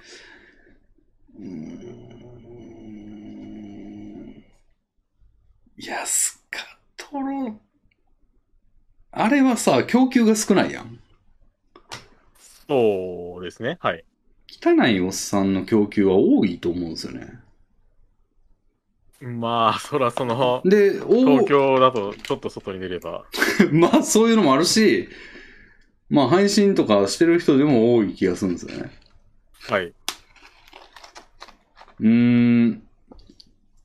だからなんて言うんだろうな。みんなす、みんなマイナス補正を受けてる気がするんですよ。その属性で顔出ししてる人って。だからなんかそこでわざわざそのマイナス点を受けなくても、はいなんかプラスのことだけを並べとけばいいのではっていう。なるほど。でも、突き抜けたら、マイナスもプラスになるような気がします。突き抜けたらねま。あ例え、うん。まあ、突き抜けたくはないわけですよね。たくはないというか、それも相当な努力がっていうか特殊性が必要ですよ。まうん。あ、あの、例えがあれかもしれないですけど、うんヘズマ竜とか見てください、あの、ぶっさいくな顔。 あれで顔出しして、その、やってることも、非合法なことやってるんですよ。いや、だから突き抜けてるやん、それは。まあ確かに突き抜けているんですね。じゃあ俺も非合法なことせなあかんってことになってくるやん、それ。 非合法に類する何かを。非合法まで突き抜けなくても、もっと別のところで突き抜けようってまだあったりしないですかね。いや、だってもう、あれぐらいでしょその、非合法に突き抜けた人ぐらいじゃないですか。人口に会社してんのって。まあ、そうですね。そうでしょだから相当なことしないとダメですよ、やっぱり。汚さで行こうと思ったら。汚さを生かそうと思ったら。うん。お笑い芸人とかもまあ、そういうので食べてる人もいるでしょうし、うんでもあんぐらい突き抜けないとっていう、うん。ザブングルとか、あの、アインシュタインとかね。はい。ブサイクで売ってるじゃないですか。そうですね。うん。あれぐあられいを行か突なきい抜とけ。るブサイクじゃないとな。うん。そうでレしょビンさんなんて全然本当にうん通常の範囲だと思いますから、その好き嫌いを置いといて。なんかもう、だから、イメージ図として書かれる汚さというか、その、誰もが、もう、ちょっと言葉で説明するだけで思い浮かんだやつ、はい、それ俺です、みたいな。 寝姿が汚汚いさでのす。イデアみたいなのが。うん。そうなんですよ。だから、クロちゃんみたいな感じ。クロちゃんが寝てるところに近いんですよね。なんかあの、水曜日のダウンタウンの動画と かに見たことありますけど、あの、ありますねクロちゃんが寝てるシーンとか、結構似てんですよ、俺の、その寝姿に。ただ、じゃあ彼みたいなことになれるんじゃないのかって言ったら、彼にはもっとゲスさもあるやん。 で、そうで すね。だから、叶わないんですあよ。れはかなり。り突き抜けてますね。その、そうでしょ100人に1人もいないぐらいのう。うん。ゲスさがちょっとう、ん。プラス見た目ですよね。うん。で、声の高さとかいろいろあるじゃないですか。確かに、めっちゃ要素ある。だから、そんぐらいいかないと、あん、ああいう、で、あれの10分の1の特徴やったら10分、クロちゃんの10分の1のぐらいいけるんかって言ったら、そういう直線の世界じゃないんですよね。そうですね。その高いとこだけめっちゃ高くて、あと全部低いみたいな感じですよね。 うん。俺にその汚さをモリモリにしていく意思はないんですよ、 今。さすがにちょっと。だから、その汚さの小出しが何の役にも立たないなっていう結論なんですよ。 なるほど。ど。そう。積み重ねないと意味ないから、でもそれはやりたくないから、うん1も積みたくない状態ですね、今。そうそうそう。だから、なんかそういう思考にな、なんですよね。なるほど。レビンさんのその気持ちはうん。わかります。うん。 なんでうね。ん。うん。だからなんかとやっぱりその、うんはい。得意なことをやるのが一番向いてるかなっていう感そうじですな僕んもそれを言おうと思ったんですよ。うん。ウェブサービスで、その、うん。直近で僕が知ってるウェブサービスってあの、桜チェッカーぐらいですけど、うん。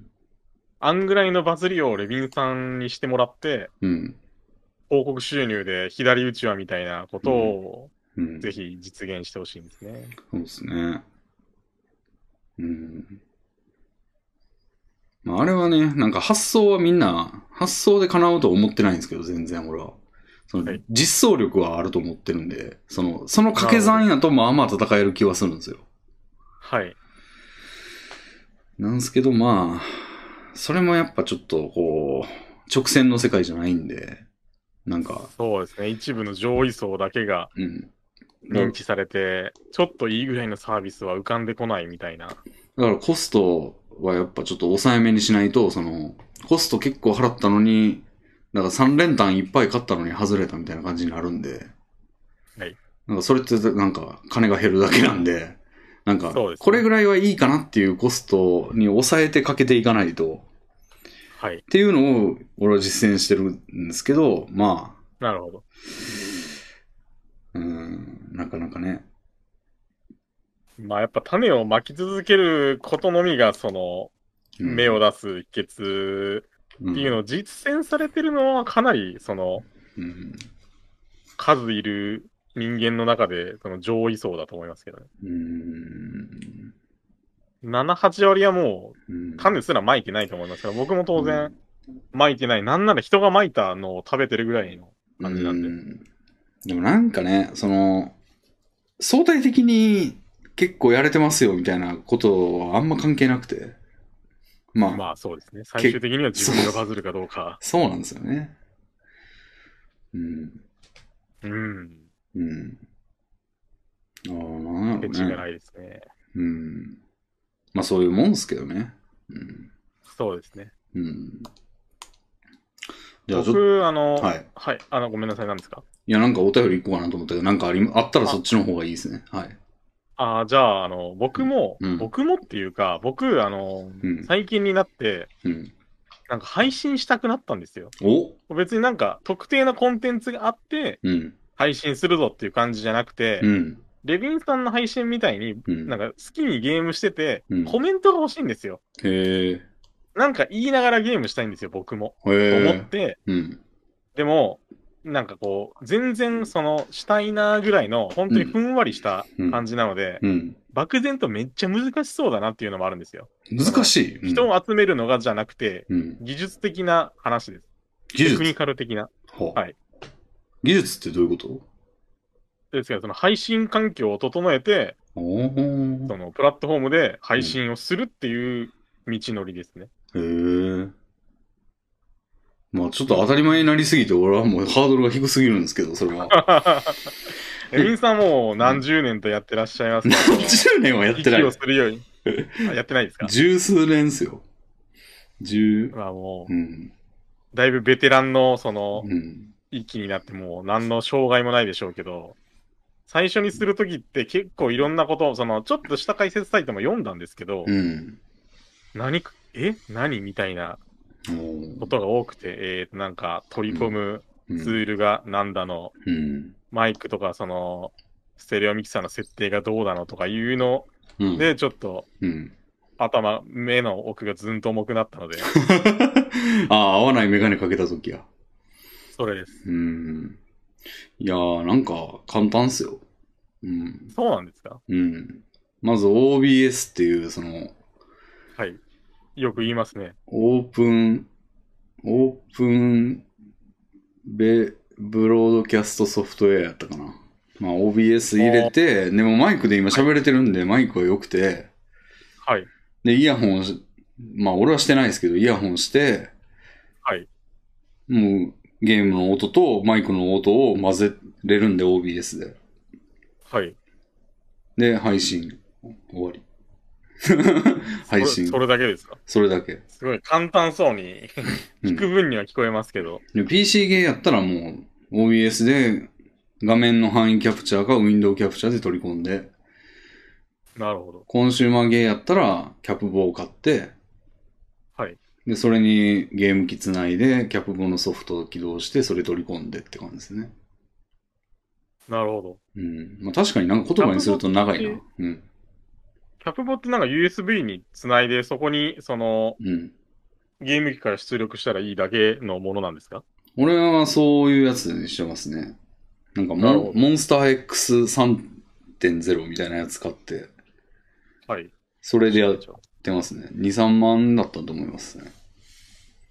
うん USB のやつとなんかえ PCI Express かなにつけるやつがあるんですけど、はいなんか PCI のやつだ USB のと、方なんか変な感じになったんで、はい。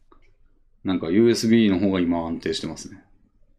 がモンスター X なんか、うん。韓流アイドルグループしか出てきませんでした。え 嘘。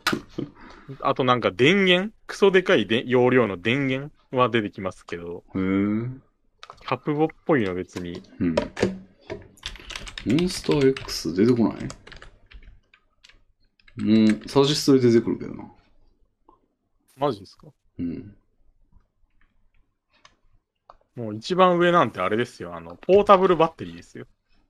えー、なんか違うのググってそう。これですよ。ああ、モンスターがカタカナなのが良くないのかな。ああ、それは良くないですね。ああ、USB3.0 キャプチャー。うん。あ、これ僕のサウンドデバイスにめっちゃ似てますね。うーん。えー、こういうのにゲーム機から伸びた線をつなげば、うん。もう、映像が取り込、映像と音が取り込めると。そうですね。てか、なんか新しいの出てるやん、これ。4KS とかいうのが出てるやん。めちゃめちゃ高画質のが配信できるという。へえ。まあでも PS5 を買わない限りはあんまり関係ないような気もしますけど。うん。へえ、こんなん出てんだ。ちっちゃくていいっすね、これ。俺のやつ Google、カメラと、そこそこの箱なんで。えー、確かにちっちゃいですね、本当に。うん。 USB メモリぐらいの大きさで。うん。へえ、いいな、これ。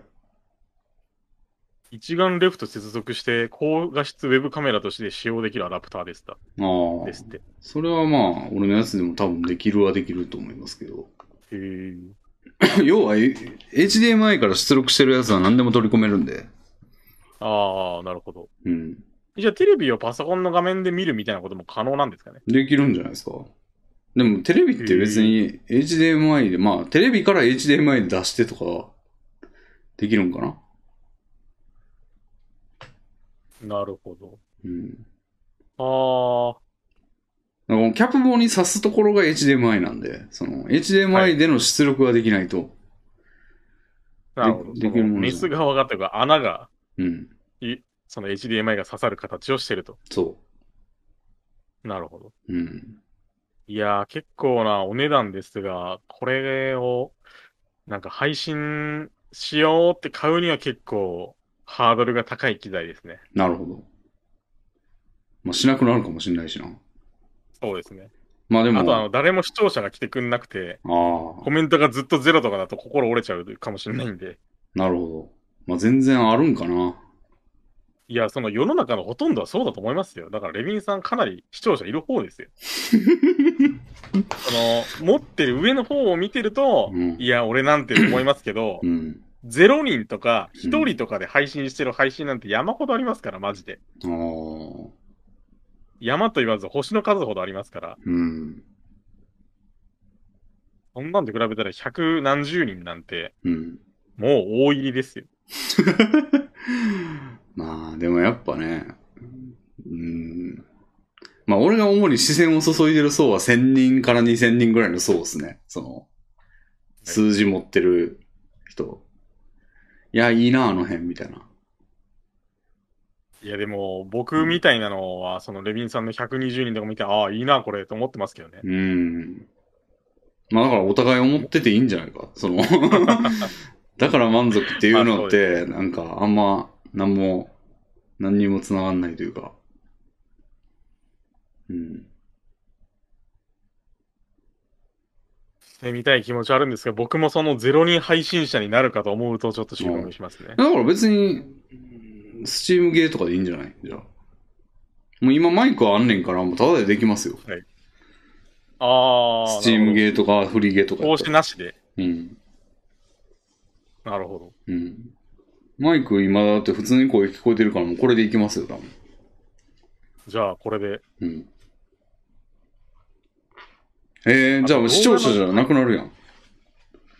いや、僕がその配信をしたからって、視聴者であることに変わりはないんじゃないですか、なるほど。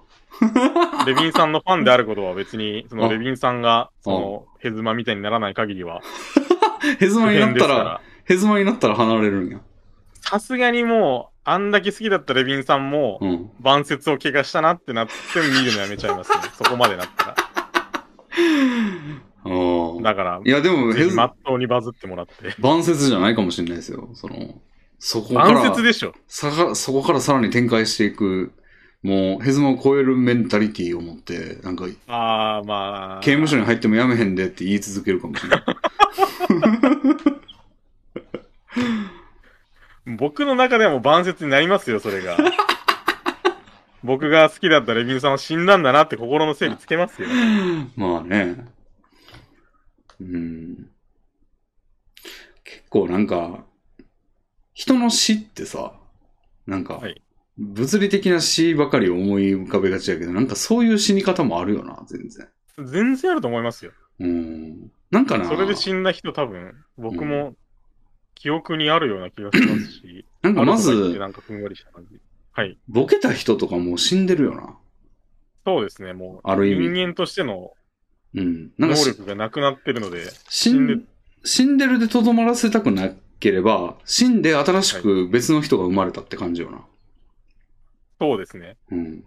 なんか俺、ばあちゃんが一回ボケってっていうのを、はいまあ一応経験してるというか、まあ世の中の人も結構経験してる人多いと思うんですはけい、ど、僕のおばあちゃんもボケボケになっちゃいました。あれ死んでるよな、もう。。死んでますすね。うん。はい。かつてのコミュ僕のニケーこともわかんないんで。そうそうそう。なんかだから、もう結構死として受け止めるべき、やけど、まあライトな死っていうか、そうですね。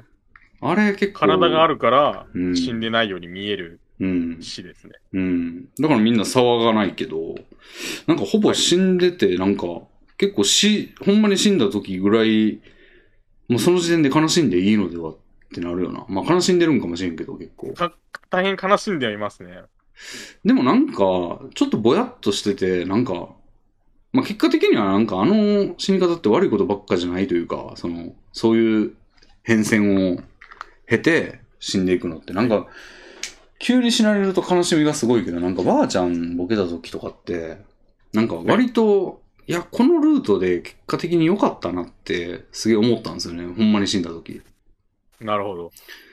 うん。なんか、で、そういうのって結構こう、まあ、ボケってとかは結構、マジの死に近い方の死ですけど、そうですね。なんか表変したなとか、あの、はい。態度コロッと変わったなとかってもうある意味死だよえなこ。んうん。こんな人だったのみたいなうんうん時に、その、いいと思ってたその人は死んでますね。うん。うん。だからこれ結構広く解釈してて、あの、はいラッドインプスとかもさ、あの、はい結構もうあんま好きじゃない曲ばっか作るようになって俺が。ああ。もう割と死ん死とと捉えた方がいいなって思ったりとか。なるほど。うん。もうレビンさんの中では間違いなく死ですね。うん。そうんの社会的な評価は全然関係なく。うんうんうん。なんかそういうのって世の中にいっぱいあるなと思って。ありますね。味変わっちゃったラーメン屋とか。ああ、ああああそうそうそう。俺もそれね、あの、西日暮里にね、あの、ぶっかけ屋っていううどん屋があってめっちゃうまかったんですよ。はい。ただ、途中でなんかまあ、わかんないんですけど、なんかうどんじゃなくて、その、まあ、うど揚げ物、天ぷらが上に乗ってて美味しいねみたいな感じのことも結構売りの一つだったんですよ。その、美味しい天ぷらが乗っててっていう。はい。で、ある時から天丼屋になったんですよ、そこは、急に。ええ天ぷら残しなでご飯に変えて。で、予想ではそんなこと望んでやってるわけないんですよね。結構売れてたし。おー。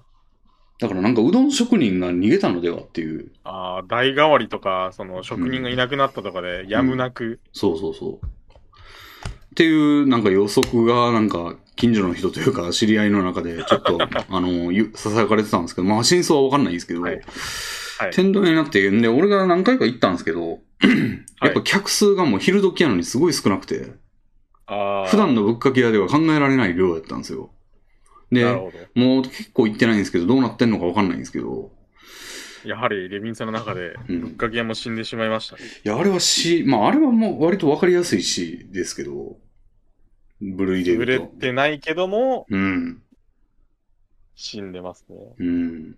なんかそういうのって、なんかその、そのことに、そのことに気づいているのであれば、なんか、普はい段、なんか、その漫然とその、まあ、体は生きてるし、みたいな感じでふわっと思うよりも、もっと真剣に受け止めて死を悼んだ方がいいのではって思う時があるんですよ。そうですね。うん。そうね。やっぱり人間も物があるとなんか安心しちゃうっていう特性が多分ありますから、ありますね。だからそれにだいぶ引っ張られてますね。もう中身はない箱だけ見て、中にはいいもん入ってるんだよなと思って、うん。嬉しがってるうん。滑稽な感じっていうか、うん。もう中はないのに。そうですね。うん。で結構なんかこれって騒いでる人も結構多いと思うんですよ。その方向性が変わったバンドとかで騒ぐじゃないですか。ああ、そうですねファ。ンが。あれっメジてャー、化して変わったとか。うん。あれ騒ぐメリットって、騒いだおはいことがまあ、ちょっとした脅しになってこう、戻ってきてくれるかもっていうことに欠けてる気がするんですよ。ああ、そうですね。まあ単こんなに不満な人いるんだから、あの方針で頼むよみたいな。うん。まあ、単に感情の発露でもあると思うんですけど、はい。でもあれは、まあ、全体的に良くないことだと思うんですよね。まあ、せんないとい うかう、そんなことしたってっていう感じではありますね。そうそう。だからなんかあんま騒ぐべきではないとは思いつつも、まあ死を自分の中いで。やー僕は騒ぎますよ。ああ。レビンさんがヘズマ化したら絶対配信に行って、うん。あの頃のおじいんどこ、ここみたいなコメントしますもん。でもさ、なんかその、流動していただいて、その、好きなとこ行っていただいて、あの、そういう流動的な市場が当たり前になってたらさ、その、全然関係ねえ分野から自分の好きな分野に入ってくる人も出てくるかもしれんやん。そうですね。で、その人はやる気満々の状態で来るわけやん。その、後ろ髪引かれて戻ってきたとかじゃなくて、はい。やりたくてやってる。やりたくて入ってくる人も、生むと思うんですよ、その心構えで、が、社会がそういう心構えだと。その、誘導化するようになればそういう利点もあるよと。うん。だから騒がん方がいいと思うんですよ。なるほど。うん。だから騒がないでいたまあだやっぱ、その、うん特権が侵されるのが一番反応するみたいな感じで、うん。その、怒るであろう利益に期待するより、うん。やっぱすでに持ってるものが損なわれた時に、やっぱり拒否反応がうん。強く出ちゃいますね。うん。でももっと、あの、種もみを食わずに、種もみを植えることを考えてみてもらいたい。もう今絶賛種もみ食べてる途中です から、もう、あの、顔出ししてる配信がいいんだとか言って、うん。その、メジャー化を妨げる厄介なファンがうん。山ほどいるわけですからう。ん。うん。いや、でも全体的に良くないというか、回り回って自分が損してるけど、その損に気づきにくいだけっていう。そうなんですよ。その、うん。そういう人が増えて、うん10人好きな配信者ができるかもしんない可能性を捨てて、うん。 1人に固執してるみたいな。うん。でも今は1あるから、その、マイナスになら、その1がうん。持ってかれたら、それは嫌みたいなうん。感じですね。でももう今俺が言ってそのことに気づいたんだからやめてください。まあ、それ、僕の主義主張と、 うん。その、うん気づいたのとは全く別の存在で、うん。いや、これは悪いことなんだけど、うん。でも俺は、うん。あれが良かったんだとうん。思っちゃいますよ。そんなうん。未来に期待できないですよ。でも、ゼロかもしれないんで すよ。投資と同じじゃないですか、それそも。うレビそンうでさすんの嫌いな。そうですよ。今いる、今あるお金は確実に減る、へまあ確実に減るっていうか、その、うん一旦形を変えちゃうじゃないですか。うん。で、増えるかどうかもわかんないものに、うん。お金を変える、持ってるうん。ものを変えちゃうのって嫌じゃないですか、やっぱり。いや、でももっとね、だからし、貧しいんですよね、その資産が。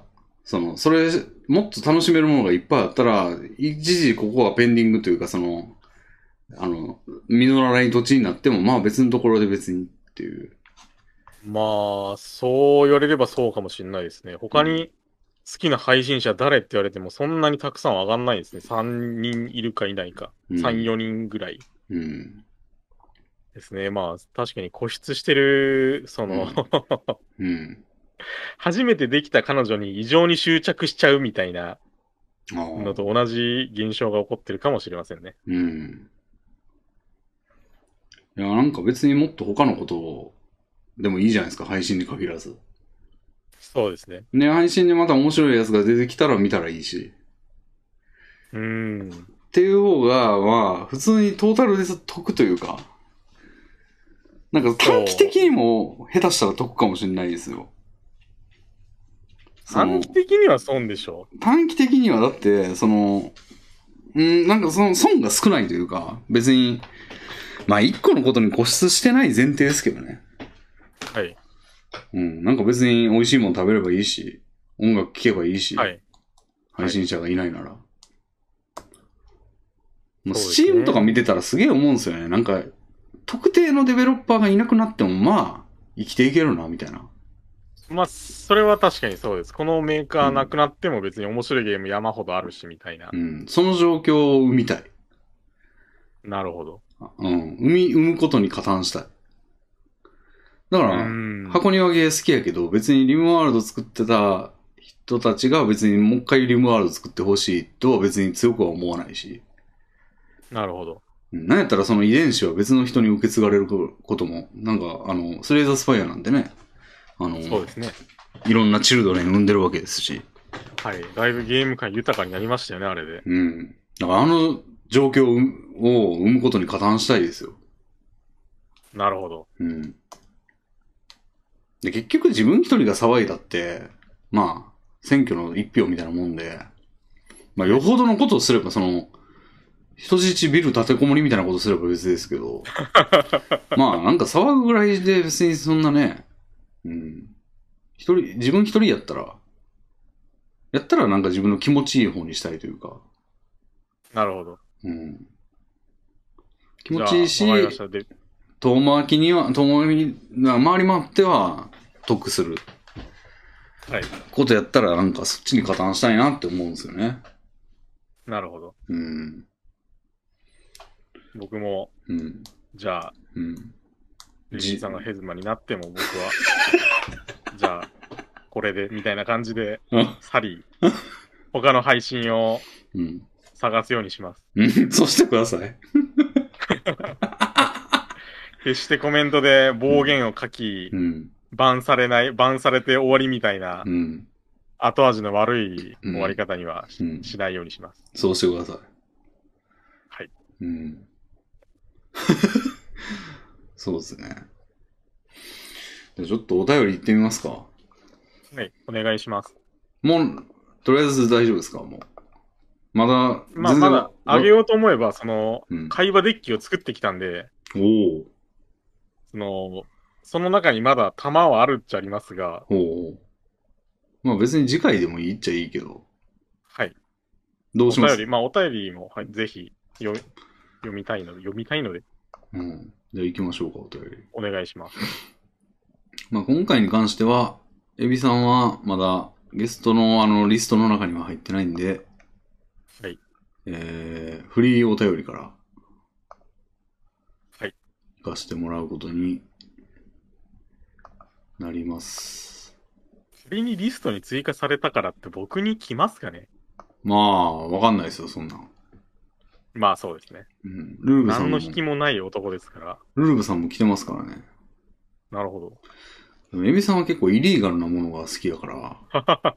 で、イリーガルなことを結構言っていくから、なんか、あの、苦情が来る可能性はあるんですけど。まあ、苦情もぜひ、あの、うんコンテンツとしてうん。再利用してください。僕も叱られようと思うんで。うんうんうん。おー、これは。おー。うーん。これ行ってみるか、じゃあ。いちょっとなんかさっきの話に若干関連する遺産とかそういう 関係にはい。関連する話で行ってみますかね。はいちょっと貼って。えー、では、えーずっと勤務中でいいのにさんからいただきました。 よくねえよくないけど。はずと、ずと金ですね、これは。えーっと、レミンさん、ゲストさんは、遺し遺言書を書こうと思ったことはありますかえー回答を参考にしたいため、現在パートナーへ結婚の予定がなく、親戚縁者との交流もなく、そこそこ財産がある方にお答えいただけると嬉しいです。これ当てはまってるでしょ。 えななんで僕のパートナーが結婚の予定がないことをご存知なんですかーそれは予想です。ただの。まあ、かなりの Google 並みの角度で正しいんですけど、めちゃくちゃ正しいな。ないです。うんはいえー以下、私がこの質問に至った経緯を記しますが、万が一見バレすると怖いので、ラジオ上では読まないでいただえ 読まないでいただけるのかい な。うーん。目で読みますかうん。まあで、えーっと、経緯は以上です。色眼鏡で見られることや揶揄されるのも、下手に同情されるのも嫌で他人には言えません。私は臨職な上、かなりの人間不信から今後も伴侶を得たいと思えません。でもこのままでいいのかと悩んでおります。アドバイスをいただけると助かります。よろしくお願いします。こんなんさ、内容読み上げないと言えないでしょ、何にも。確かにそうですよね。 ちょっと、そうか。ちょっと無理かな、これは。じゃあ普通にこのここをうん。完全に無視して遺言とかうん。パートナーを得るとはどういうことについ、どういう意見を持ってるかっていうことについて話すのはどうですかまあ、なるほど。そうですね。うーん。伴侶を得たいと思いませんか。うーん、まあ結婚ってなんかあの、さ、偽装結婚みたいなさ、あの、はい。控除を受けたいがために結婚するみたいなパターンってあんのかなあると思いますよ。レビンさんもそのラジオでおっしゃってたじゃないですか。そういう人から DM が来て教えてもらったみたいな。まあでもあれは、その控除、もうほんまにビジネスでみたいな感じじゃないですからね、別に。その、まあそうですけど、その、愛し合ってというか、うん。じゃない他の利益をもうその社会的に安定していると見られたいとか、うん。その死に際を見とってほしいとか、そう。ういうん利得を目当てにうん。結婚してるっていう、うん。でもえ結ーじゃ構ないい、ですか。結構一般的な話ですかね、じゃあ。広いですよね、それっいて。端的とも言いません けど、えーでもさ、まあなんかまあ、あの、収入目当てじゃないですけど、その、よくよ言われる ATM だよみたいな感じとか、って、はいもうそれじゃないですか、言うたら。でもそれは片方にないだけで、もう片方にはあるじゃないですか。もう片方は好きだから、うん。多少そのうん。 ATM に身をやつしてもうん結婚したいっていう意思があるから成り立つ関係じゃないですか。うん。その互いに何かを目的にしてる、そのうん。恋愛的なうん大切さを目的にしてるわけじゃない。まあ、グラデーションっすよね、だから。まあそうですね。うん。うーん。でもなんか遺言ってどういうことだ遺言と繋がんねえな。そうですね。ちょっとこれを読まないと遺言が何とも言えない感じの。うん。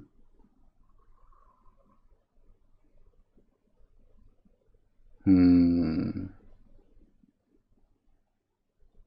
そうですね。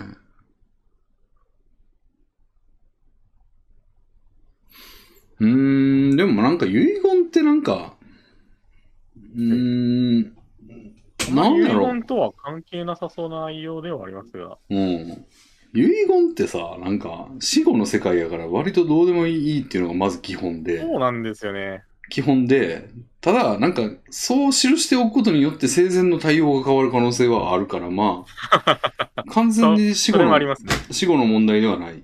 だから、まあ、はい普段から、例えばなんか、誰々に、もう、目をかけてるから、もう、こいつに全員額、なんか、うん相続させたいみたいなこと言ってると、そいつはめっちゃこう、べったりになってくるっていうそうですね。関係性の変更というか軌道修正みたいなのがさせれるやん。はい。だから完全に死後の世界の話ではないんだけど、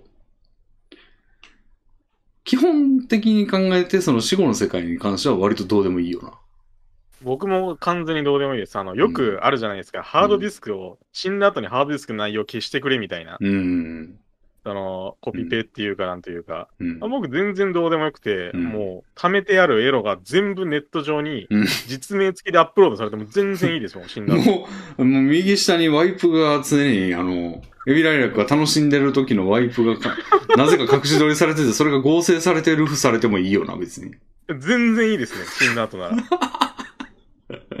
もう、その、自分の死体というか、うん遺体というか、もう、その辺に転がしてくれても全然いいですし。うん。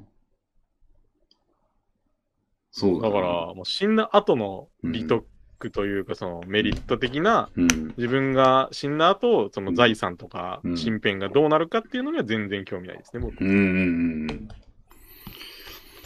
ら基本的にそうで、で、まあ、あるとすれば、その生前の気持ちの問題というか、その死後の世界やけど、現世を思い浮かべて、はい。例えばめっちゃ自分をいじめてたやつに全財産が行ったりしたら嫌やっていう気持ちはまあ、そうでわすよね。わかるよ、はい。はい。でそうならないようにっていうのの、まあ感情、今一例の感情をこうどんどんいろいろひっつけたり、ちょっと変質させたりして想像すれば、はいなんかこう、例えば、まあ、誰々に受け取ってほしいみたいな気持ちも、まあ、その延長線上にあると思うんだよね。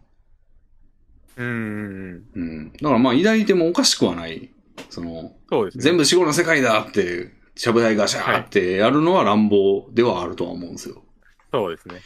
そういう人が多い、まあ僕ばっ、僕みたいなのばっかりというわけでもうん。ないと思いますし。やけど、まあ俺も基本的にその、いや、そういうの湧き立つと、けど、でも死後の世界じゃんで、次々と退治、あの、プチプチ潰していくというか、っはい。て言って、最終的にそれ一色になるっていうかことが多いんですけど、考え方そうとでしすて。ね。まあ、なんでも基本それで全部解決することぐらいしか俺の周りには起こってないんですよね、今のとこ。もう、死後の世界やからそうですねどうでもいいわ。どうでもいいわって言ってれば済 む。自分的にも済む。気持ち的に、自分の気持ち的にも済むような問題しかないというか。そうですね。よっぽど世界系の主人公とかでもない、そんな自分が死んだからどうってうん。いうことも基本的にはないですよね。うん。んじちょっとこゃ、の内容、要約したら、その見バレしないから、いどうですいいんじゃないですか。うん。でもなんか結構一個一個強烈じゃないですか、これ。なんか、見じてゃあ、るそと。の、すごいまとめて、家庭環境が悪くて、うん。家族と絶縁して、うん。でも病気になって、うんその、自分の未来がちょっと不安になって、うん。その財産を 誰に、自分の、うん。その、うん。悪い家庭環境の相手には渡したくないうん。けど、どうしたらいいか、その、うんうん伴侶を得たいと思わないから、うんうん。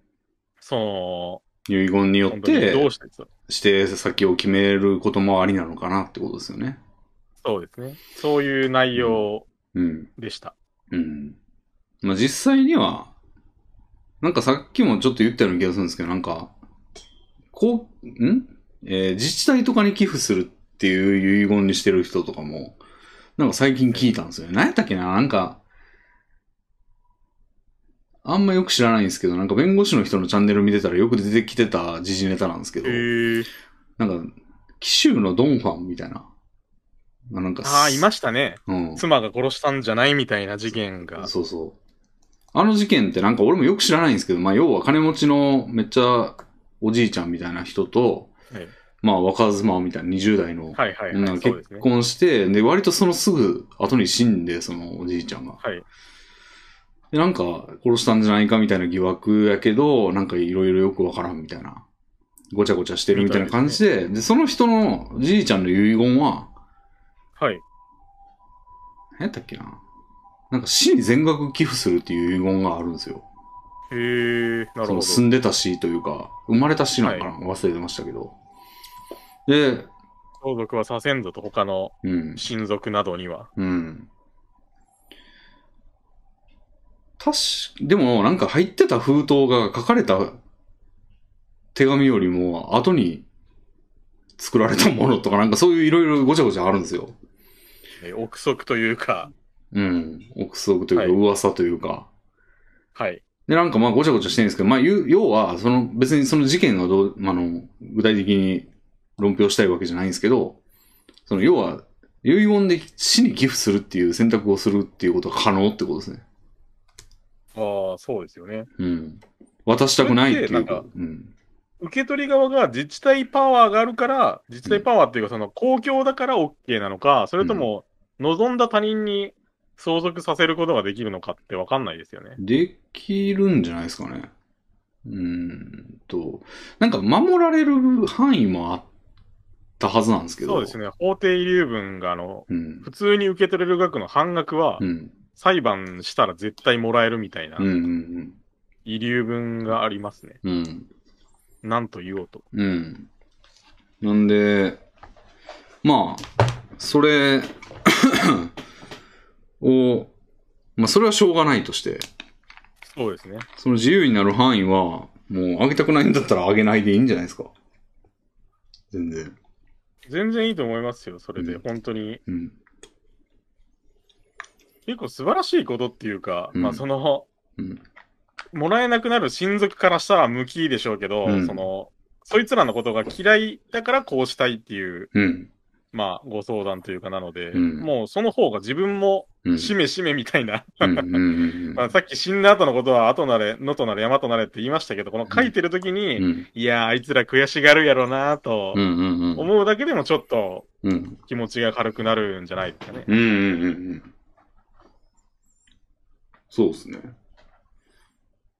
なんで、なんかその、しがらみがない、それしたいんだけど、すると文句言われるみたいな、しがらみがないんだったらもう、指定しといたらいいと思うけど、まあ、でも指定したところでまあ、何が変わるわけでも多分ないと思うんですよ。んなんで、気分が良くなる予感があるなら書いといたらっていう感じになりますね。そうですね。うん。ままああ、、うん、遺言状なんてもう自分の気分うん、だけのものみたいな、まあ その、うん。死んだ後、向こう、うん何でもいいや、派閥からすると、その生きてる時の気分のために書くもんですから。うん。ただまあ書いてる時点で結構嫌ですけどね。その、なんか死後のこと考えてるわ、今、みたいなのって、あんまりいいことじゃないというか。まあでも自分にその健康的な、その不安があればそういううん。気持ち。になるんじゃないですか、そのどうしても。うんうんいや、嫌ですけど、その健康な時だと、うん。うん。本当に、いや、死ぬなんてそんなって思いますけど、うんうん実際にその死にかけた人とかは、うん。この、これを機会にみたいにうん前向きに書くと思いますけどね。うん。俺のなんか感覚やと、なんかあんま前向きに書けない気がするんですよ。まあ俺の場合ですけど。俺が今書くとしたらもうなんか気持ちが後ろ向きになる気がしますね。えー、なるほど。うん。だって基僕は本、結構、だって基本死後の世界ど明うるどうでもいいと思ってんのに、わざわざ書くってことは、その、なんか意味ねえと自分で思ってるカードさえもそいつの嫌がらせに使いたいっていう精神状態やから、俺あー俺の立場からすると。はい。だからそれってなんかよっぽどこう投げる意志がもう転がってないみたいな、ちょっとこう、それでも投げたいみたいなちょっと不健康な状態なるほど。だと自分で思うんですよね。自分を想像すると。そんなことよりもっと考えた方がいいことがいっぱいあるはずで、あの、はいもっと面白いゲームってどんなんやろとか、 その、はい。建設的なことをもっとあると思うんですよね。俺の場合だとね。俺がそこまでそれ考えなあかんって状況結構追い詰められてると思うんだよな。うんうー。ん、なるほど。だから、肉体的に死が結構示唆されてるとかやったらまた話変わってくるんですけど。はい。今の俺の状態やと、まあ、死が近い可能性はあるんですけど。いや、僕ら近いですよ、実は。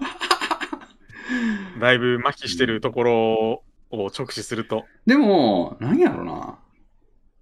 なんか、その、必然じゃないやん、割と。その、なんていうんだろう。そうですね。じわじわ来て、だんだん全燃料なくなってってゼロになるっていうよりかは、なんか、燃料タンクパーンって飛ぶかもみたいなことやん、俺らって。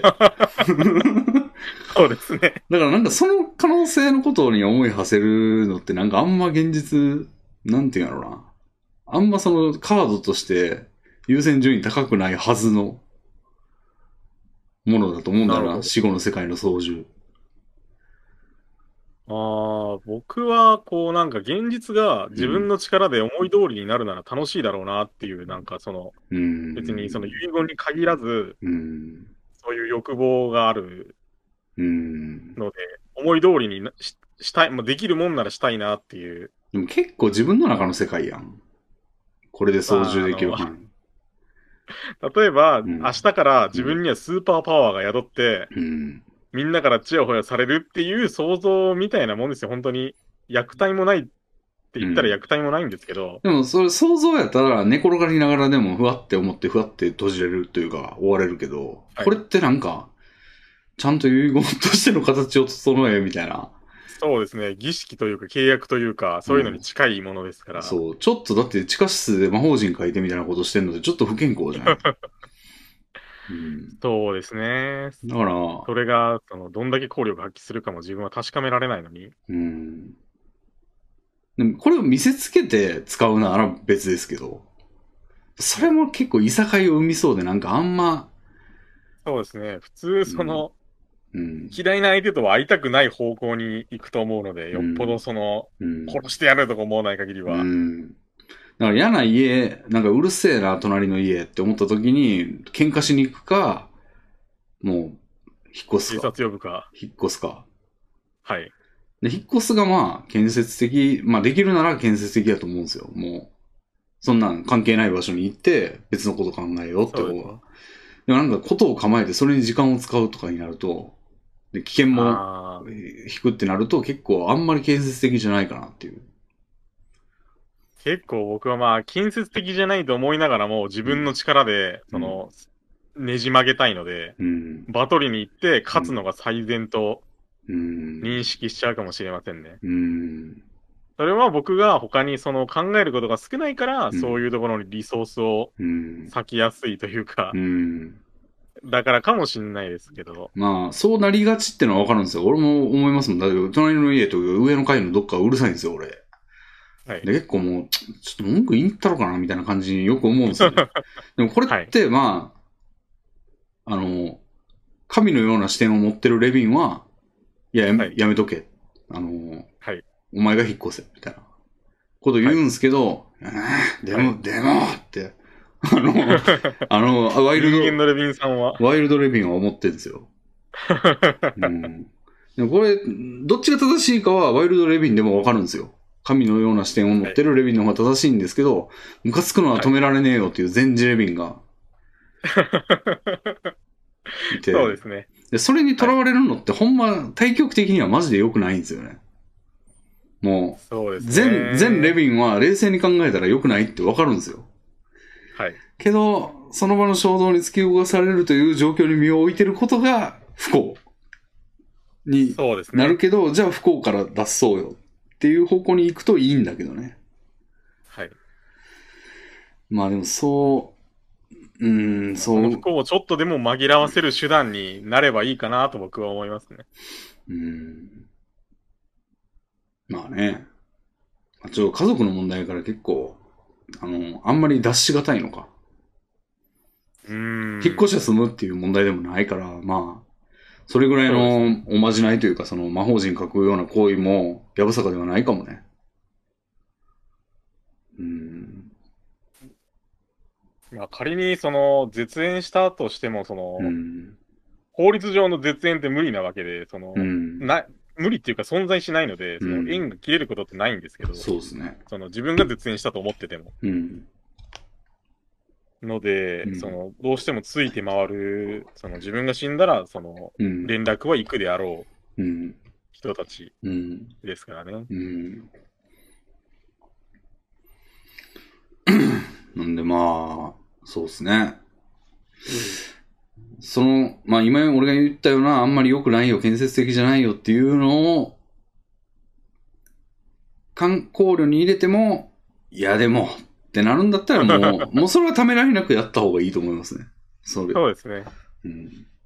レビンさんは、その、やめといた方がいいよ派閥で、まあ僕はその、ビースト派閥で、うん。もう気が済むならやればみたいな、うんいいそっちの方が楽しいぜみたいなうん。感じで、うん。どちらを選択するかはね。うん。もちろん僕の方、あの、意見に賛同しない方がうん。いいとは思うんですが、そうんの結果を見れば。うん。まあ、その結果が死んだ後なので、うん。能登なれ山となれスキームで。うん。そうですね。まあなんか、まあ、一言で言うと、時間の無駄感があるっていうことなんですよね。うん。もうなんか、うん。すごい、その、うん、あ望みのままに使って、うん残さず死ねばいいんじゃないですか。あ。その、遺言なんて関係ねえよみたいなうん。レベルまで使っちゃえば。うん。確かに。なんやったら借金 を。資産をマイナスにして。どうやうん。相続したしてみろや、みたい な。それだとね、自分にも、あの、余剰のお金が使えるっていうメリットもありますし、その、死んだ後に、あの、身身内だった人たちに嫌な気持ちにもさせられるっていう、ダブルお得なんで、これはマイナスだけじゃないですよ。うわぁ。なかなかのことだな。うん。まあ、そこまでその、うん。 やってやろうみたいなうん。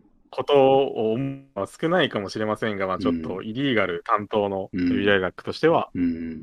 そういう方向も面白いと思いますね。うん。まあ、そんな感じでどうでしょうか。どうでしょうか。。うん。じゃあ次行きますか。はいこれがね、あの、誰でも向けて最新のお便りでした。はおお。い。えー、あ、これはちょっと最近話題になってるあれですね。ほう。ちょっと言っときますか。えー、オリンピックの話ですね。えー、山崎さんからいただきました。えー、レミンさん、ゲストさん、こんにちは。こんにちは。先日、東京オリパラの開会式で楽曲を担当することになった、小山田圭吾やったっけ、これ。小山田圭吾小山田圭吾僕。も詳しくないので。うん。のいじめ自慢が炎上していました。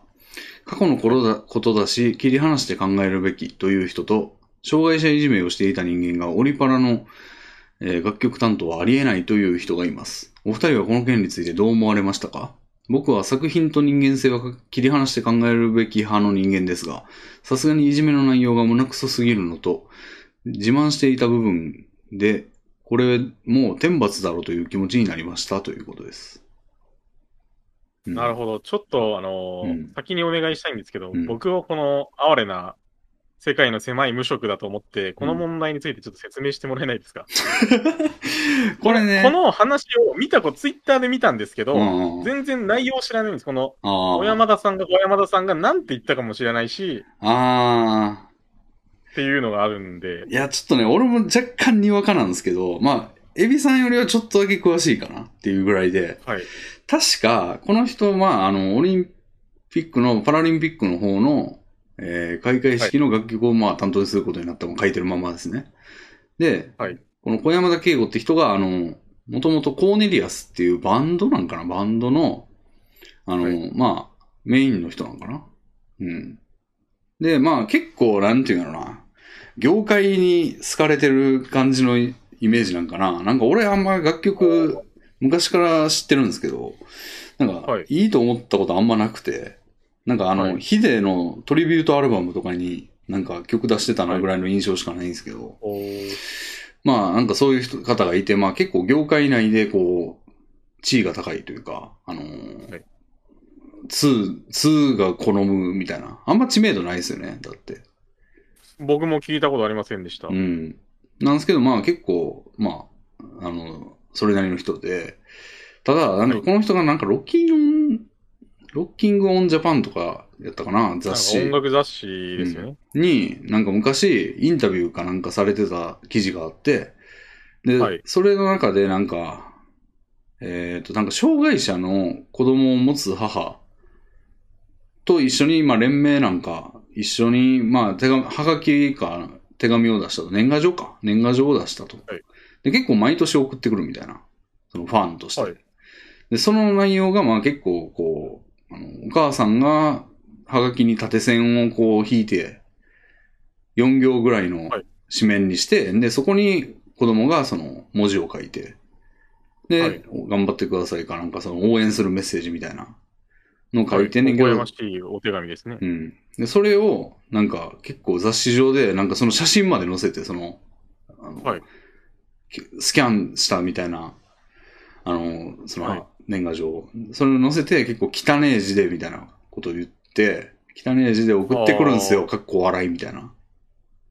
で、毎年送ってくるんですよ、みたいな。はい。ことを言ってたり、したやつがあったり、はい。あと何やったっけな、なんか、障害者の人を、なんかいじ、マジでいじめてたみたいな、そのなんか、糞便を食わしたみたいなえ感じのことをしてたことを自慢げに話していたっていうこともあったらしいんですよ。なんか俺その辺ちょっと曖昧なんですけど。え、 ででもなんか、ソースはどうなんでしょう、ね、うんこ食わしそのうん。うんこ雑誌、雑、誌に載ってるんですかね、それも。うんこ食わしたみたいなことはなんか書かれてた気がしますよ。えー、ちょっとそこは一応調べとくか。僕もちょっとニュースを見ます。うん。えっ、と、なんかインタビューによると、なんはいか、小学校から高校まで行ってた学校でのエピソードで、なんか全裸にしてぐるぐるに紐を巻いて、オナニーさして、うんこ食わしたりしたとか。で、うんこ食わした上にバックドロップしたりみたいな。ことを、小あー学、小学校の時にやってたんだって。はい。でクなるほどクイックジャパンか。クイックジャパン。あ、ロッキングオンジャパンでも言ってんのか。はい。うん。っていうのをなんか書いてると。今ちょっとなんかデイはリー新潮のなんかヤフーニュースを見てますけど。はい。うん。で中学の時は修学旅行では違う同級生を留年した先輩と一緒にいじめてたとか。はで、この同級生。生、そのいじめの対象の人もまたそれも障害者、障害を持ってる人っていう。なるほど。うん。 で、そのそれで炎上してたんですね。うん。で、この人がいじめた人の同級生の、その、いじめられてた人は、なんか自殺も考えたことがあるみたいなことが、はい判明していると、今。っなるほど。ていうようなことをやっていたと。うーん。うん。っていう人が、まあ、なんで、なんか逆におかしいというか、その、 わざとかみたいなぐらいの、その、エピソードじゃないですか、もうパラリンピックの。そうですね。そんなん自慢げにうん言うような人間が。うん。で、これに関しては著名人たちももう、大体批判してて、はい。で、一部なんか若干擁護して、擁護と見られた人たちもいたりして、どう擁護するんですか無理じゃないですかなんか聞いた話だと、あの、ある人はまあなんか過去はもう背負って生きるしかないみたいな感じの、はいもうこれも擁護の論調として捉えられてると思うんですけど、もう、その、おああ、擁護なんですかね。まあ、怒ったことはしょうがないとは言ってないと思うんですけど、その、過去を、はい。その、攻めるというよりは、まあ、今後、それをどう背負っていくかだ、みたいな。こう、はいまあ、中立というか、っていうのとか、あとはなんか、あのー謝罪文出した時にどっかのプロデューサー、どっかの曲のプロデューサーみたいな人が、音楽担当のプロデューサーみたいな人が、なんか、あのー今後頑張っていこう、みたいなはいそれどころじゃねえのに、なんか 今後、今後頑張っていこうみたいなことを言って、なんかその人も追消しをするみたいな。なるほど。燃え上がりを見て、ああ。とかあったりとか。まあだから要はそういう、こう、いじめとかに積極的に加担したり、まあ、もう言うたらゲスなことをしまくって、で、反省も到底してるようには見えないような人が担当してるのはどうなのっていう問題ですね。あうん。あ。レビンさんはどうですかまあ、俺基本的には作品と、まあ、作った人は分けて考えるべき派なんですけど、はい。まあ、そもそもでもオリンピックという行事がね、もう、それ込みで考えられてるもんっていうところはあるからな。そうですね。なんか、当然ふさわしくないというか、なんか、損でしょって感じよね。その、 この人を本当擁イメージが100%なのに。うん、この人を擁立した人もな、おかしいなって感じだし。そうですね。うん。だからまあ、うん、まあ正直なんか俺オリンピックにそんなもう、なんかそういうもんやと思ってるから、そのオリンピックをもうイメージとか、なんか、もうそういう、俺とは、なんかその作品と作者を分けて考えるべきみたいなこと人たちのためのものじゃないんで、多分。 そうですね、きっと。うん まあ俺からしたらもう割と、うん、俺はあんまり関心がないっていうのもあるから、まあそむしろ、そういう人たち向けに喜ばしいことをした方がいいんじゃねえのって思うから、なんかは、い。やめといたらっていう感じはあるんですけど、こ れ。やけど、基本的にはやっぱ作品と作者はまあ、分けて考えるって不不可能なんですけど、正直。絶対不可能ですよ。僕、そんな分ける、分けて考えるべきとも思わないですね。あ、本当。できない、できないんで、その理想を言っててもできないんで。でも、じゃあ例えば、めっちゃ面白いなと思ってたゲームの作者が実は殺人犯でしたって分かったらゲームやめるいや、別に僕、殺人犯のことを悪く思ってないんで全然いいです。うーん。じゃあ何に嫌なこと感じるのええ浮気とかですかね。あ、じゃあ不倫とか浮気してる人がゲームの作者やったらやめんのやめはしないですけど、ゲームの面白さは絶対損なわれますね。ああ、そうなんみたいな。で、楽しかっった思い出が陰りますね。た。へえ。そこは、うん、まあなんか別に俺どうあるべきとは思わないんですけど、その、損してんなって思いますね、単に。楽しめた方が良くまないあ、ですか、損を、損を、損をしてると思います。そんな、うんその別にうん別じゃんと思って、んノーダメならうん。まあ、それは、その、プラマイで言う得だと思いますけど、でうも、んしょうがなくないですか、うん。思っちゃいませんまあね坊主肉切れ今朝までっていうことわざがあるってことはみんなそうなんですよ。でもあれってなんか理不尽なものとして言われませんその坊主でかけら今朝まで憎いってなんかアホ、バカにしてるじゃないですか、割と。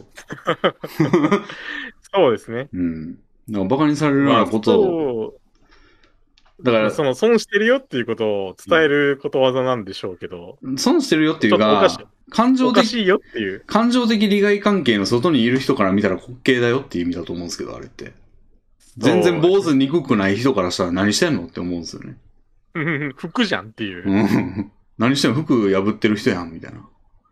だけで終わるっていうところを言ってると思うんですよね。そまあ、俺はさらにそっからですね一歩行って、なんか、その人がいいものを生み出す可能性もあるんだから、それの目を潰したくないっていうのはあるんですけど、まあ、それは、あの、闇に飲み込まれて消えていく言葉だとは思ってるんですけどはい。うん。まあ、みんなそんなこと聞かんわなっていう。うん。だってあんま関係なくないですかなんか正直。あの、言うたらさ、まあ、目の前で繰り広げられてたら、なんちゅうことしてんねんって思うけど、なんか、う。はい。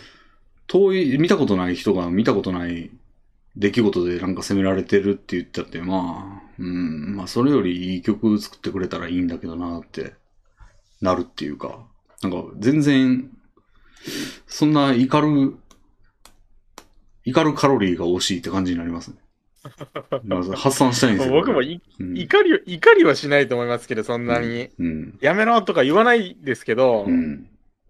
そうやめた方がいいですか続けた方がいいですかって聞かれたら、まあ、やめた方がいいんじゃないって答えるうん。感じですね。僕もそんな怒ったりしない、その全然興味がないんで、そもそも、そのオうんリンピックとか、うん。ミュージ、このミュージシャンとかうん。にないので、うん。だからその怒り、その正義マンみたいな感じで、うん。やめろみたいな、そのうん IOC にねじ込んだりなんだりうん。はする気には全くならないですけど、うんまあ仮にうん。曲を出した後に、うん。この情報を聞いたら、その味付けされちゃいますね、やっぱりどうしても。うん。うんまあね。同じ曲出しても、その、うんい。じめも全然関係ないクリーンなミュージシャンがうん。出した方が僕は、その、音がよく聞こえると思います。うん。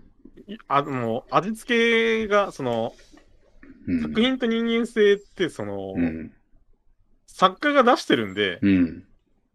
切り離すなんて不可能っていうか、元から繋がってるじゃないですか。うん。それをまあ、無理やり分けて考えようって話なんでしょうけど、でも別に知らんかったでしょ知らなかったです。うん。なんか、掘らだかならくて知っも。たらですよ、知ったら。うん。でなんか全部知られさせる状況ってなんか、だるくないもう知らんで済んだらそれでよかったのにって。そうですね。僕もこの話題別にそんなに、うん。なんでしょう、このお便りが来るまではうん無視しと、無視しとるっていうか、そのう、ん。ツイッターで見ても、へえ、ぐらいで、うんその、調べることなく流してたうん。ので、うん。あの、積極的に知りたいかといえば、うん。知らない方が良かったですね。うん。まあ言うたら、まあ、悪意的に言うと、まあエビライラクさんが食べてるし、飯食ってると。なんか、はいそれ実は虫入ってんだよ、みたいな。その、はい虫が香料に使われてて、そのソース。はい。なんかそういう、あの、虫が原料のやつ食べてるとか言われたら気分悪いでしょ。めちゃめちゃ悪いですね。あ のーエビの尻尾とか、うんゴキブリの羽と、ゴキブリの体と一緒だよ、みたいな言うやついますよね。あれめちゃめちゃムカつきますね。うん。なん食べか、物へのリスペクトが欠けてるんで、っていう理由で。なんかそれをわざわざ知らせてくるやつが全く悪く、なんか自分にとって鬱陶しくないとは思わないじゃないですか。全然思わないです。もうそいつ、鬱陶しいですよ、もちろん、そんな奴ら。うん。正義マンたちは鬱陶しいですよ。うん。うん、でももう分かっちゃったじゃないですか、今。正義マンのその活躍によって。いや、でもそれってさ、その論調でいくとさ、なんか構造的にはさ、人殺して、はいでももう死んじゃったじゃないですか、みたいな。の死んだことの戸川は、 戸川みたいな。殺した戸川みたいな。その知らせてきた戸川は少なからずないんですかみたいな観点もあるじゃないですか。はい。だからなんか、その、知らせてきたやつ無罪方面とはいかなくないですかそれもいかないです。まあ、止めようはないですけど、ね。知らせるやつうん。 うん。このいじめの話によって、うんその、まあもしかしていい曲だったかもし知れない曲に、うん。まあクソが塗られたわけですけど、うんうんそのクソの匂いは正義マンがこっちに送ってきたから、うん初めて気づいたわけで、うん。うん。その送られることなく、うん。その曲を味わってれば、うんん、いい曲だってなったかもしれないものを、うん。こいつらが邪魔したっていう思いはちょっとありますうね。ん。まあ、ちょっとですけどね。ちょっとありますよね。はい。うんだからもう100正義マンのせいだとは言わないですけど、うんま5ぐらいあ、おは。となしくしといてくれたら、 うん。 僕3ぐらいです。うん、消費税に満たないぐらいはありますよね、でも。うん、そうですね。だけどまあ、これはちょっと、ことがこと、内容が結構、あの、はい。用語しようがない感じはあるんで、まそうなんです。別に、か過去の犯罪にもなんか言い悪いありません、あ、ほう。あのー、アクタージュの作者の人が、あその、わいその路上でわいせつして、あ、打ち切りになったじゃないですうん。か。はい。ジャンプの。それと、あとあのう、んシマブーとかは、うんあの、援助交際をしたけども、うん。カムバックしてトリコという対策を書いたわけですよね。うん。で、あの、援助交際って、まあ、うん基本的にはうん、その、売ってる方の女の子も、んその未成年だからうん罪に問われますけど、まあ、うんやりたいと思ってる要素がちょっとあったわけじゃないですか。うん。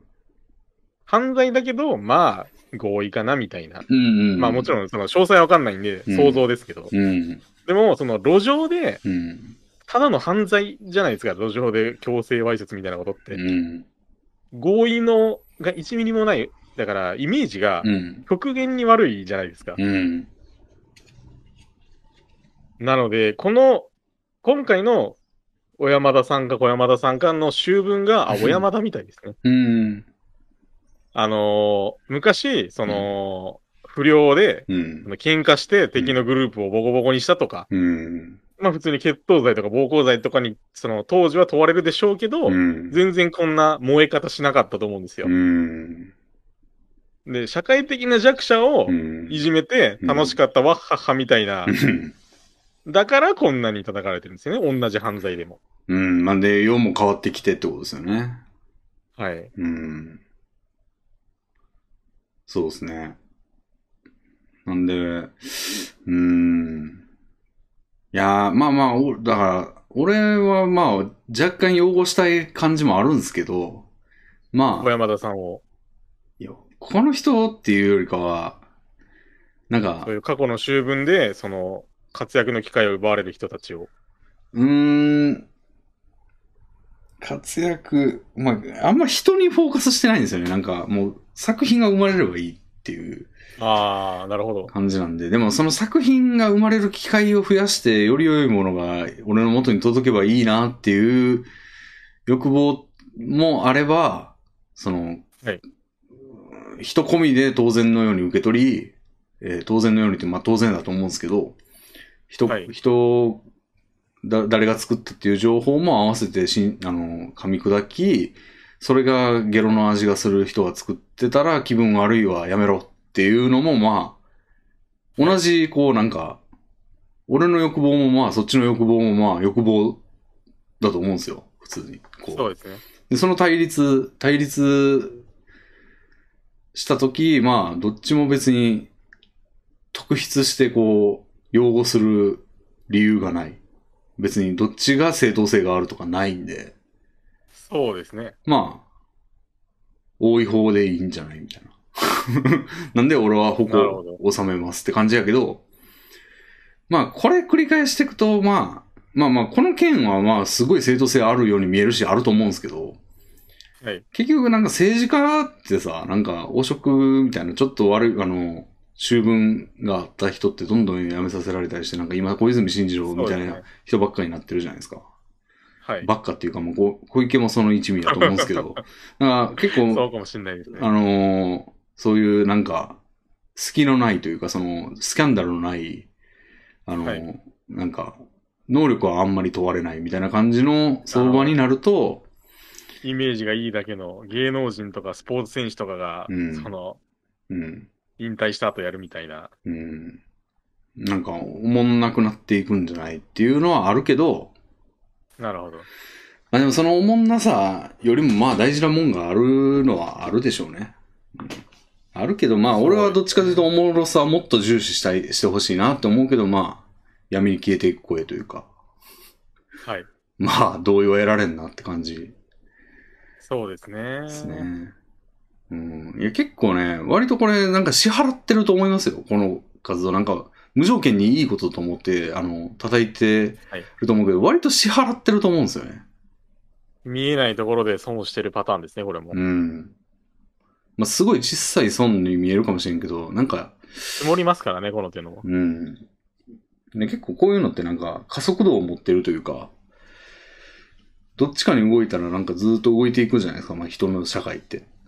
まあ確か に、次にこういう機会があったら、またその人の過去が掘られ、うん。同じようなやらかしをしてたら、その人も、うんい。んあの辞任しみたいな、で、まあこうい状う、態化してここれは一発ものだから、まあ、あの、うん、波及するかしないかはわかんないですけど、あの、俳優の問題もあったじゃないですか。そのピエール滝が覚醒剤うああ、麻薬かはいはいやはっいて、なんかはい、全部て、あの、お蔵入りになったり、差し替えたり、はい。っていうのってあれめっちゃ金かかってると思うんですけど、ってなると、もう今後こういうのが増えてきたら困るから、その、もう絶対クリーンなことが分かってる人ばっかりに、をキャスティングすることになると思うんですよね、映画とかって。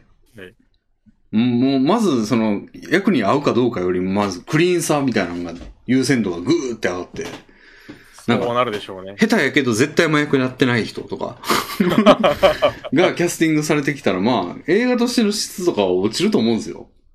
落ちますね。今のポリコレもそうじゃないですか。うん。役には合わないけど、んまあアジア人入れとかなきゃいけないし、黒人も出しとかいけないし、女も男もうん。ゲイも、うん。みたいなうん。のを入れてった結果、うん何これみたいな映画になってるのもありますからね。うん。だから、なんかそうなってったらまあ基本おもろくな、おもろくなる理由がないんで、それで。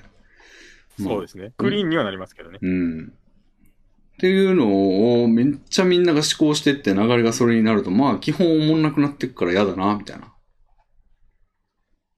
そうですね。感じはあるけど、まあ、これでも、みんなが不快になってる部分とか、なんか許せない部分とかを説得できるほどのパワーを持ってない論やと思うんで。 まあ、無理やろな。流れに腹がうのは。ちょっときついですね。うん。そっちが主流になることは多分うん、ないなかいもしれません。ない。絶対ないね。うん。まあ僕は程度問題、まあその程度問題って言えば何でも程度問題なんですけど、うん。これほどのスキャンダルじゃなければうん。使ってあげてほしかったなと思いますね。まあいじめだったから、まあそれは天罰だろうとうん。思いますけど、これが喧嘩とか、うん。まあ別に、その、イメージの悪くない、 イメージの悪くないって言っても、その、被害者はいるわけですけど、その、うんフルチンで外を歩いたとか、そういうちょっと面白い習文というか、 それも見た人は被害者ですけど、当然。じゃなければ、うん。その、もう、完璧にクリーン、その、面白さと、うん。その、罪のバランスをとってほしいですね。うん。何でももう叩きゃいいってもんでもないですし、うん。作品が良ければ人間性はもう何でもいいよ、みたいな感じでもないし、みたいな。うん。どっちつかずな答えにちょっとなっちゃいますね。うん。まあ、この件に関しては、まあ、そりゃ、うん。オリパラの曲作れるはずないよね、とは納得しますね。うんうんうん。そうですね。まあ、納得はしますけど、まあ、あんま、まあ、あんまそ見のえな、いよあんまそのカード切らないでほしいなっていうのは。そうですね。よっぽどの時だけ切ってもらってう、ん。そうですね。ああ、まあそんなとこですかね、これは。そんなところですかね。ちょっうと中途半端な答えになっちゃいましたが、僕は。そうっすか 別にそんなことないと思いますけど。バランスがいい方がいいみたいな当たり前のことを言ってません。ああ。そりゃそうだよ、みたいな。うーん。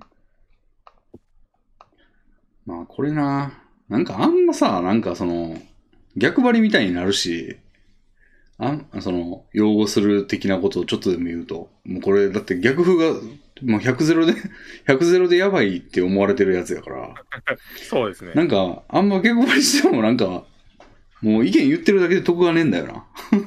そうなんですよね。うん。あの、いや、これは悪いやつだね。叩いとくのが安牌、もう安牌安牌のド安牌で、うん。擁護しても得ない上にリスクしかないみたいな状態なので、うん。あなんあの、う思考んゲームとして擁護するっていうのはどうですか、今から。いやー、いや、それも得はないな。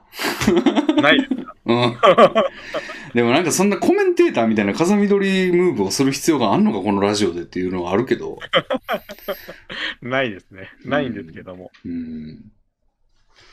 まあそうですね。まあでもあん擁護、まするならどうにかしてみろっていう気持ちを感じたので、このお便りから。うん。なるほど。じゃあ次行ってみますか。はい。うーん、どれにしようかな。うん。うん。うーん。おー。すごい楽しいですね、お便りって。僕結構夢だったんですよ、ラジオ で。お便りを読ん読んでもらうっていうか、読むのっていうか。おー。自分でラジオしようと一瞬思ったことがあって、まあ思っただけで終わったんですけど、うん。一番楽しみなのはそのお便りを読むことでしたね。おー。楽しみ、想像上でってこそうです。とおーこれが一番楽しいだろうなと思うことがお便りでした。うん。だから今すっごく楽しいです。想像通りでした。おー。もう何本でも来いや、みたいなじゃあこれい気く持ちかです。ね。はい、どうぞ。えー、では、プチューさんからいただきました。ありがとうござい ます。ありがとうございます。えーレビンさんはラジオなどで食べ物の話をすることが多いと思いますが、コンビニやチェーン店の食べ物の話ばかりで、 特定のお店の話があまり出てこない気がします。ちょっと奮発して高めの店に行ったり、ちょっと足を伸ばして海鮮の美味しい地方に行ったりしないのでしょうか例えば、たまには王将のワンランク上の中華料理店に行くことにレビンさんは興味はないですかまた、蒸気と関連すると思いますが、美味しかった話はよくしているものの、めちゃくちゃ美味しかった話はあまりない気がします。私はいろんな料理店や居酒屋で美味しいものを求め続けていて、時にあまりの美味しさに驚愕することも多いのですが、レミンさんは特にそういうのを求めていないのでしょうかなるほど。えー先に僕が、その、うん言っ。ちゃって、言っちゃってもというか、ええ。想像上のレビンさんの回答をさせてもらってもいいですかああ。どうぞ。この、うん。いろんな料理店や居酒屋で美味しいものを求め続けるっていう趣味はう、ん。すごくよくわかるというか、その、うん。楽しいことだろうなと思うんですけど、おう。それって、あの、冒険の日々っていうか、うん。その、ガチガチのバトルをいつも繰り返すことだと思うんですよ。うん。で、あの、吉良義景も言ってましたけど、そうんの植物のような、うん。その浮き沈みのない静かな生活というかうん、食をうん、その、まあ、安牌の80点ぐらいのを毎回来てくれればいいんだっうてん。いう人も。もいますし、うん。それが、その、それをもって、そうんの食事にそこまで興味ないんじゃない、っていうのと、また別の話で、うん。安打をいっぱい打ちたいのか、うんホームランを狙っていきたいのかは、うんって。いう違いですね。ホームラン狙う人って、その、ヒットの数自体は、その、ヒットを打ちたいと思ってる人より少ないと思うので、うん。だから、外れることもあるし、当たることもあるよりは、うん。ずーっと小当たりみたいな状態が心地いい人もいます。うん。だから、王将でいいんです。王将がいいんで す。それが俺の思ってることなんですね。そうです。うん僕の、あの、僕のレビンさんはそう思ってます。うん。どうですか、レビンさんは。なるほど。そうですね。うーん。まあ、その、うん、小当たりが多い方がトータルでいいと思ってるから、まあ実践してるっていうのはそうなんですよ。はい。ただまあ、その、じゃあ逆側のそのホームラン王を目指すっていうルートは一回も通ったことがないんで、あの、ほんまにちゃんと比べて、そっちの方がいいと俺は思ってるのかっていうのは疑問なんですよ。要は、なるほど。ホームラン王生活の苦しさ、楽しさを知らない状態で予想してるんですよ。なるほど。こっちの方がまあいいだろうみたいな。うん。当然ヒットメーカーの生活はずっとしてるんでわかるんですけど、はい。それと比べる方のもう一個の方は全然やってないんですよね。なるほど。で、予想としては、ホームラン王は、はい。まあ、結構、その、普段食ってるやつを下回ることが多いと思ってるんですよね。あの、金、あー金込みで。はずはずだなと。金銭、金額込みで。はい。ああ、そうですね。コストも絶対上がりますしね。うん。 って思うと、ベタ折りしちゃうんですよね。なるほどう。ん結構、ネタ売りしてる絶対に振り込まないですから、うん。現実でいいいいと思いますというか、まあ、うん全うん然ありですね。高かったで、めっちゃうまかったわっていうのも、そんなに経験がねえんだよな。そうなんですか。うん。なんかね、めっちゃ20代前半ぐらいの時に、あの、はいえーっとね、昼飯にジョジョ園行ったことがあって、まあ、当時、当時としては超高い、なんか5000円ぐらいのランチ食ったんですよ。はい。なんかそんなでもなかったんですよ。へえ、うん、 5000円の価値はない。うん、まあ、1000円やったら美味しくて好きですけ ど、5000円、うーんって感じだったんですよね。なんか普段なるの 5, ほ倍喜んでるか、俺みたいな。それはもうないですね。うん5倍出したからって5倍喜べる世界じゃないですよね。うん。料理は。まあそうですよね。せこれよくもて、2倍。そうですね。これも直線的な世界ではないので、はい。なんで、なんかやっぱあくまでケチなんでコ、コスパを考えると、やっぱ根元の方が一番いいんですよ、その係数としては。1円あたりの喜びというか。はい。わかります。うん。なんで、ちょっとね、その生活はなかなかなるほどうん。で、毎日のことやから、飯食うって。そうですね。うん。なんか1000円とか、1日あたり1000円とかあげたらもう倍食費かかるみたいなことやん。普段1000円で飯食ってたら。そうですね。結構な、てこの原理が働くんで、なんか慎重なんですよ、割とそこは。なるほど。うん。僕は、その、基本的にはアンダーを打つ、僕もそういう派閥なんですけど、うん。たまに高いところ行ったり、まあ高いっていうのも人によるじゃないですか、その、うん僕が高いと思ってるものをサラリーマンに行ったら、いや、そんぐらい普通でしょ、みたいな、うん。あるかと思うんですけど、うんあのーじゃあめちゃくちゃ美味しかった話をします。うん。はい。まあ、お店の名前出していいかわかんないですけど、まあ、うん出した方が参考になるかなと思うんで出しますが、もちろん許可とか取ってないですけど、うん。群馬県のうん桐生市にうん。斎藤っていう寿司屋があるんですよ。はい。あの、群馬ってまあ海ないんで、そんな、その、魚とかうまくないっしょと思われるかと思うんですけど、うん。あの、大将が今、まあ、昔は築地に週に何回か行って仕入れてきて、今は、えー、豊洲に行ってらっしゃるそうなんですけど、うんで、仕入れてて、うん。で、結構熟成系の、うん。あ、ん僕お寿司屋って言いました寿司。寿司です。おす、斎藤ってお寿司屋さんですね。うん。熟成系が得意な寿お司寿司で屋さんお熟寿司屋さんな成んですよ。熟成ってどういうこと、はい。うん。あの、マグロとかをうん。適度な状態にして寝かすんですよ、2週間とか。へえ。そうすると、あの、普通のマグロって結構あっさりしてないですかうん。あの、回転寿司で食べるマグロってう、んうんうん。さらっと食えるタイプのなんですけど、そうですね。熟成したマグロは、なんか味の要素がめちゃめちゃ増えてて、へえ。あのーなんですかね、ナッツのようなへえ。香ばしさというか、うん。香りの良さがすごく強く出てくるんですよ。へえ。はい。で、その、もうこれアミノ酸味わってるわ感とか、この顔、マグロってこんな香りあるんだ、みたいなとか、うん。全然自分の知らなかったマグロの味っていうのがうん味わえるんですよ。うん。その斎藤っていうお店では。うん。で、結構季節の旬のネタとかも美味しくて、うん。で、一回行くと、うん。あのー大抵お会計一人1万円なんですね。友達と行くんですけど、うん。 1万円ずつ。うん。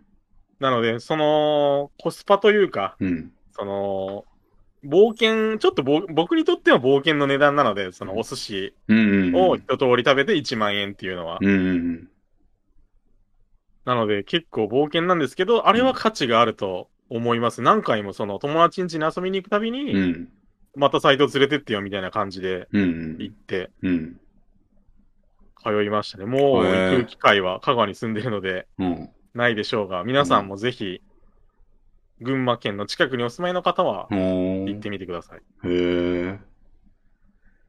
そういうね、なんかリファレンスがあると行きたくなるんですけどね。その人そうかですね、僕らも友達から聞いたから、具体的に聞いていくっていうのをやりたいんですよだから俺結構ホイホイ買ってるでしょ、家電と いうかその。そうですね、おすすめされたものを。そう。だから人から勧められると聞くんだけど、ただ知ってる人じゃないとあんまりなんですよね。その、おな便るほお便りで勧められるとか、チャットの人に勧められたやつって、やっぱその、その人が俺のことをどう思ってるかとか、あの、どう思われてえじるゃあ、んだろうなっていう予想がつかないんで、なんかほんまかなっていう疑問がすぐ湧くんですよ。僕に勧められてサイト行きたくなりました。なった。ああ、いいですね。やっぱ今だってその言葉の濃度が、あの、そのやっぱチャットとかお便りで書く言葉って、まあ文として読んだりとかするだけだと、はい。訴求しないんですよね、やっぱあんまり。重みないですよね。うんさらーっと。いやこれ、これしょうがないですよね。うん。そう、そうしょうがないです。うん。でもなんかそんな僕こ僕だってそうなると思います。う、だからそれのスキルが、スキルっていうか、その、高まっていくと食レポとかになってくると思うんですけど、そうですね。まあ割とそれに人並みには全然流されるたちなんだろうと思うんですよ。そういうところを見ると、やっぱり冒険が嫌なんじゃないですか、そのうん美味しいものを、うん。そのちょっと上のランクの美味しいものを食べること自体は好きなんだけれども、うん。それを発掘するコストはかけられないとそうですいね。う感。じですよね。うん。で、このホームラン狙いの人は、その、アンダー、その、トータルの価値がう、ん。高アンダーをたくさん打つ人と同じぐらい、まあ同じぐらいかどうかは人によりますけど、うん。だと仮定するとコストが莫大にかかるじゃないですか。うん。店を探して、遠くに行って、うん高いお金を払って食べてのギャンブルじゃないですか。うん。 なので、まあ無尽蔵にお金を、その、食のみが趣味。まあ僕も食のみが趣味ですけど。 FF はが、えーっと、あれは、うん。あー仕ど事っちか取れって言われたら食事を取ります。うん。 FF はお金、お金もらったらやめます。ああ。食事ももう美食というか、うん。食べることはもう何されてもやめないですね。うん。あの、糖尿とかになって、う君んこれ以上食べると死ぬよって言われてもそれで死ぬと思います。強固やな。うんもう本当にライフワークっていうか、うん、食べる、僕が生きてる目的は食べることなので、うん。結構、うん。だからあの、僕、南国のフルーツすごい好きなんですけど、うん。そのためにタイに旅行に行って食べまくりました。うまかったっすかめちゃめちゃうまかったでええす。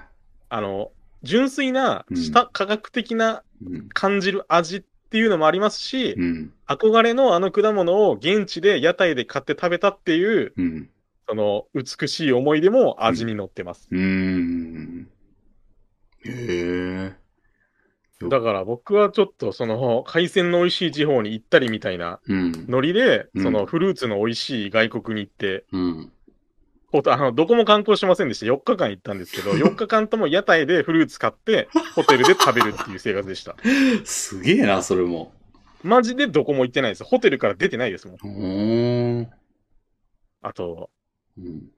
タイにカオマンガイっていう、あの、ほなんですかね、チキンライスなんですけどう。、うん。ケチャップのチキンライスじゃなくて、鶏の出汁でご飯を炊いたチキンライスもあるじゃないですか。ほーん。そういうお店の有名なチェーン、チェーンがあるんですよ。うん。なんかピンクのうんポロシャツを着てるんですよ、店員さんがみんな。っうん。ていうお店で、その、本場のカオマンガイを食べて、めちゃめちゃ美味しかったです。しかもそれが200円ですよ。え本円え。はあ僕、豚タラ食べましたもん。おー。それも400円。そうです。もう、腹いっぱい食べて400、たった400円でうん。食える。こんなうまい料理、いいなと思いましたね。うーん。なるほど。結構、楽しいっちゃ楽しい。その食べ物に興味があればそういうのも楽しいんですけどう、ーん。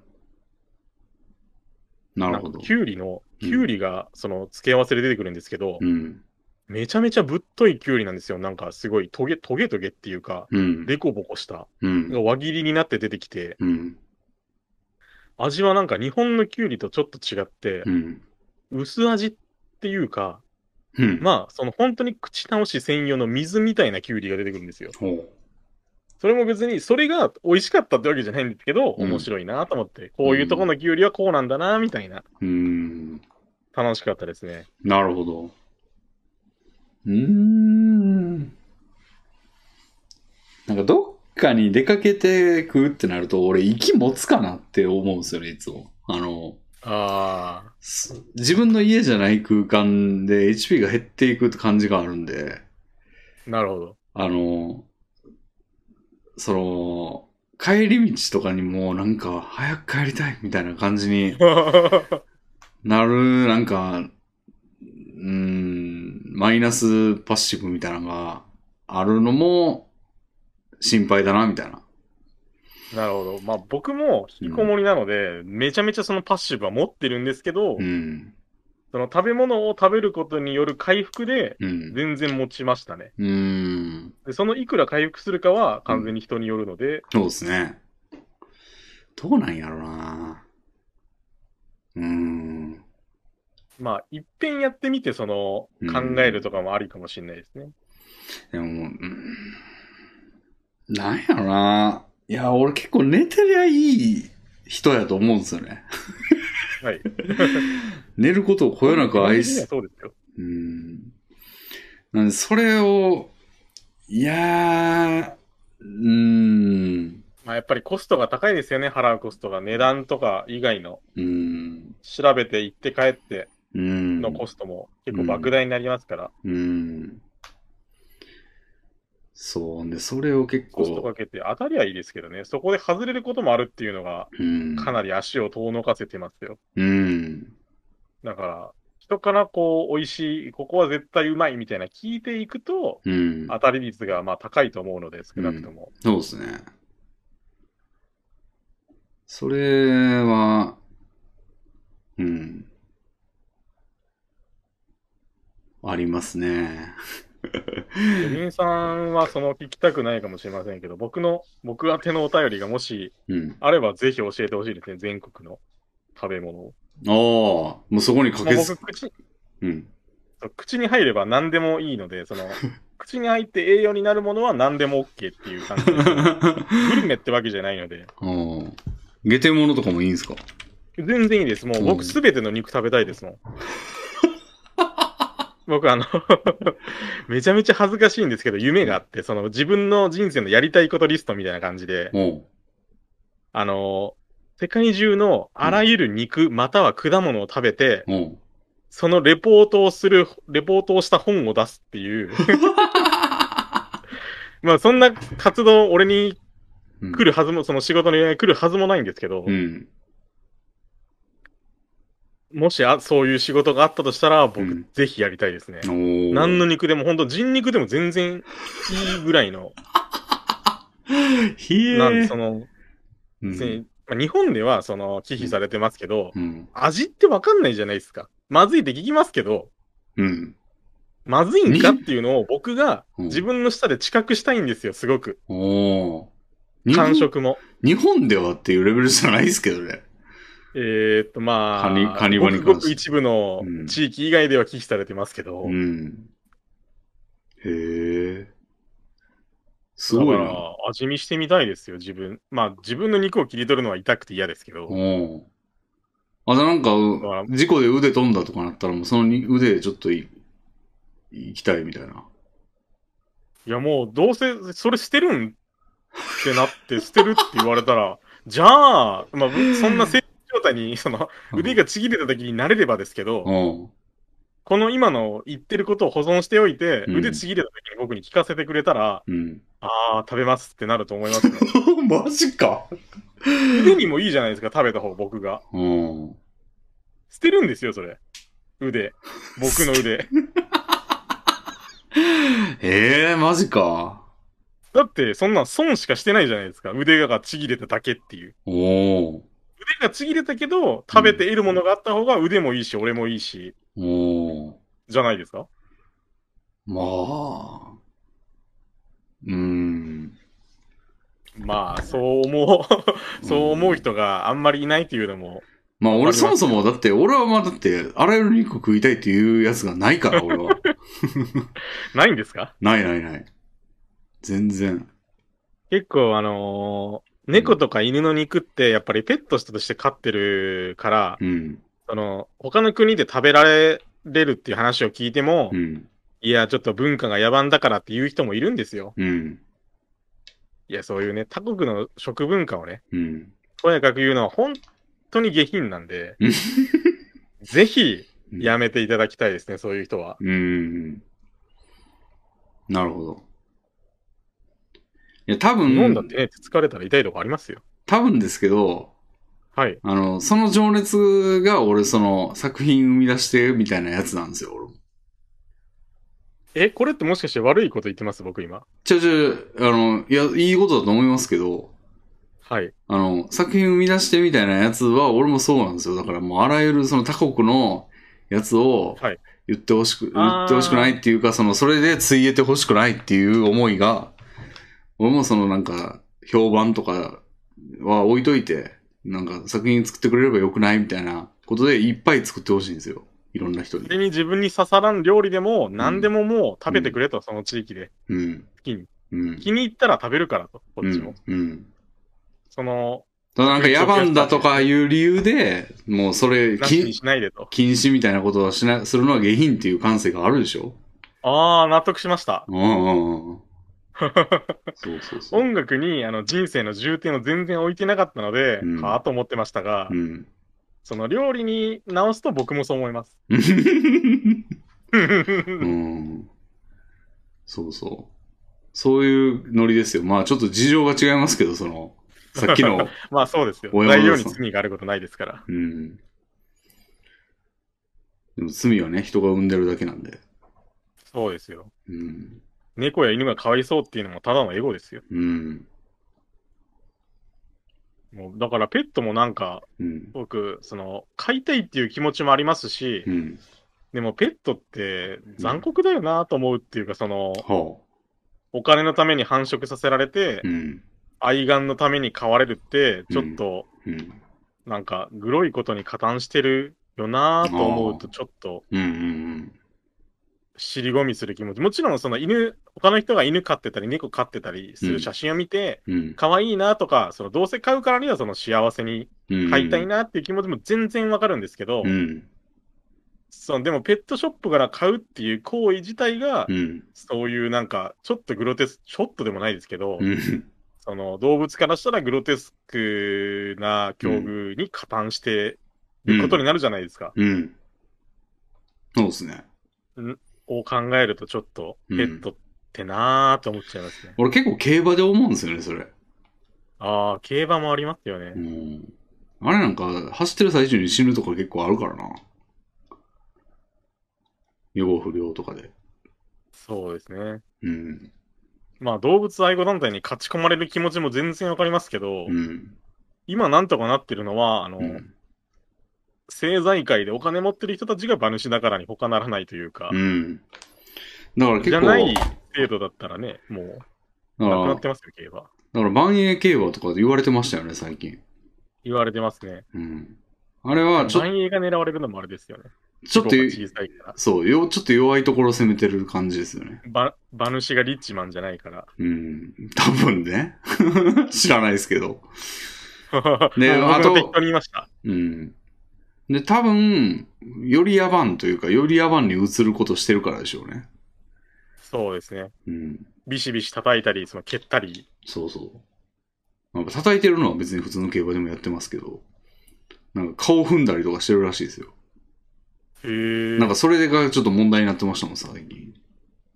まあ、馬も蹴られたくないでしょうけどね。うん。だからそまあれ、馬の価値判断をお前がするなという話でもありますいやが。でもまあだからペットと、ペットより、ペットとどっちが残酷かって言ったらあれですけど、わかんないですけど、そうですね。似たようなとこありますよ。ありますね。うん。うん。競馬も、まあ、感情論だとなくなった方がいいような気はしますけどね。ああ。うん そ。の楽しんでる人には悪いですけどね。うん。まあでも楽しんでる人には悪いですけどねっていうのが自分に向かないことはないですからね、別に。自分、そうですね自分の楽しんでるやつも楽しい、楽しんでる人はいるでしょうけどねって言われて。犬の肉食いたがるのやめろやって言われたら、いやー、ちょっとそれはやめねえけど、みたいなうん。感じになっちゃいますから。うん。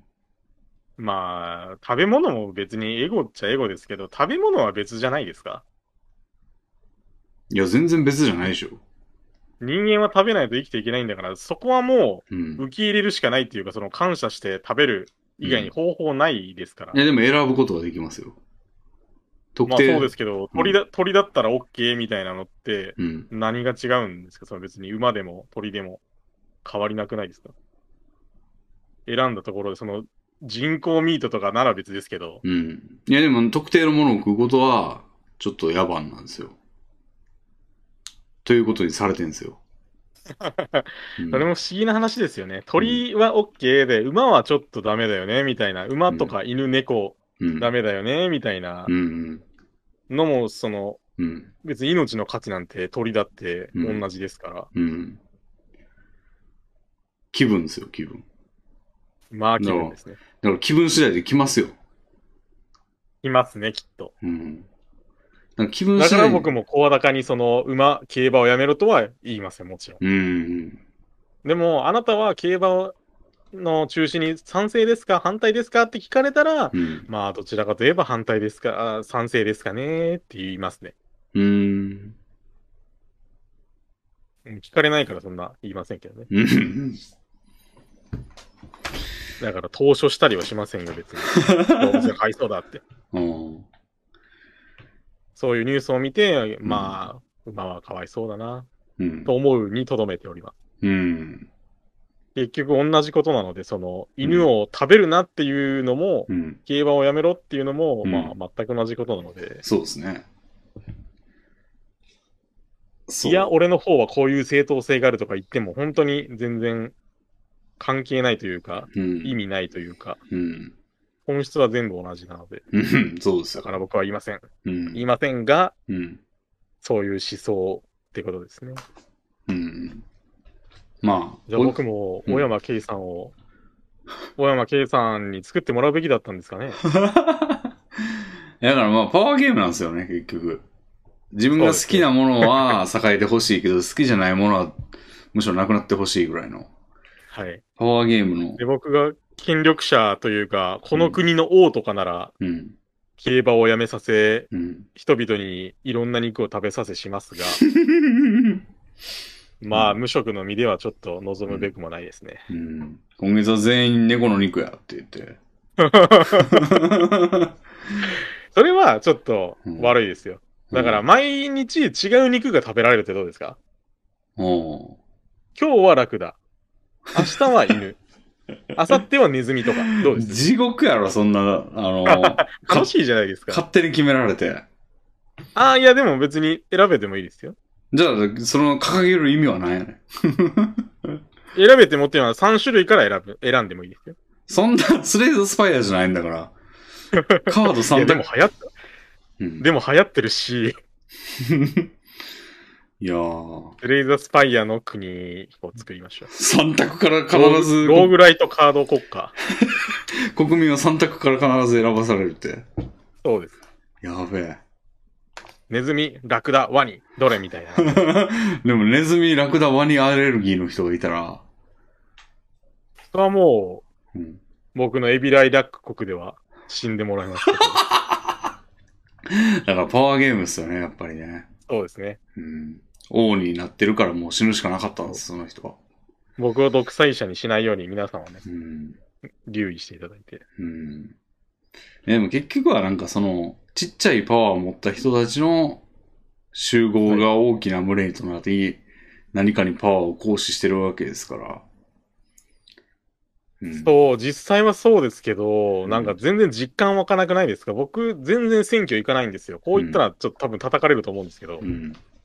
心ある人たちには、あうの、ん先人がこうんう、多大なる労力を払って選挙権を得たのに、うん。それを投げ捨てるとは何たることだと。うんお前みたいな人間がい るから、国政は悪くなり、自民党がのさばり、年金はもらえなくなりしてるんだぞと。うん。まあ、いう声もあるかと思うんですけど、うんめっちゃ仮想的喋るな。 めっちゃ仮想的喋ってんな。いや、これ実際に友達にいて言われたんですよ、そうへいうえ。こと。そいつはちゃんと選挙行くやつで。うん。僕もめんどくさいし、意味ないっしょと思って。うん。僕の一票で覆うるんなら行きますけど、まあみんながそう思ったから覆らなくなったんですけど、うん。でも意味ないですし、そもそも。うん。その一票があったからなかったからとか言っても。うん。でも逆に僕、あの、政治に文句言わないんですよ。うん。もう文句言わないっていうか、その、まあ、まああまり景気良くないよねぐらいは言うかもしれないですけど、うんどうなってもいいんですよ。日本 が。ほうだって僕、日本語しか喋れないんで、うん。日本と運命を共にするしかないんで、どうなったっていいんです。おかしないなんか論論理。そうですか日本でしくていくしかないから、日本が自分に都合よくないといけないんじゃないですか。いや、でも嫌だったら逃げるっていうあれがないんで。それ日本、逃げるっていうあれがないから良くなってほしいってなるんじゃないですか、普ああ、そうか、まあ、 普通の論理構造としてはそうですそよね。うですよよく考えたら。通。うん。うん。まあでも、やっぱりコストを払いたくないのかな。うん。どうなっても追従するよっていう。うん。それはなんか、損得というよりは信念というか、なんか、信仰みたいなもんに見えますけど。 そう、そうかもしれませんね。うん。まあ、そうですね。何の話でこんな政治の話になったんだ。 確かに美味しいものの話。エビ ラエビライラックさんにちょうどいいかと思ったら、なんか急に、急にというか、だんだんと政治的な話になっちゃいましたね。いや、俺、選い挙がどうのこうのの話をしてしまいました。や、まあ、俺の話、俺がそっちに行った感じもあるんですけど。うん。じゃあ、本題に戻って、まあ僕は美味しかった話うん。したいです。すごい美味しかった話もしたいです。あーし、興味もめちゃめちゃありますが、うん。普段はコスパ重視なので、うん。本当にたまにですね、そのライフワーその食べ歩きをライフワークにするような感じではないですね。うん。もちろん興味はあります。俺はね、なんか美食というか、美味しいものに関して、なんか、実は係数低いんかもな。なんか、ひ誘誘惑というか、魅力係数というか、おーなんか、満腹感が好きなんですね、多分。 それはもちろん僕もうん デブは全員満腹感が好き。だから満腹感の係数は高いけど、その、美味しさに対する係数は普通の人ぐらいなんかも。うーん、なるほど。うん。だからなんか安い飯で腹いっぱいになったりしてるんですよね。それなるほをど連打してるというか。そこそこうまいものを安くたくさん食べたいうん。派閥の人ですね。そう。結構ね、めんどく基本的にせ、は。めんどくせえなって思うこと多いんですよ。もうなんか飯食うとき。へーあの、もう王将行くのももうなんかウーバーでいいわ、みたいな。もうめんどくせえからウーバーでいいわ、みたいな。マクドナルドでいっか、みたいな感じになること多いんですよね、最近。へーうん。だからめんどく僕はさ自さ。炊も趣味なので、そこのめんどくささのはないですね。うん。深夜何時であろうと僕は唐揚げをあげますよ。うん。確かによく上げてますね、なん か。ちょっと昨日も。早朝の5時ぐらいにあげました。い多分1キロ弱だと思いますけど、全部食べましたよ、その時に。いえ。やってますね。 鶏もも肉4枚ですね。いやー、食ってんな。食いました。はあ。すごい。僕がこの体型なのもうなずけるでしょう。うなずけめっちゃブンブンヘドバンしてます、 今。、ただ、炭水化物はさほど取ってないので、そのころちょっと衣があるぐらいなのででも1キロ僕の分、中ではオッうん、 OK ということになってます。 1キロ分食ったら、衣だけでご飯一杯分にはなるでしょ、当 然。いや、そんなにならないと思いますけどね。あの、表面積舐めん入れなよ。た、うん、入れた小麦粉の量をうん勘案するのに、そんなに、うん。なるほど。実際にレビンさんの目で確かめていただこうか な。どういうこと画や像送って、画像をやめろ、唐揚げの画像。像送んな。え、なんで嫌いなんですかいやいや、2時やぞ、もう今。やめろ。 ?2 時から食べればいいじゃないですか。いやいや、やめろって。手段がないから。 うん。あ、そうか、東京はないんでしたね、そういえば。え、どういうことまあ、あごめんなさい。自炊しない東京の人はないんでしたね。まあ。自炊しない、東京の人じゃなくてもないんじゃない自炊しなければ。あんの別に緊急事態宣言を出してなければ、あそういう店もあるんじゃないですか唐揚げが夜中に食える店まあ、あと、スーパーとかは24時間空いてるところもあるじゃないですか。ああ。そういうところで。まあね。まあそう言っえ、たらもこう2時ん、なんですかそうですよ。 今10時ぐらいかと思ってましたけど。 夜中の2時です、今。そういえばお腹も減ってますわ。うん。まあ、今は大丈夫。何食ったんや、結局俺。あ、ラーメン食ったん何か食。べたんですか磯、磯磯八とかいう、西日暮里駅前にあるラーメン屋に行って、ラーメン食いましたへね。え。うん。ラーメンいいですね。香川はラーメン屋が本当になくて。うどんに石鹸されてるから。そうなんですよ。あー僕、あの、二郎系のお店大好きなんですけど、おー東京に行った時は結構二郎も通ったんですけど、うん。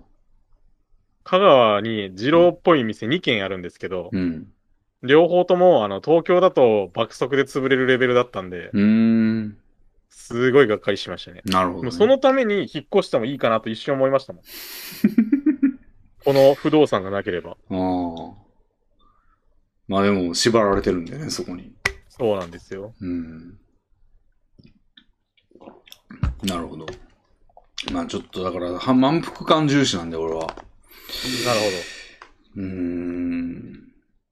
だから、なんていうんだろう。なんやったら、その、美味しいものは、みたいな提案をしていただいてますけど、なんかこれはもうほんま、ゴルフ始めたらぐらいのこと言う、かもしれないですね。ど。俺、いや、やらんし、めんどいし、みいたいや、な。でそういう意味じゃなくて、なんかはい新しい提案をされてるみたいな感じ。ああ、なるほど。よく食べる普んだ段かとら、は全然別のそう行そ動う原理だよっていう。そういう感じがしますね。うん、なるほど。うん。なんで、なんかなかなか手出さん気がするな結局、だって西日暮里が良くないっていう説もあるんですけど、まあ、そうでもないのかな。あ西日暮里ね、あ。なんかまラストああ、るんじゃないまあ俺チェーン好きなんですけど、チェーン店少ないんですよね、なんか、はい西日暮里。あ、そうなんですか。もうなんかこの前、あの、その、亀有っていう、あの、こち亀で有名な子とかはい。行ったんですけど、なんか、商業施設があって、で、はいその中のレストラン街とかフードコートみたいなとこ行ったら結構なチェーン店があって、へ銀、ー銀だこだの、花丸うどんだの、なんとか二郎系なラーメン屋だの、サーティワンアイスクリームだの、そのオムライスのポムーズファームだの、いいですね。なんかいろいろあって、で、まあ駅前にもはいいろいろあって、ってなってるんですけど、西日暮里商業施設なくて、はい。王将、マクドナルド、日高屋、松屋。ああ、ザ・チェーンって感じですね。でももう、駅前のチェーンってそんぐらいじゃないかな。へえ。うん。そんぐらいしかないんですよ。あ、ココイチかと。でもそれはまあ俺も渡り歩いてるんですけど、まあ松屋は行かないですけど。うーん。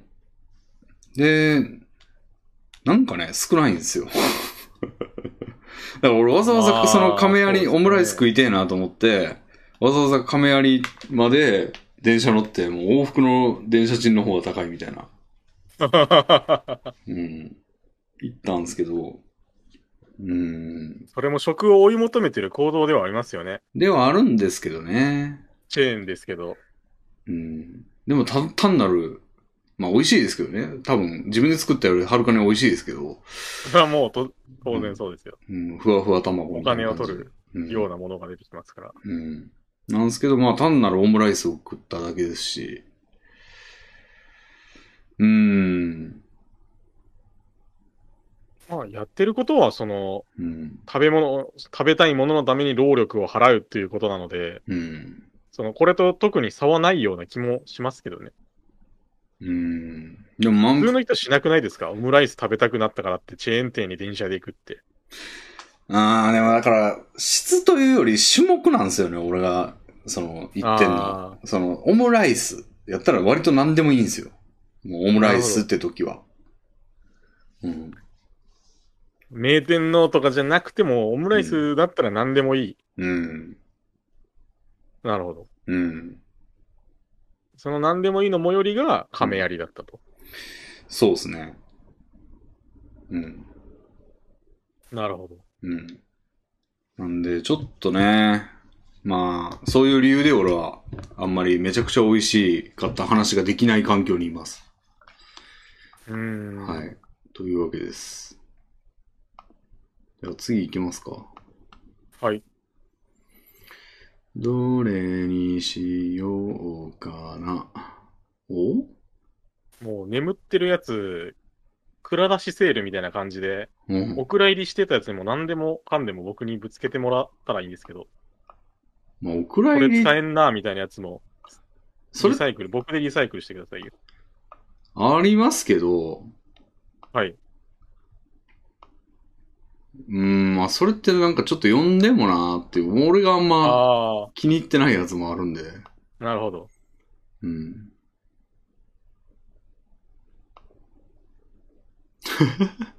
ほー僕がお便り送る立場だと自分のが読まれないとやっぱりうん、悲しいだろうなと思って、まあおふざけとかは別に全然いらないですけど。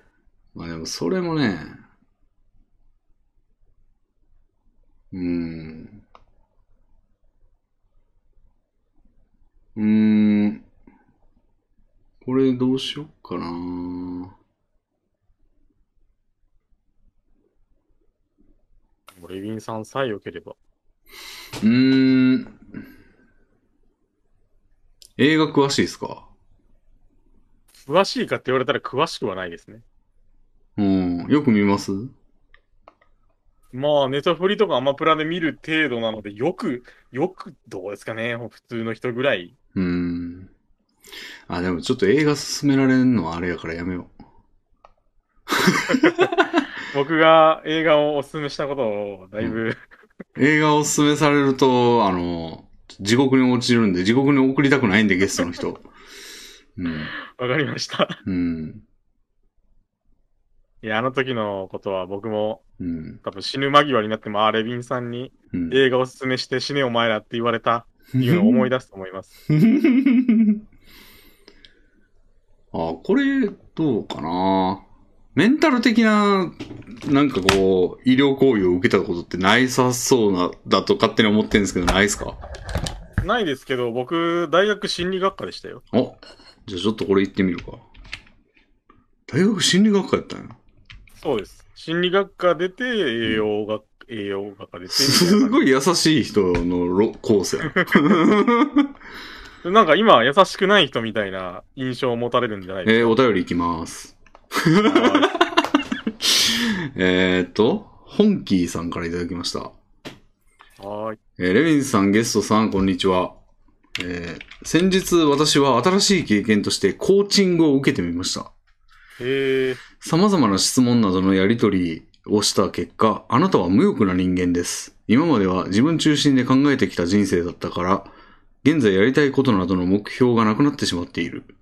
他人のための行動を考えるべきです。という結論で終わったのですが、他人のためにっていう行動をレミンさんとゲストさんはやっていますかそしてこれはメンターの方に否定されたのですが、えー家族のために仕事をするっていうのを私はその状況を作ったのは自分なわけで、それは家族のためにではなく自分のためって思ってしまいます。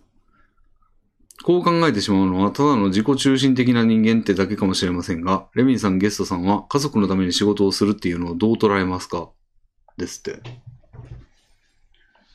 仕事ね。これ、コーチングってなん、なん、なんなんです か僕が知ってるコーチングは、あの、ゲームでのコーチングしか思い当た らないんですけど。う教まえいプレイヤーが、うあん。の、自分、僕がゲーム中の動画を撮って見せて、うんいや、この時はこうした方がいいよね。それはこういう考え方に基づいてて、みたいなのがうん。ゲームのコーチングとしてあるんですけど、うん。 それしか出てきませんでした。めっちゃ全然違うことを延々と 説明してたけど、 ご今。めんな、ごめんなさい。これ、なんか心理的なやつなんじゃないんですかあ、違うのか、これ。いやー、僕は聞いたことないですが、なんかあの真面目な学生じゃなかったので、メンタルケア的なことかと思ったら、なんかそういうことじゃないんか。むしろその、あれか、あの、より成長するためにみたいな、こう、なんかマイナスからゼロに行くための行為じゃなくて、ゼロからプラスに行くためのことなんですかね、これ。そうじゃないですかその治療的な感じじゃないと思いますよ。じゃなくて、なんかより躍進するためにはみたいなことか。と思います。成長したいみたいなところから。ああ、これか。多分あの、ウィキペディアの2番の意味で、あの、はい促進的アプローチ、指導的アプローチでクライアントの学習や成長、変化を促し、相手の潜在能力を解放させ、最大限に力を発揮させることを目指す能力開発法、育成方法論。えーまクあ、ライ、ゲームのと内容が同じですね。クライアントを支援するための相談の一形態。まあ、明確な定義はないということですね。うん。なんで、まあちょっとでも、その技術的な指導とはまた違うんじゃないですか。ちょっとこう、あの、ああ、かもメンですね。メンタルというか心構え的なところのプラス方面の。自己啓発に近いんですかね。ああ、そうなんじゃないです事か。故ではないですけど、うん。人にやってもらうんで。うん。でも、こういうのはなんかうさんくさいって思っちゃうんですけど、まず。うーん、まあ僕も、ちょっと、うん。してあげようかって言われたら全然してほしくないタイプですけど、うん。なんか会社とかでもあるみたいですよ。上司が部下にとか、うん、うん。その、セミ、セミナーっていうか。うん。そうですね。でもなんかこれ、うーん。なんかさ、なんかこのメンターの人が言ってることのこの鍵括弧があるんですけど、はい。この内容なんかよくわかんないんですけど、論理の構造が。あなたは無欲な人どうどうな間るんですかあなたは無欲な人間です。はい。で、今までは自分中心で考えてきた人生だったから、現在やりたいことなどの目標がなくなってしまっている。はいっていうのなんか変じゃない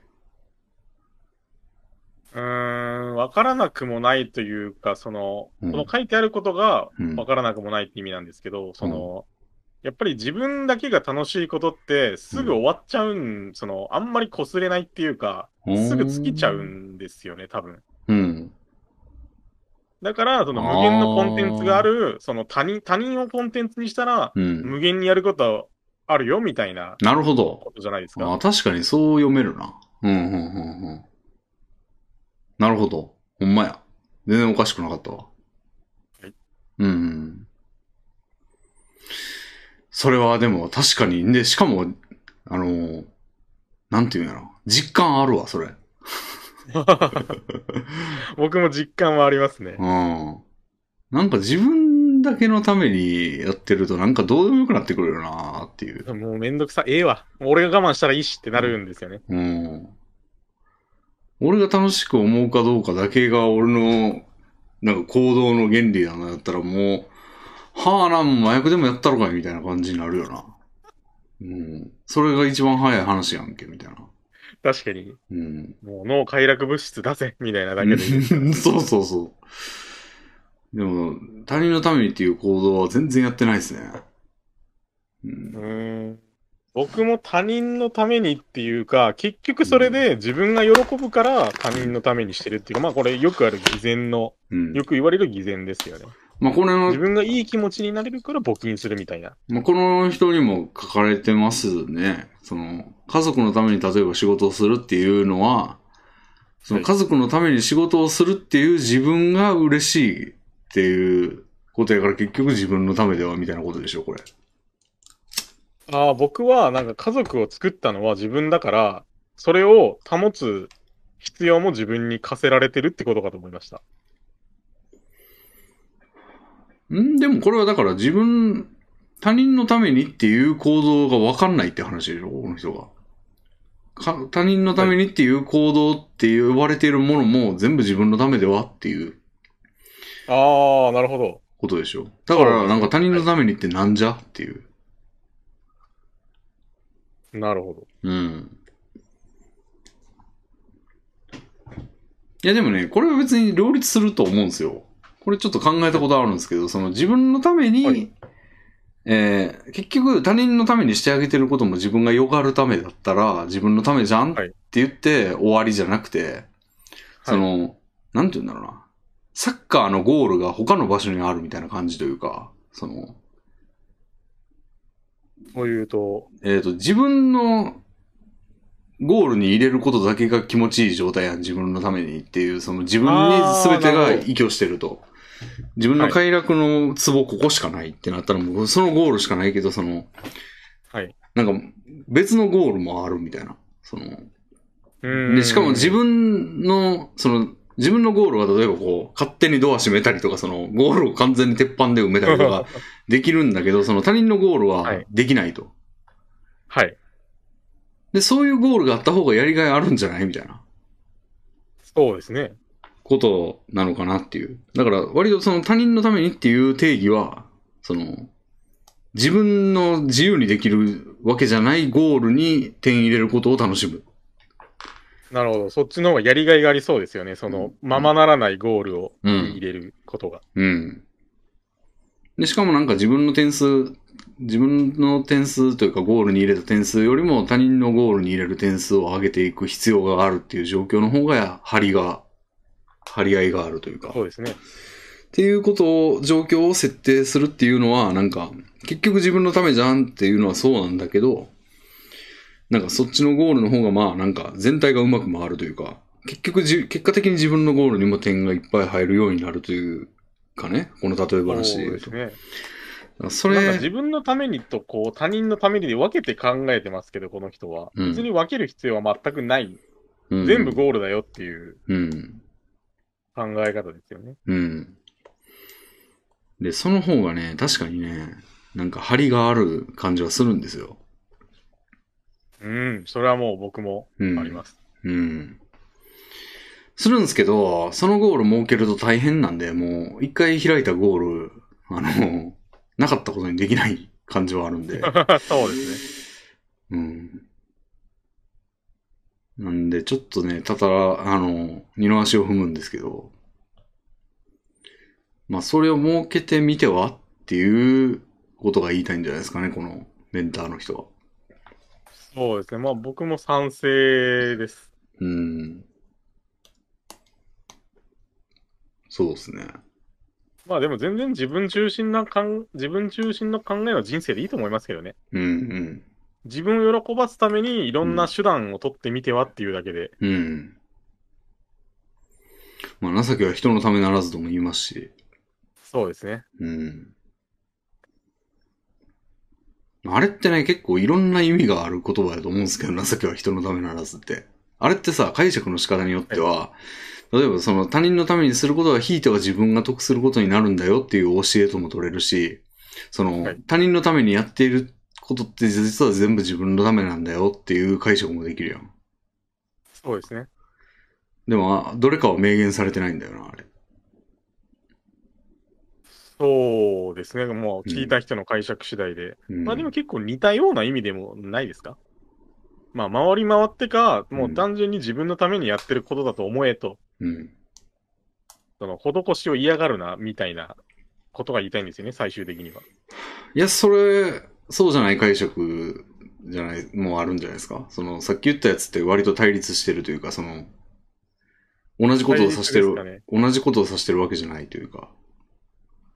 だから、人に何かしてあげると自分に返ってくることもあるよっていうことと、はい人にしてあげることって自分が喜ぶから自分のためなんだよっていうことって結構全然違うこと言ってない。ああ、なるほど。うん。でもまあ、どっちも正しいと思うんですよ。そうやなって思うし。そう、そうですね。うん。だからなんか結構眼蓄あることやなと思うんですけど。確かに。うん。今まで残るだけありありますね。うん。 しょうもないのもいっぱい残ってますけど。 うん。確かに、へそで茶を沸かすとか、うん何って感じのものがあ りますからああ沸か、したことあるやつもいないし。何感あるやつ、すごい何感あるやつ出てきたな。まあ、それはもう何感だけで残ってますからね。うん。なあんか、バカバカしいことの例えみたいな。あ、確かにな。うん。なんで、でもこれね、結構、うん。まあ、なんかそのゴールがさ、なんか、インスタントなゴールやったら嫌やん。でも言うて。例えばその辺、道歩いてる人に100円あげるって、こう、その人にいいことかもしんないけど、なんはか、こう、砂漠に水撒いてる感あるやん。ああ、全然その、やりがいみたいなのは感じないですね。うん。やっぱ自己犠牲感がちょっとその、よがるためのポイントなんじゃないですかでも他人に、なんか知らん人に100円あげるのも自己犠牲ではあるとは思いますけど。うーん、でもその、やること自体は財布から入って出すだけじゃないですか。まあもちろんその、原資はって言ったら自分が頑張って働いて、稼いだお金だから、はい。 100円の価値が変わってるわけじゃないですけど、うん。その行動自体にはあんまり、その、大変さがない。だから、その、なんでしょうね、あの、プルタブをすげえ集めて、うん。あの、車椅子買う。そんなことせずに、その間バイトしたら、車椅子が3台買えたかもしれないのに、うんその、プルタブを集めて買う。っていうのが、まあ、よがってるわけじゃないですか。でもその対象がさ、その、ちょっとこう、あまりにもその対象になり得る人が多すぎるとさ、例えばだから、替えが利く存在が多いというか、その、例えば、恵まれない子供たちにってなってくると、対象者が多すぎるやん。そうですねだ。から自分が施したというか、その自分が投げ打ったものが届く人が、なんかパターン数が多すぎるというか、その、ああ、そう、もう顔が想像できないと全然よがれないでしょうね。そのよがり度はかなり。り落ちるでしょうね。だから、やっぱ特定の誰かにとか、その、はい。まあだから、結婚して妻にとか、はい。その友達にとか、っていうぐらいの近さの対象じゃないと結構、あの、ゴールとしての価値はちょっとだいぶ、そうですね。やっぱり自分の人生に絡んでこない人うは、ん。ゴうんールも、ゴールに入れたとしても、うん。 0. 点何点しかもらえないみたいな。そうですね。でも妻とかだと、もううん1回入れただけで30点入りますう。みたいなんうん。格差はありますね。そうですね。だからそういう、いいゴールを、近いゴールを設けるっていうのが、まあ、このメンターの言葉の言い換えなんじゃないですかね。そうですね。まあ、たまに、あの、その、ほんま不特定多数のゴールでも、すごい点入る人もいるんですけど、多分。ああ、ヘレン・ケラーとか、うん。ヘレン・ケラー、マザー・テレサとか。あの辺の偉人とうか。ん。うん。まああの人、ガンガン点入ってると思うんですけ ど。入ってないとやれないですよね、あんなことうを。んうん。まあでもそれはちょっとメンタルの問題というか、あんまそうですね一朝一夕で変えれる問題じゃないんで。はい。うん。まあ俺なんかはもうほんまゴールが狭すぎるというか、自分以外ゴールになり得るのかみたいな感じの立場なんで、 ちょっとね、その弱点でもありますけど。えー、なるほど。うん。僕結構友達のためなら、うん。ある程度めんどくさいことはやりますね。もう自分にはやらないんですけど、うん。まあ実際はこんなことしたことないんですけど、例えば、うん。自分の部屋はまあ、今も汚いですけど、めっちゃ汚いのに、うん。友達の部屋は掃除してあげるみたいな。うん。たとえ、例えですけどね。うん。そういうことをやると思いますね。もちろん自分が嬉しいからです。はあ。そういうのやんねえな多分、俺は。うーん。だから悪いとかじゃ全然ないというか、結局自分に点数がうん。入る行動をしてれば、それでいいと思いますから。うん。そうですね。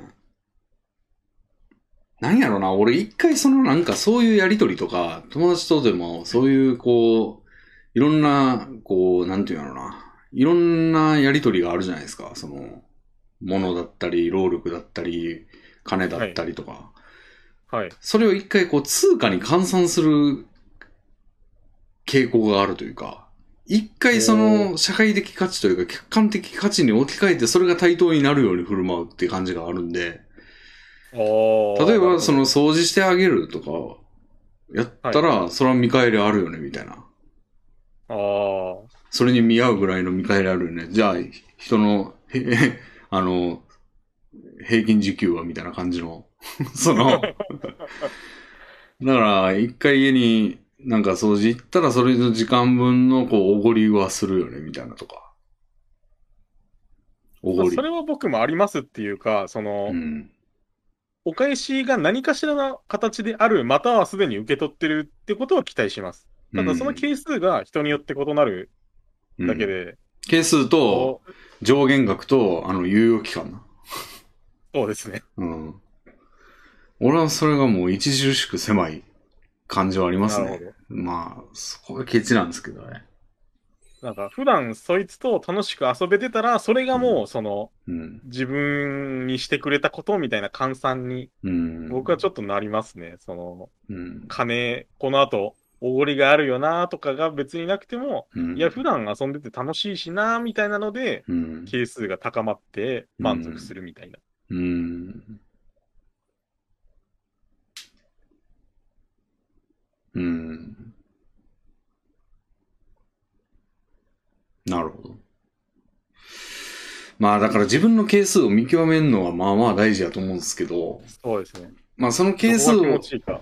うん。で見極めて、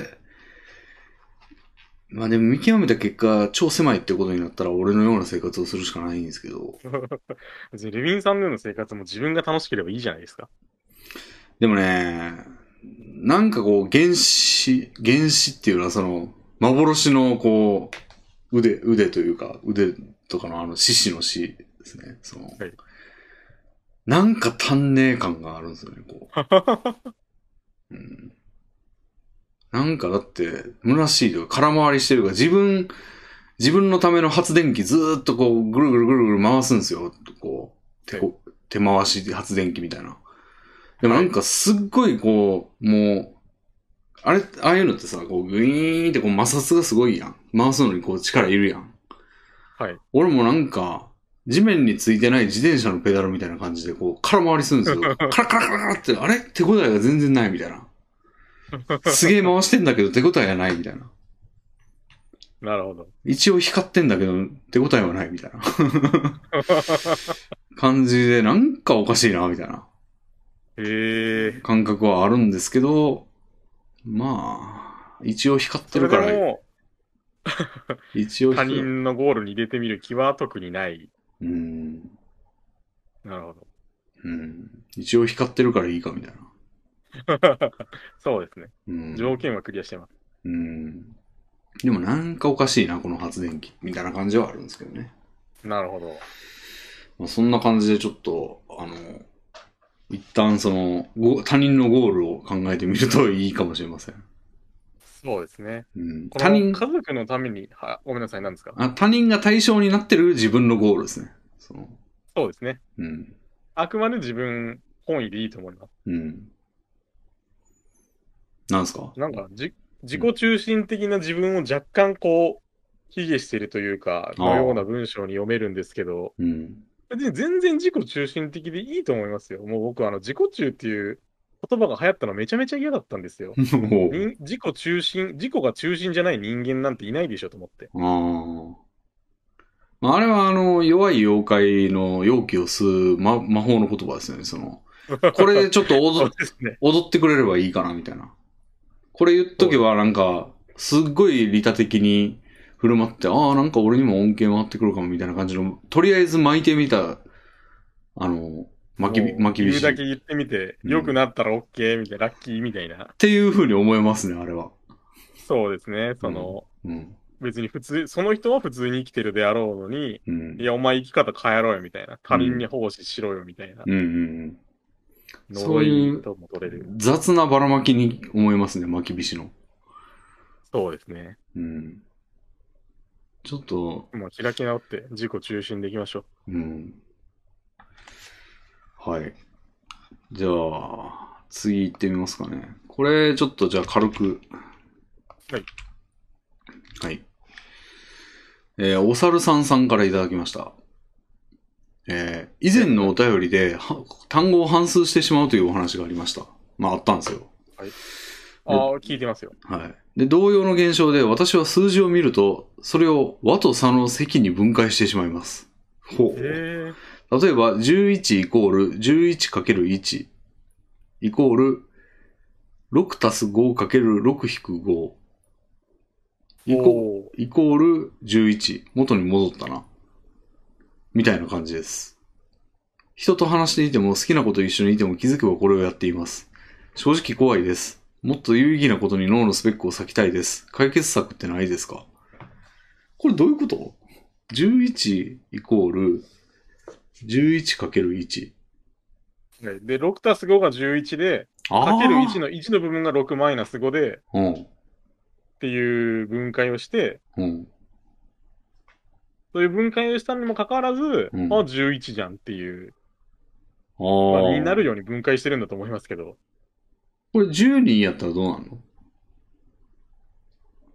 いや、ちょっと僕、そういう頭を使うの は、えーっと、12は、あ、だから6たす6と6引く6になるってことまあ 1A は。で、0だな。じゃあ、7たす5と7引く5に分けて24だな、みたいな。 24だな、みたいな。これをいろんな、そう、そういう感じですよそういういろんなパターンをうんやるんでしょうね、数字を見ちゃうと。うんでなんかじゅ、その数字パターンぐらいあるってことやんな。11やったらそ、うですね。 11たす0から、0たす11まであるから。はい。まあでも普通は半分までか。片方が踏まあ、む。その後半は同じですからね、前半と入れ替えただけ。いや、差やから、足し算の方は一緒やけど、差の方は変わるから。でも半分以上いくと、負の数になるのか。6たす6を超えると、5引く7、5引く7、6引く6からは0以下やん。ちょっと僕の脳のスペックがだいぶ侵されてるので、 ちだかょっらと、仕組みの話はこの辺で。うん。はい12、だから12やと6引く6って0やんか。はい。ちょうど半分に割った数字って0やから、それ超えたらもう負の数やん。な5る引ほくど5引く7、4引く8。はい。だから半分までしか考える価値ない。けど、まあそれ違うを、かどうかも、 まあ、だから、元には戻らんやん、絶対。そうですね。元に戻ることはないですね。だからパパ、 12っていう数字を見て。パパパって考えるのは半分ぐらいまでやらんかな。うん。そうですね。うん納得しました。うん。へえ。こんなんでかい数字でもやるのかな ?303 とか。やるんじゃないですかインド人の特技みたいな感じだな。 180足す123だな、みたいな。だいぶ頭いいですけどね。それなんうんかクイズノックでもそんなことやってませんでした。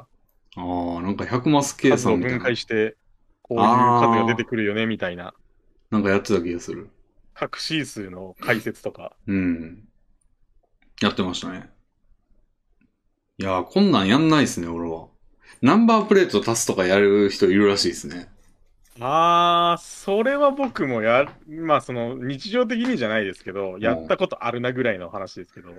あー俺がやるのは、あの、ミリオンゴッドっていうスロットがあるんですけど、はい。あれなんかあの、まあ、下のスロットのリぐるぐる回ってるところは適当なやつが並ぶんですけど、あの、はい画面上ではなんか、1から8までの数字と V っていうアルファベットのどれかが並ぶんですよ。はい。だから、0、あ、ね、最新のやつだと0もあるんですけど、なんか0な、072とか出てきたら、あ、オナニーだ。はい。 それはまあ思いますよ。334出てきたわ、みたいな。 出てきたわ、とか。334はすげえよく出るん で。うん、072は、0がレアで、7もレアなんで、あー結構熱い数字なんでなかなか出ないんですけ ど、なるほど。 334はね、全然出るんですよ。なるほど。うん。ままああ確かに、それは全然脳のスペックを割かないようなことじゃないですか。まあ確かに。計算してないですからね。語呂合わせしてるわけですから。はい。 88V とか出ると、あ、パパビ、はいパパビップだってなるんですよね。いつ も パパビップっていう知り合いがいるんですけど。はい。うん。まあそういう語呂合わせなんで、これはちょっと全然違うか。 若干違うのその脳のリソースを割くような全然咲かないからな、俺。 うん。 072だ、キャッキャみたいな話キャキャッキャですからね。ああ、こういうのやん、なんか足し算、なんかこういうのあるかなないあか。ーうん。お釣り数え、あのうんお釣りがちょうど良くなる値段とか考えたりしますなんか。それはもちろんします。全然、しない人いるのぐらいでみんなしてると思ったんですけど。適当に1000円とか出しますね、俺。えー、うん。なんかもう僕500円玉欲しいなと思って、なんかそれやるとこすいとか言われてる記事見ましたけど、うん。こすくはないでしょと思ってまあ。計算も楽だし、うん。その、じゃらじゃらやるのも相手も楽だし、こっちも嬉しいし。でもなんか472円とか言われてさ、なんかこう、はいい、いい、値段出すみたいなのはやんないですね。もうせいぜい出して俺2円ですね。2円出して、まあ1円玉もらわんとこかなぐらいですね。僕、1072円でも572円でも出しますね。出しますねってどういうことえ、その、計算して出します。計算して。え、その、10の位まではわざわざ合わせないってことを言ってたんじゃないですかああ、そうですね。だでも、例えば、なんやろ。はい。 470円やったら、その、はい。 520円は出さない。出すんかな出しますね、僕。際どいなでもなんかもう、ちょっとややこしい計算も、だから7が、はい。でも7が2ぐらいやったらやるんかな。その5円玉になるじゃないでやすか。りますね。はい。やるんかななんか、いやもう現金でそういうのやったのが久しくないんですけど、もあう、クレカでばっか払ってるんで。あ。はい。やるかななんかそこ、もう、めんどくせってなって1000円出すことが多い気がする。まあ、やらない方がなんか男らしいような感じはします。男らしいというかめんどくさいんですよね、単 に。うん。なんか、ちまちまやってると、ここ、耳っちいっていうか、めめし、めめしいもちょっとだいぶ、今の時代に合わない言葉ですけど、うん。って思われる、思われそうだなぁとはちょっと思いますけど、やっちゃいますね。うん。いや、やっちゃうというか、全然、むしろその方が頭の体操になっていいような気がするん ですよ。でもめんどくさくてや,、まあ、そうですね。やんなくなっちゃうみたいな。まあ、それはなんかお釣りが、そのうん好みの数で返ってくるみたいなうんメリットがありますけど、うんこのなんか、うん。通常見て分解するって何もメリットないじゃないですか。うん、その成果物がないっていうか、ああああ、そのうん。頭の体操になって、うんあ、11に戻ったっていう気づきが多分そのうん脳内麻薬を出させて、うん。その癖になってるんだとは思うんですけど、これ思ったんですけど、はい。あの、またちょっと構造の話になっちゃいますけど、この、はいこ。れ奇数やったら絶対できますよ ね。だってさ、奇数やったらさ、中央値の2つ選べばさ、その真ん中、ど真ん中の2つ選べばさ、絶対差が確かにこ1、の11の6と5で、うん。絶対1になるやん、片方が。じゃあ、元、もう片方は、ってやるんから絶対元の数やん。ああ、そうですね。当然ですね。13だったら7と6で、うん。 7-6は1だし、も100うそんなの足したら13に決まってるし、 101でも50と51で。確かに。 ちょっと解明したらこの人の麻薬出なくなって、これやめちゃうんじゃないです か。ほんまや。絶対奇数やったら絶対なるぞ、これ。うん。さすがにこの人もほこの法則に気づいてる。で、わかりやすい例として出しただけかもしれないですけど、でも奇数全部なんねんで。二分、二分の一で全部なんで、ね、まず。すべての数の半分はなるということですからね。 そうそうそう。他の組み合わせあんのかな、これ。なんか、数学的に、なんか解明できそう。いや、ちょっと今ね、ふと確かに。思ってしまいました。いやー、レビンさんの IQ の高さがバシッと出ましたね。やりましたね。 もう僕が口開けて、はーって聞いてたんで。いや、でもまあまあ、そんな、そんなもん、まあまあのもんでしょう。うん。あ正直怖いっていうか、全然怖くないと思うんですけど、その、単にパズルを解いた時の気持ちよさでやってるだけじゃないんですかあ。うん。全然普通のことっていうか、うん。ナンバープレートはやるんですね。やることありますね。全部足すってこ暇とですよ。やっぱ車乗ってる時って、だから、全部足すってことはい。全部足すだけかけると足すか、だけです。そそれを特になんかしたりしないで。足すだけ。 6548とかやったら、なんかこう、11で、15で、23みたいな。そんな感じですね。もで、なんかそれが霧のいい数字になるとちょっと嬉しいみたいな気持ちもありますよ。う、ああ、あ、30や。あ、そしたら20だとか、あー霧版みたいな感じでうー。んなるほど。まあ全然意味ないですけどね。まあ脳トレみたいな、その暇なんで単純に。うんうんうん。車乗ってし、外部刺激からどうにかその快楽を得ようみたいなうんうん感じかもしれないですね。うん。うん。そういう時間減ってんだよな、でも。ちょっと欲しさもあって、あの、キールさんが来てくれた回に、あの、はいその風呂でスマホ見ちゃってるから、鼻歌を歌う機会が少なくて、あの、はい。作曲、もともとしてたんですけど、俺。あの、し全はい然、あー、されてましたね。しなくなっちゃったみたいな話をしてて、その、暇な時間って重要だなみたいな。でも、確かに。もう今はスマホで埋められて、俺なんかだからその、寝てる、寝姿を撮ったらもう、寝てんのにスマホを手に取るぐらいの、ことですかから。なりの依存具合ですね。うん。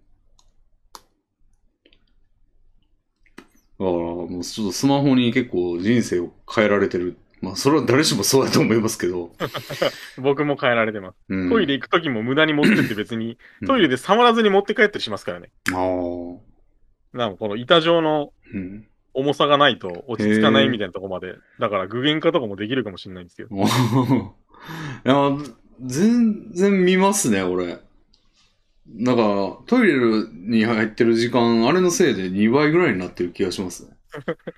配信中にトイレ行くと遅うみたいにみんな、みんなっていうか視聴者になってますね。ああ。僕はツイッター見てるのかなと想像してますけど。そう。だから、トイレ、配信中の時間といいねしてる時間が被ってること大いにありますよ。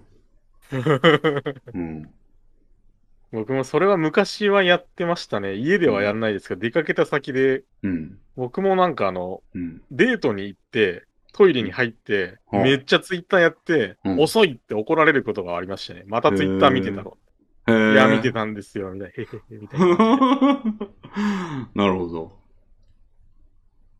うん。で解決策はうん。ないっていうか、別のものにすり替えるしかないんです。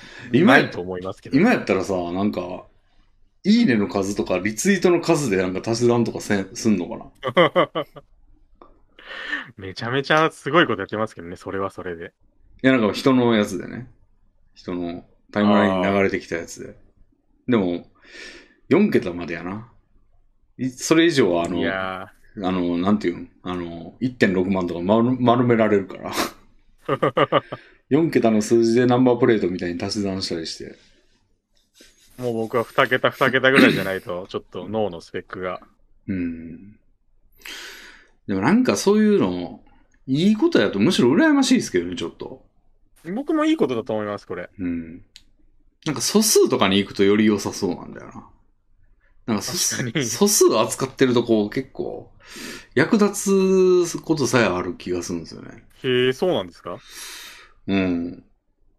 素数が役立って、僕はあの、数学の時間にこんなん大人になったって役立つわけねえだろ、みたいなうん。感じの学生だったので、うん。どういうところに聞くか全然ピンとこないんですけど、な、どういう感じなんですか素数、まあ、素数とはちょっと違うか。まあ、素数、まあ、俺が考えることにはあんま意味ないんかもしれないですけど、まあ一応暗号に使われてる、RSA 暗号とかに使われてるってのはあるんですけど、まああんま、俺が考えてもしょうがないんですけどね、それは。ただ、あの、平方数はあるな。あの、要は、おーなんつうんですかね。500は何の2乗が一番近いんかみたいな。おー。 500って20の2乗って400だよな、とか。その、何の2乗じなゃんあかな。 21話、22話みたいな感じで。うん。で一番近いのがスッと出てくると役立つ感じはありますね。そのプログラム書いてるときあーなるに、ほあの、ループを、20回のループを20回回すでいいかとか。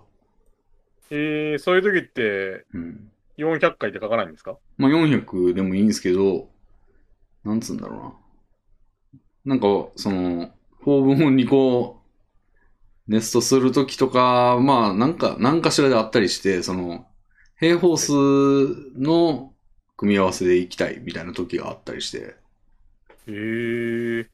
うん。とか、まあ、あと2乗が、あの、いくつなんかっていうのを、あの、関係あるかな。例えば7個のものがあって、はい。まあ、7の2乗とかはすぐわかるけど、はい。まあ、14個のものから2個取り出したときって、まあ、14の2乗。 156? 14の2乗は、156ではない。。156ではないけど、多分。何の数字だ、156。うん。二乗の数にないんじゃない ?156 って。 もう、ちょっと忘れましたけど。 なんかそういう時はありますよ。その、組み合わせへ数。ーだから、14個のものから2個を取り出すって 14×13 やけど、まあ、ほぼはい14の2乗やから、はい。パッて出てくるといいとか。ああ、なるほど。うん。確かにそれは有意義なことかもしれないですね。うん。でもまあ、それは暗記やからな。あその場で計算してたら遅いから、そんなんもう Google に入力して、イコール 14×14 って書いたらいいから。あ、そうですね。うん。なんやったら 14×13 って書いたらいいからな、 その時は。うん。なるほど。うん。そうですね。なんかそういまあうこ。のお便りの、この癖というか、うん。脳内パズルはうん全然怖くないし、うん。十分に有意義なので、うん。解決しなくていいと思います。うん。でも好き解な決、したいなら、うん。その別のことを、に入れ替えるしかないので、あんま意味ないと思います。うん。そうですね。うん。 多分こういうことやる人ボケにくいと思いますよ。まあ、でもボケの、全然そのエエビデンスないですけど。ボケの予防を今の、その、もう年若い段階からやってて意味あんのか、意味あんのかっていうかなんか、さすがに若いうちはもうちょっと別のことした方がいいのではっていう心配はわかるけどな。いや、でも、この人の年齢は非公開なわけですから。まあ、だから、ジジイの場合は OK やけど、 ジジイババアの場合は、まあ、続けなさいって感じやけど、まあ、若いうちはもうちょっとなんか考え事とかした方がいいんじゃないのみたいな。脳の能力、脳の能力も結構筋肉とか歯とか骨とかと同じで、うん。若い頃から鍛えてないと、その、うん。年寄りになったからってうんやり出しても現状維持はできるかもしれないですけど、それって低いところを維持するにとどまっちゃうので、いや、まあだからどうせ、高いところが維持したければ。どうせこの演算をやってるぐらいなら別のこと考えて同じぐらい使った方がいいんじゃないのっていう心配でしょこれ脳のスペックを割きたい。別の有意義なことに割きたいってことだ。うん、有意義だと思いますけどね。有意義ではないでしょ別にこの計算自体には意味ないんだから。まあそう、まあ、この結果でどうこうするとかじゃないんで。そう。結果をどうこうしてるものにせっかくなら使いたいって話ですから。なるほだど。から、でもなんやろレビンさんが先ほどおっしゃったような感じの計算だと役に立つが、ね。それも計算機の結果をよく見てれば済む話ですから。いやそれに自分で気づくから気持ちいいんじゃないですか気持ちいい。気持ちよさを求めてるわけじゃないでしょ。有意義なことにい。や、うん。あーじゃなくて、この癖がどっから来てるかというと、うん。答え見つけた気持ちよさがうん。脳内麻薬を出し、癖になってるんじゃないかなと僕は思ってたので。だから、脳内麻薬やと、そん、もうちょっと、その、客観的に有意義なものにしたいんじゃないなるほうん。ど。ありますかね。そうね。お釣りの計算とかはまあ有意義な範疇だと思いますよ。うん。まあやってらっしゃゃるかもしれないですけど。る。まあ、カードで払えばいいからな。まあまあまあまあ。うん。 500円玉が欲しいじゃないですか。500円玉貯金とかする人とかはね、特に。うん。いや、この人が求めてる答え多分違うと思うんだよ。その、 別のジャンルの話だと思うね。うーん。うん。なるほど解決策あると思いますか、これに。ややめる、やめるという方向でも。うん。なんか俺らがめっちゃいいこと言う、これ、あ、それいいなっていうこと言ったら、この人が今後、あ、それいいなってこの人も共感したら、パッて数字のやつやろうとした時に、あ、あれ、あれいや、あっちにしよう、みたいな、思いとどまりが発生、割り込みが発生するかも。ああ、じゃなくて、そのやめる具体的な方法です。僕らがいい案をあげるのいい案の部分です。うん。うーん。まあだから俺やったら音楽考えるとかいいんでしょうけど。もう確かに、その、うん。楽曲になればうん。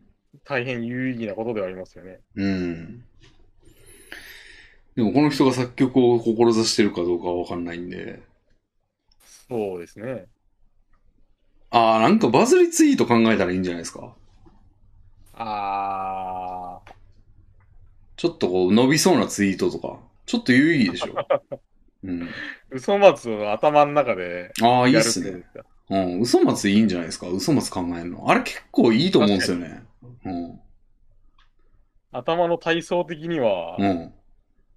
でもそれってなんかメリットありますあの、人心を掌握できるんじゃないですかその、人あ々、あ、応用して、人々の心に近づける。そなるほどの、いくつ先は堀江、堀江雄二ですかね。あの人は RPG をする者の心を掴んでいると言われているから。 なるほうん。ドラクエのプランナーに、そうしたいんだなれるうん。いいことじゃないですか。ど。いいこと ですね。じゃあ、嘘松を考えてみるとか、どうでしょうか、うん。いや、結構いい提案できた気がする、これ。おおうん。ーまあ、ちょっと出力しちゃうと、なんかちょっと痛い感じになっちゃうかもしれないんですけど、 その、考えるトレーニングとか、その、うん。嘘松ですって明記してうん。出すとかだと、ちょっとなんか面白みもあるかもしれないですね。うん。嘘松はやって赤をる。人もいそうですけど、うん。いろんな嘘松ぜひうん。教えてください。うん。つぶやいてください。そう。これだって奇数は、これ、元に戻るから。 すべての数の半分が意味なくなっちゃいましたよ。今。うん。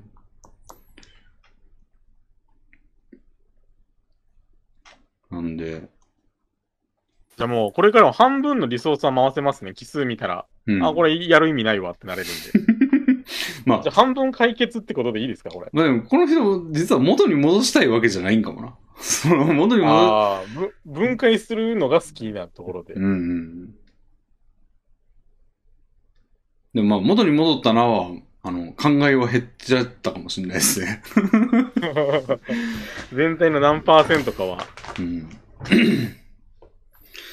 まあ、それ、嘘松行きましょう。うん。これはいいこと言えた。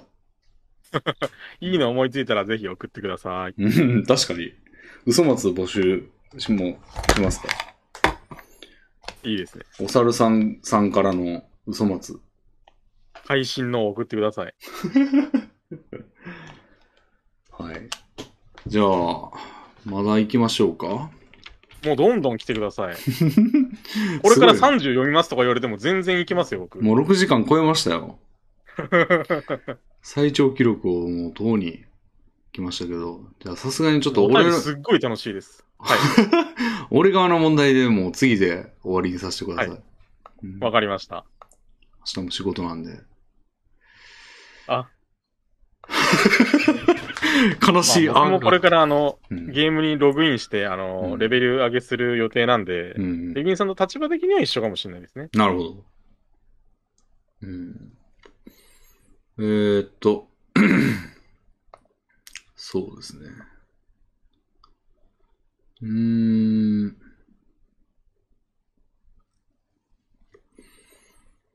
あいいお便りは他の人に回してもらった方がなんかちょっと僕嬉しいみたいなところあるんですよね。うーん悪いお便り読みた い。いや、レビンさんが満足できるぐらいの悪さ。なるほど。うーん。じゃあなんか過去に没にしたやつも一個言ってみるはい。お願いします。没にしたっていうことが明らかになっちゃうんですけど、これ。 いや、でもここで敗者復活戦に勝ったんで、さらに、ボツのボツが今存在したんで、うん。だから、まあ、芸能上みたいな感じですよね。うーん。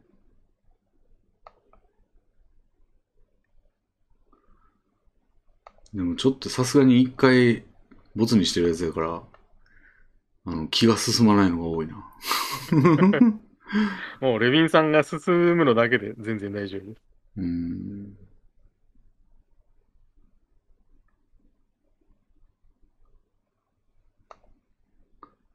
はいはいはい。なんか、一例を挙げていただけるとありがたいんですけど、 どんなんがボツになってるんですかうん、まあいろいろあるんですけど。はい。まあじゃあ、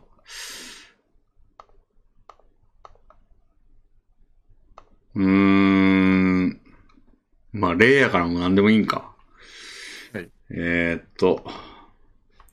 じゃあこれとかね、ボスにしたやつです。もう4月9日に送られてきたやつです。はい。えーコロさんからいただきました。えー、ありがとうございます。ありがとうございます。ありがとうございます。えー、うまぴょい伝説が頭を離れない今日この頃、いかがお過ごしですかこの番組は硬い話が多いので、ここら辺で柔らかい話をしませんかお題は母親以外で初めて見たおっぱいです。私は25歳の時、友達に連れて行かれた博多の中洲のおっぱいです。というお便りです。えー。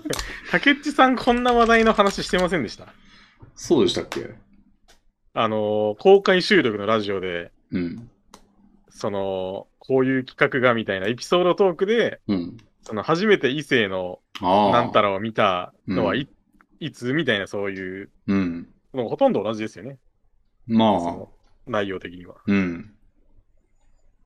これどうします拾い、拾いますっていうか、レビンさ んは大大丈夫ですかいやー、全然拾いたくないです よ。うん。じあ。ゃあ、やめときます。僕は、僕はこんぐらいも全然、あ、普通のお便りだと思って見ちゃいましたが、。ほんまっすかあくまでも。レビンさんのラジオなので。うん。 うんいやー、ちょっとね、気が進まなかったんですよね。レビンさうんん、下ネタって嫌いだったりしますいや、別にそんなことないですけど、うーん。なんか、そんな、 いや、これ、ボツにした理由を赤裸々に言っていいんか、ここで。いいんじゃないですかもう送られてきたってことはそういいう。や、ディスになります。よ。うん。いいや、でも、それは他の、そうんの投稿者の質の向上につながりますから。うーんいやー、なんか別にそんな膨らむと思えないし、おっぱいだけに。あいや、今、おっぱいだけにって急に言いましたけど。いや、あーあ。別におっぱいも膨らまんよなぁと僕は思ってました。まあ、膨らんでるものですからね、すでに。そうですね。うん。なんやろう。うーん。まあ、なんかそんなな、何々ですって言って終わりになっちゃうから、そうっす広ね。がらん、話が広がっていかないから、で、あんま言いたくもないしな。 あ、言いたくないんですかうん。まあ言いたくないか普通は。僕がちょっと何でも。もありなんで全然今言いそうになりましたけど、うん。まあ普通は言いたくないですよね、よく考えたらで、しかも人の聞いてもそうか、ぐらいの感じになりそうなんでっていう。そう僕も全然その面白いエピソードじゃなくてマジエピソードなんで、うん。全然面白くないですよ。うん。まあ、オッパブが面白いってわけでもないですけど、うん。 25の時。うん。うん。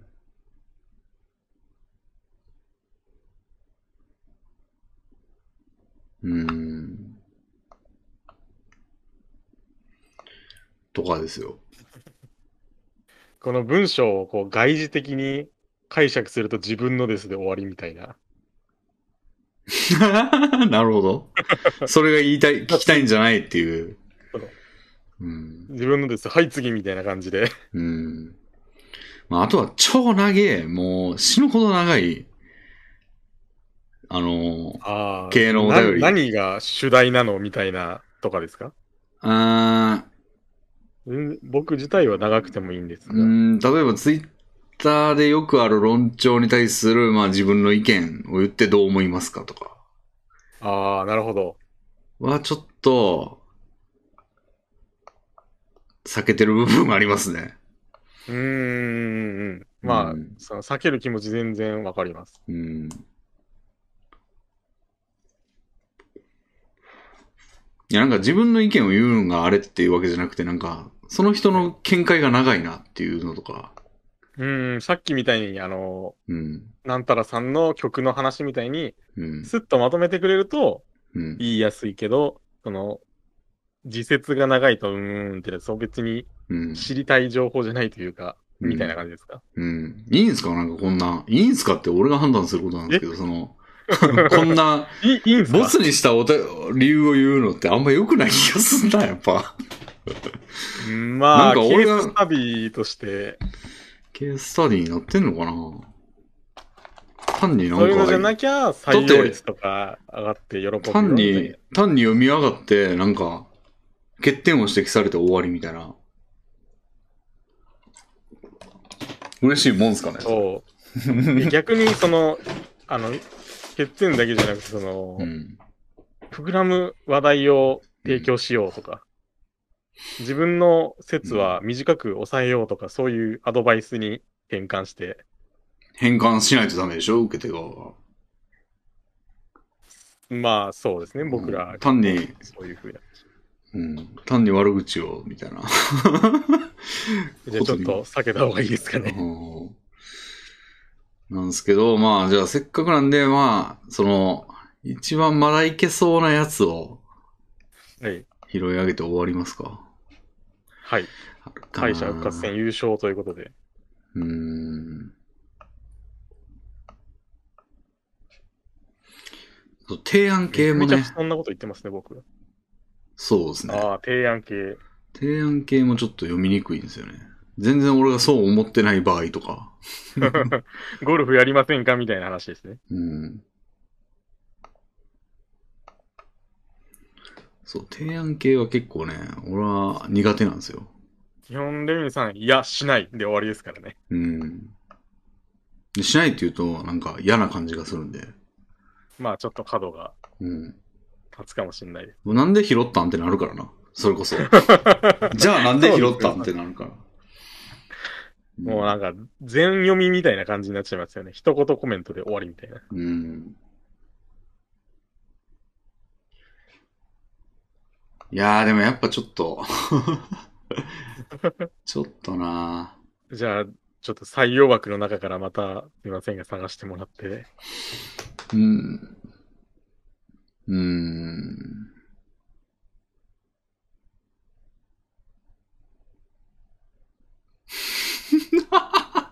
ええそんな大笑いするような内容のが。これちょっとなんか不思議な、まあなんかスルーしたんですけど、ちょっと不思議なやつなんで読んでみるか。はい、お願いします。で、これで、えーっと、骨なしカロンさんからいただきました。ありがとうございます。ゴム人間をご存知でしょうかワンピースの主人公かなと思うのですが、そうではないようです。ざっくり、ざっくり言うと、政治家や芸能人がゴムマスクをつけた別人と入れ替わっている。または、訳あって素顔を見せられず、本人がゴムマスクをつけているそうです。理由は諸説あるようですが、ツイッターでハッシュタグゴムマスクなどで調べると、ゴム人間と入れ替わる前と後の比較写真や首のつなぎ目が見えているなどと騒いでいるツイートが結構あります。私から言わせてみれば、加齢による変化、体の向きで首の筋が目立っているだけにしか見えませんが、点点点。もし真実であとして、悪意ある者が政治家と入れ替わっている場合は大変なことかもしれませんが、芸能人が別人であっても、テレビで見るくらいなのであまり問題ないかなと思います。どうやら去年くらいからルフされている都市伝説のようです。最後になりますが、もしかしたら上記の説を信じている方がいるかもしれないので、トークテーマとして読んでいただける場合は、ゲストを選びを含めてゆめゆめご用心くださいませ。これちょっとお、なんか、別に普通に読んでもよかったような。 面白い。えゴムマゴムマスクって、あれ、実は嘘なんですかなんだそれ。 いや、この、 うん。トークテーマとして読む場合はっていうのにちょっと乗っかってみただけです。もう信じてる風を頑張って予想と思ったんですけど、うん無理でした。うんでもうん。こんなんあんねや。ああ、なんか僕、ちょっと聞いたことありますよ。あの、バイデン大統領がうん。入れ替わってるみたいな、髪型が違うとか、顔の形が、みたいなのって見たことありますね。あー、てか、今別のこと思い出したんですけど、なんか入れ替わっジョンなんとか。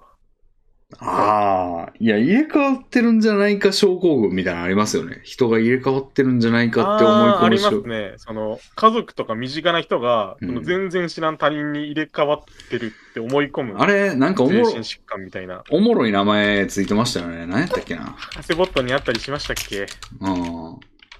がんちょっとググりますか。うん。カプグラ症候群や。あ、あはいらはいはい。カプグラ症候群は、えー近親者などがウリ二つの偽物と入れ替わったと確信する妄想。うん。お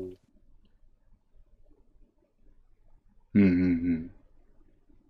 これです。これに、これがそのまま出てんじゃないですか、そのつぶやいてる人たちは。 で、ツイッターだとさ、その、その人のなんか背景がわかんないからさ、なんか、妙にこれ言う人がいるなってなるけど、全員カップグラ症候群みたいなこともあそうる、ですね。あるんじゃないですか。まあ、普通に精神疾患みたいなので、うん。いても不思議はないですよね。うんうんうん。もう入れ替わってると思ってみれば何でも入れ替わってる証拠になりますからね。うん。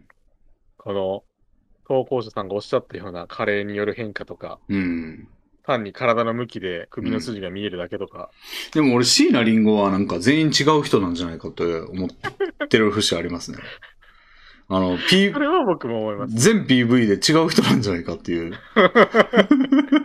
あの、クランプみたいな感じで連名で椎名林檎をやってる可能性も。歌声は同じやけどな。はい。姿形は結構違う人の感じはありますよね。僕、椎名林檎全然詳しくなくて、あうのん友達がカラオケで歌ってた、うん。群青日和で知ったんですよう。ん。で、群青日和の椎名林檎めちゃめちゃ可愛くて、うん。わ、すっごいなと思ってたんですけど、うん。他のを見るっても全然椎名林檎だと思えなくて、うんん ってなるんですよね。うん。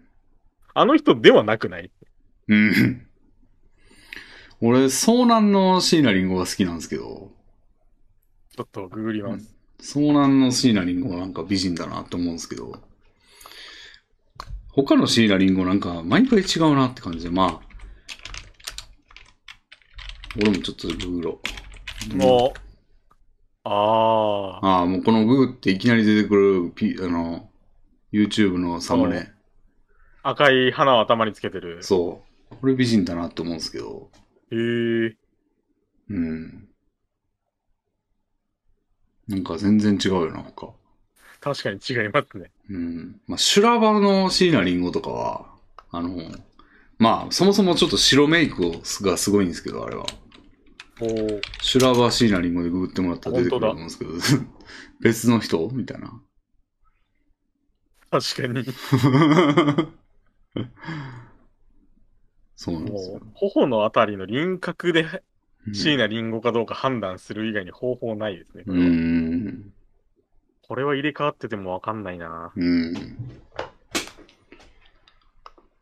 なんで、俺は椎名林檎に関してはちょっとゴム人間の可能性まあが。ゴム人間でも歌が良ければ全然いいで すけどね。うん。なんやったら、あの、椎名林檎のような楽曲を、あの、作れる人が複数人いることに希望を見出すけ ど。うん。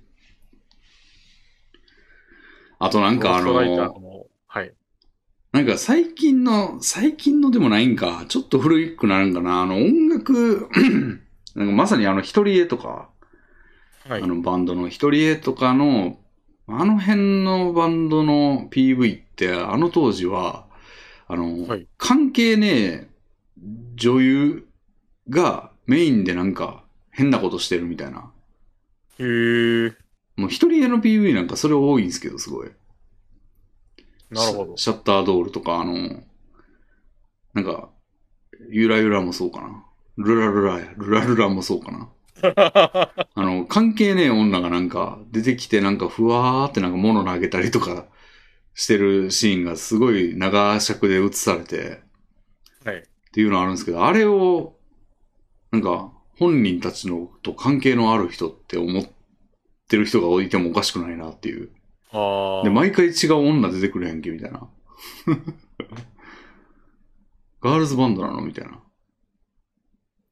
ふうに思っても今、。ルロルラの MV 見たら普通にバンドの人たちが映ってる感じですけど。そうやけど、なんかと、主題となってる女性がいるんですよ、なんか。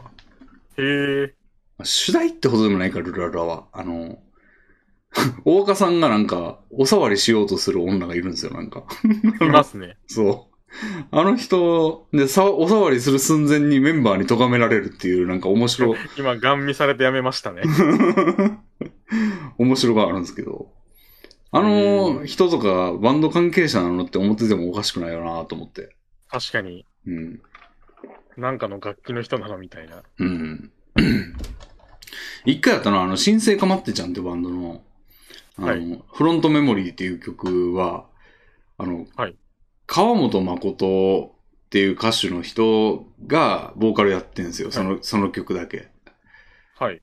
で、PV が、えー、まずだから、川本誠は新生かまってちゃんのメンバーではなく、はい。で、その女ボーカルみたいな人が映って歌ってるんですけど、その人は川本誠じゃないんですよ。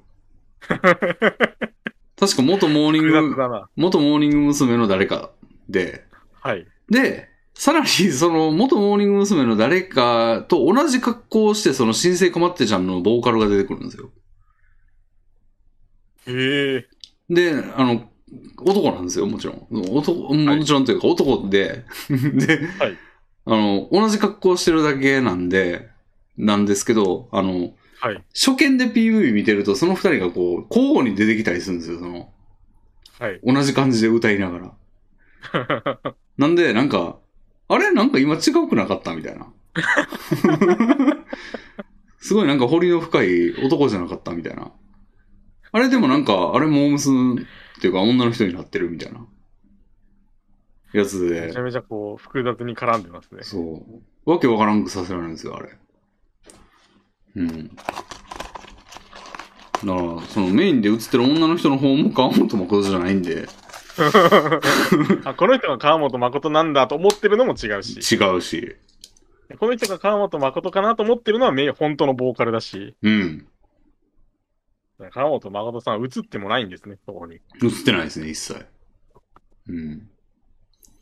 で、まあ、あれはだから、ゴム人間創造者製造機かもしれないですね。そうかもしれないですね。うん。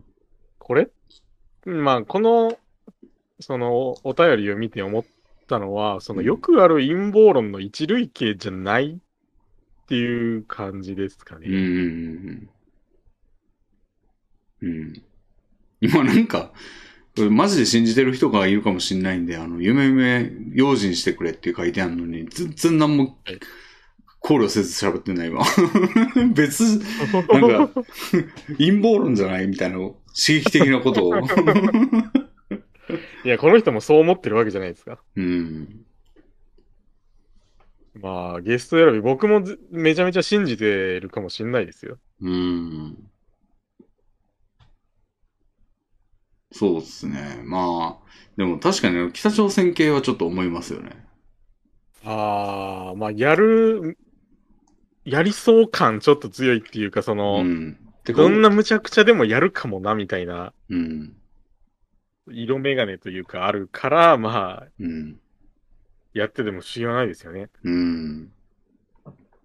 キム・ジョンナムはまだ生きてるだの、死んだだの。そうですね。ジョンウンは死んでるだの、生きてるだの、うん。本物だの、偽物だの、みたいな。うん。まあでもなんか、その、こういう、これってさ、単発じゃなくて、こう、傾向として病名がつくぐらいはい。人数がいるってことやから、そうですね。なんかやっぱ人間の設計図の中にそうな、思いがちななんか傾向があるんですかね。ああ、そうですね。なんか、バグを起こしやすいところがあるのかもしれないですね。うん。なんやろこうんな。なな感じんなんだろうなな。んかとなん何が元なんだろうっていうか。なんか一見関係ないものをさ、共通項で結びつけるっていうのって俺よくやるんですけど、その、はい共通の構造を見出して、なんか何々って何々みたいなもんだよなとか、あの、上田晋吉井さ也んのよ、くおっしゃる例えですね。うん上田晋也とかもよくやってると思うんですけど、たどり突っ込みみたいな。はい。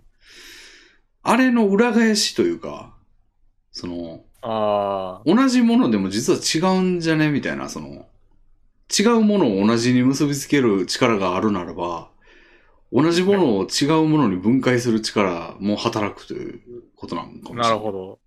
関連付けのバグでそうなってるという。うん。近親者に限限るとは書いてないですけど、近親者に多いっていうのはちょっと不思議ですよね。あ、でもやっぱ、あの、ある人に対する思い込みとの齟齬っていうのもあるのかも。その、この人はもうこういう人でしょっていうのがどんどん自分の中でその、本人の多様性を超えて固定化されてきて、で、それと違う行動をとった時点で、んおかしいなってなって、それを自分の認識がおかしいっていうことじゃなくて、こいつがおかしいはっい。ていうことにする、あ自己防衛の精神が働き、あ、ありますね。で、こいつが分裂してる。すごい自分本位、すごいけ ど。まあでも今日、いや、、あいつが入れ替わってるんだと。そうそうそう。俺がこいつを勘違いしてたんじゃない。こいつが入れ替わってるんだ、みたいな。なるほど。あの、ずぶといですよね。確かに。うん。うん。だからエミライラクさんが、その、だから俺がヘズマ流みたいになった時に、俺がヘズマ流になったんじゃなくて、レビンがヘズマ流になったんじゃなくて、別人なんだっていう、こう。あ、別人がレビンさんのチャンネルで勝手に配信してるみたいな。うんうんうん。ヘズマが乗っ取ったぞみたいな。うん。いや、それ怖っめちゃめちゃ怖いですね。うんえ、その、乗っ取ったことはそう思い込むことは両方で す。乗っ取実際に乗っ取られても怖いし、乗っ取ったと俺だけ思い込んで、なんかコメントとかしに行っても、それって客観的に見るとめちゃめちゃ怖いことをしてるし、うん。うん。恐怖しか生まない行動かもしれないですね。そうですね。うん、実際怖いと思いますよ、これ多分探したら。ツイッターで。ちょっと高額のためにゴムマスク症候群を調べて、うん。どんなん観測されるか見てみます。うん。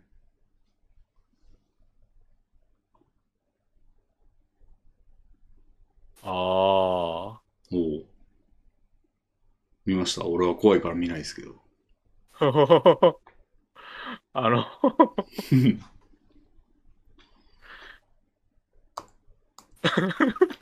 えまあ確かに、その、うん。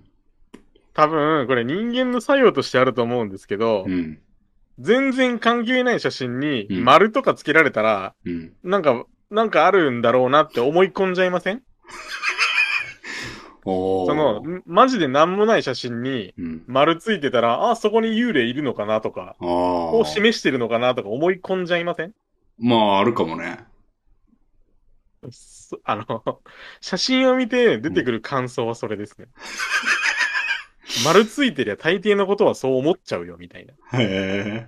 これを最初に言ってる人は、うん。マジで言ってるのか、うん。そのおふざけで、その、こんなんあったらおもろいよね、みたいな感じのコラ、コラでもないですけど、うん。作ってるのか、うん。まあ、またはその、 自分の中の、まあ、先ほどレヴィンさんがおっしゃった、うん。自分の中のこんな顔だよねっていうイメージが固定化されてて、うん。その人の顔なんてその時と、うんその病気とかいろんなことによってうん。変わっていくのに、それを受け入れられてない。うん。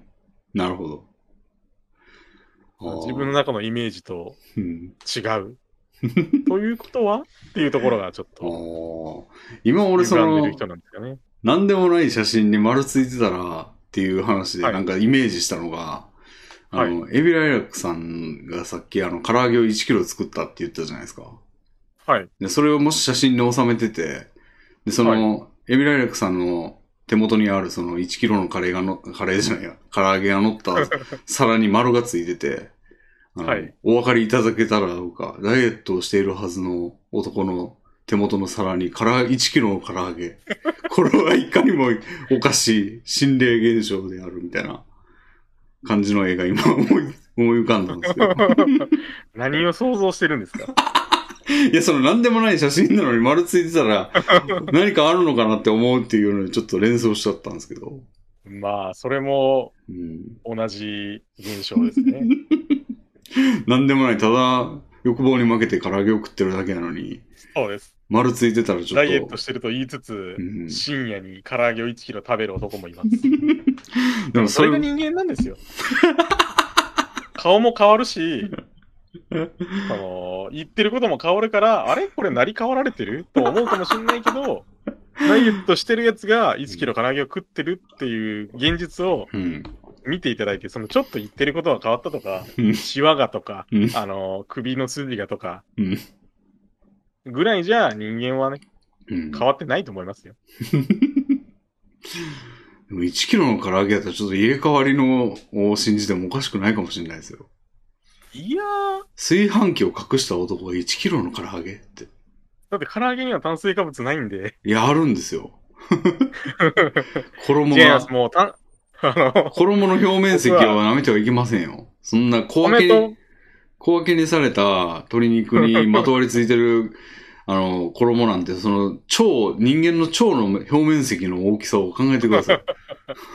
広げたらテニスコートあるみたいな話ですそようね、。そうそじゃあちょっと送りますから見てくださいよ。う。 唐揚げを唐揚げを。送りますからってほん。写真撮っ本当てんにのこれにうん追ってますよ。僕食べるもの大抵取ってますから。うわぁ。えこれもそんなないでしょ。これ1キロなの1キロです。あのーここに来るまでに減ってます、数は。ここに来るまでに減ってるこれは皿に持って、机に持ってきてるじゃないですか。うん。調理中に台所で食べてます。ああ、どんぐらいどんぐらい食べたのかなうん。 3つ食べましたね。3つって、あれです、あの、これ、あのー、鶏もも肉1枚を4分割してうん揚げてるんで、ああ、じゃあ一個一個まあはでかいんだ。 1枚弱ぐらい。そうう、んでかいですよ、これ結構。縮尺がもう影に映ってるこのキーボードのキーしかないけど遠いしな。結構、これでかいし、あ僕、これ畳んでるんですよ。うん。いや、丸めてる。るっていうか。うん。いや、これ、とんでもなくでかいんかもしれんな。このガンツの巨人が人間食ってる時みたいな。あの、あれぐらいの縮尺があるんかもしれん、これ。このキーボードもめちゃめちゃでかいと。そう。うん。わからんな、これ。まあ、これちょっとあれかな。あの、また例によってこう、あの、ツーショットのあの画面に一瞬映すか。はい、使ってください。うん。いや、これ、ちょっと夜中に見ない方がいいですよ、皆さん。目に毒なんで。うん。結構うまくできました。うん。なるほど。いやー、じゃあそんなところですかね、今日は。はい。いやー、大体何時間経ってんですよ ?8 時からだから。もう6 7時時間。 6時間46分になりました、今。なるほど。もう俺の舌もね、いよいよ回らなくなってきて。すいません。あの、ええ僕が読みたい読みたい言ってしまって。いえいえいえ。長ければ長いほどいいらしいんで。ありがたいです。はい。聞く方としても。でも自分のは聞きたくないな、怖っ俺でも自分のやつめっちゃ聞いてますよ。毎回自分が出てますけど、俺 は。自分そのれ、結構すごいですよね。うん、作業用に聞いてますよ。あ、こんな話したな、みたいな。僕、あの、前回の視聴者会みたいなのも、うん一応怖いもの見たさで聞いたんですけど、うん。あの、僕の喋り方がめちゃめちゃ鼻について、うわ、こいつムカつくとずっと思ってま した。人の話遮りすぎだろとか、もその、もっと面白いこと言えよ、デブみたいなう、ものをすっごい感じてて、ちょっとなんか、赤面しながうんら、恥じながら見てました。う、なるほど。だから今回のも、うん恥じながら見ることになるかもしれません。なるほど。じゃあ、今回ね、ちょっと新しい方なんで、皆さんの反応をぜひ見、あの、募集したいというか、はい、いろんなお便りお待ちしてます。はい。じゃあ、そんな感じで、今回はこんなところで、ありがとうございましたあ。りがとうございました。またよろしくお願いします。はい、ぜひ。はい。では、さようなら。さよなら。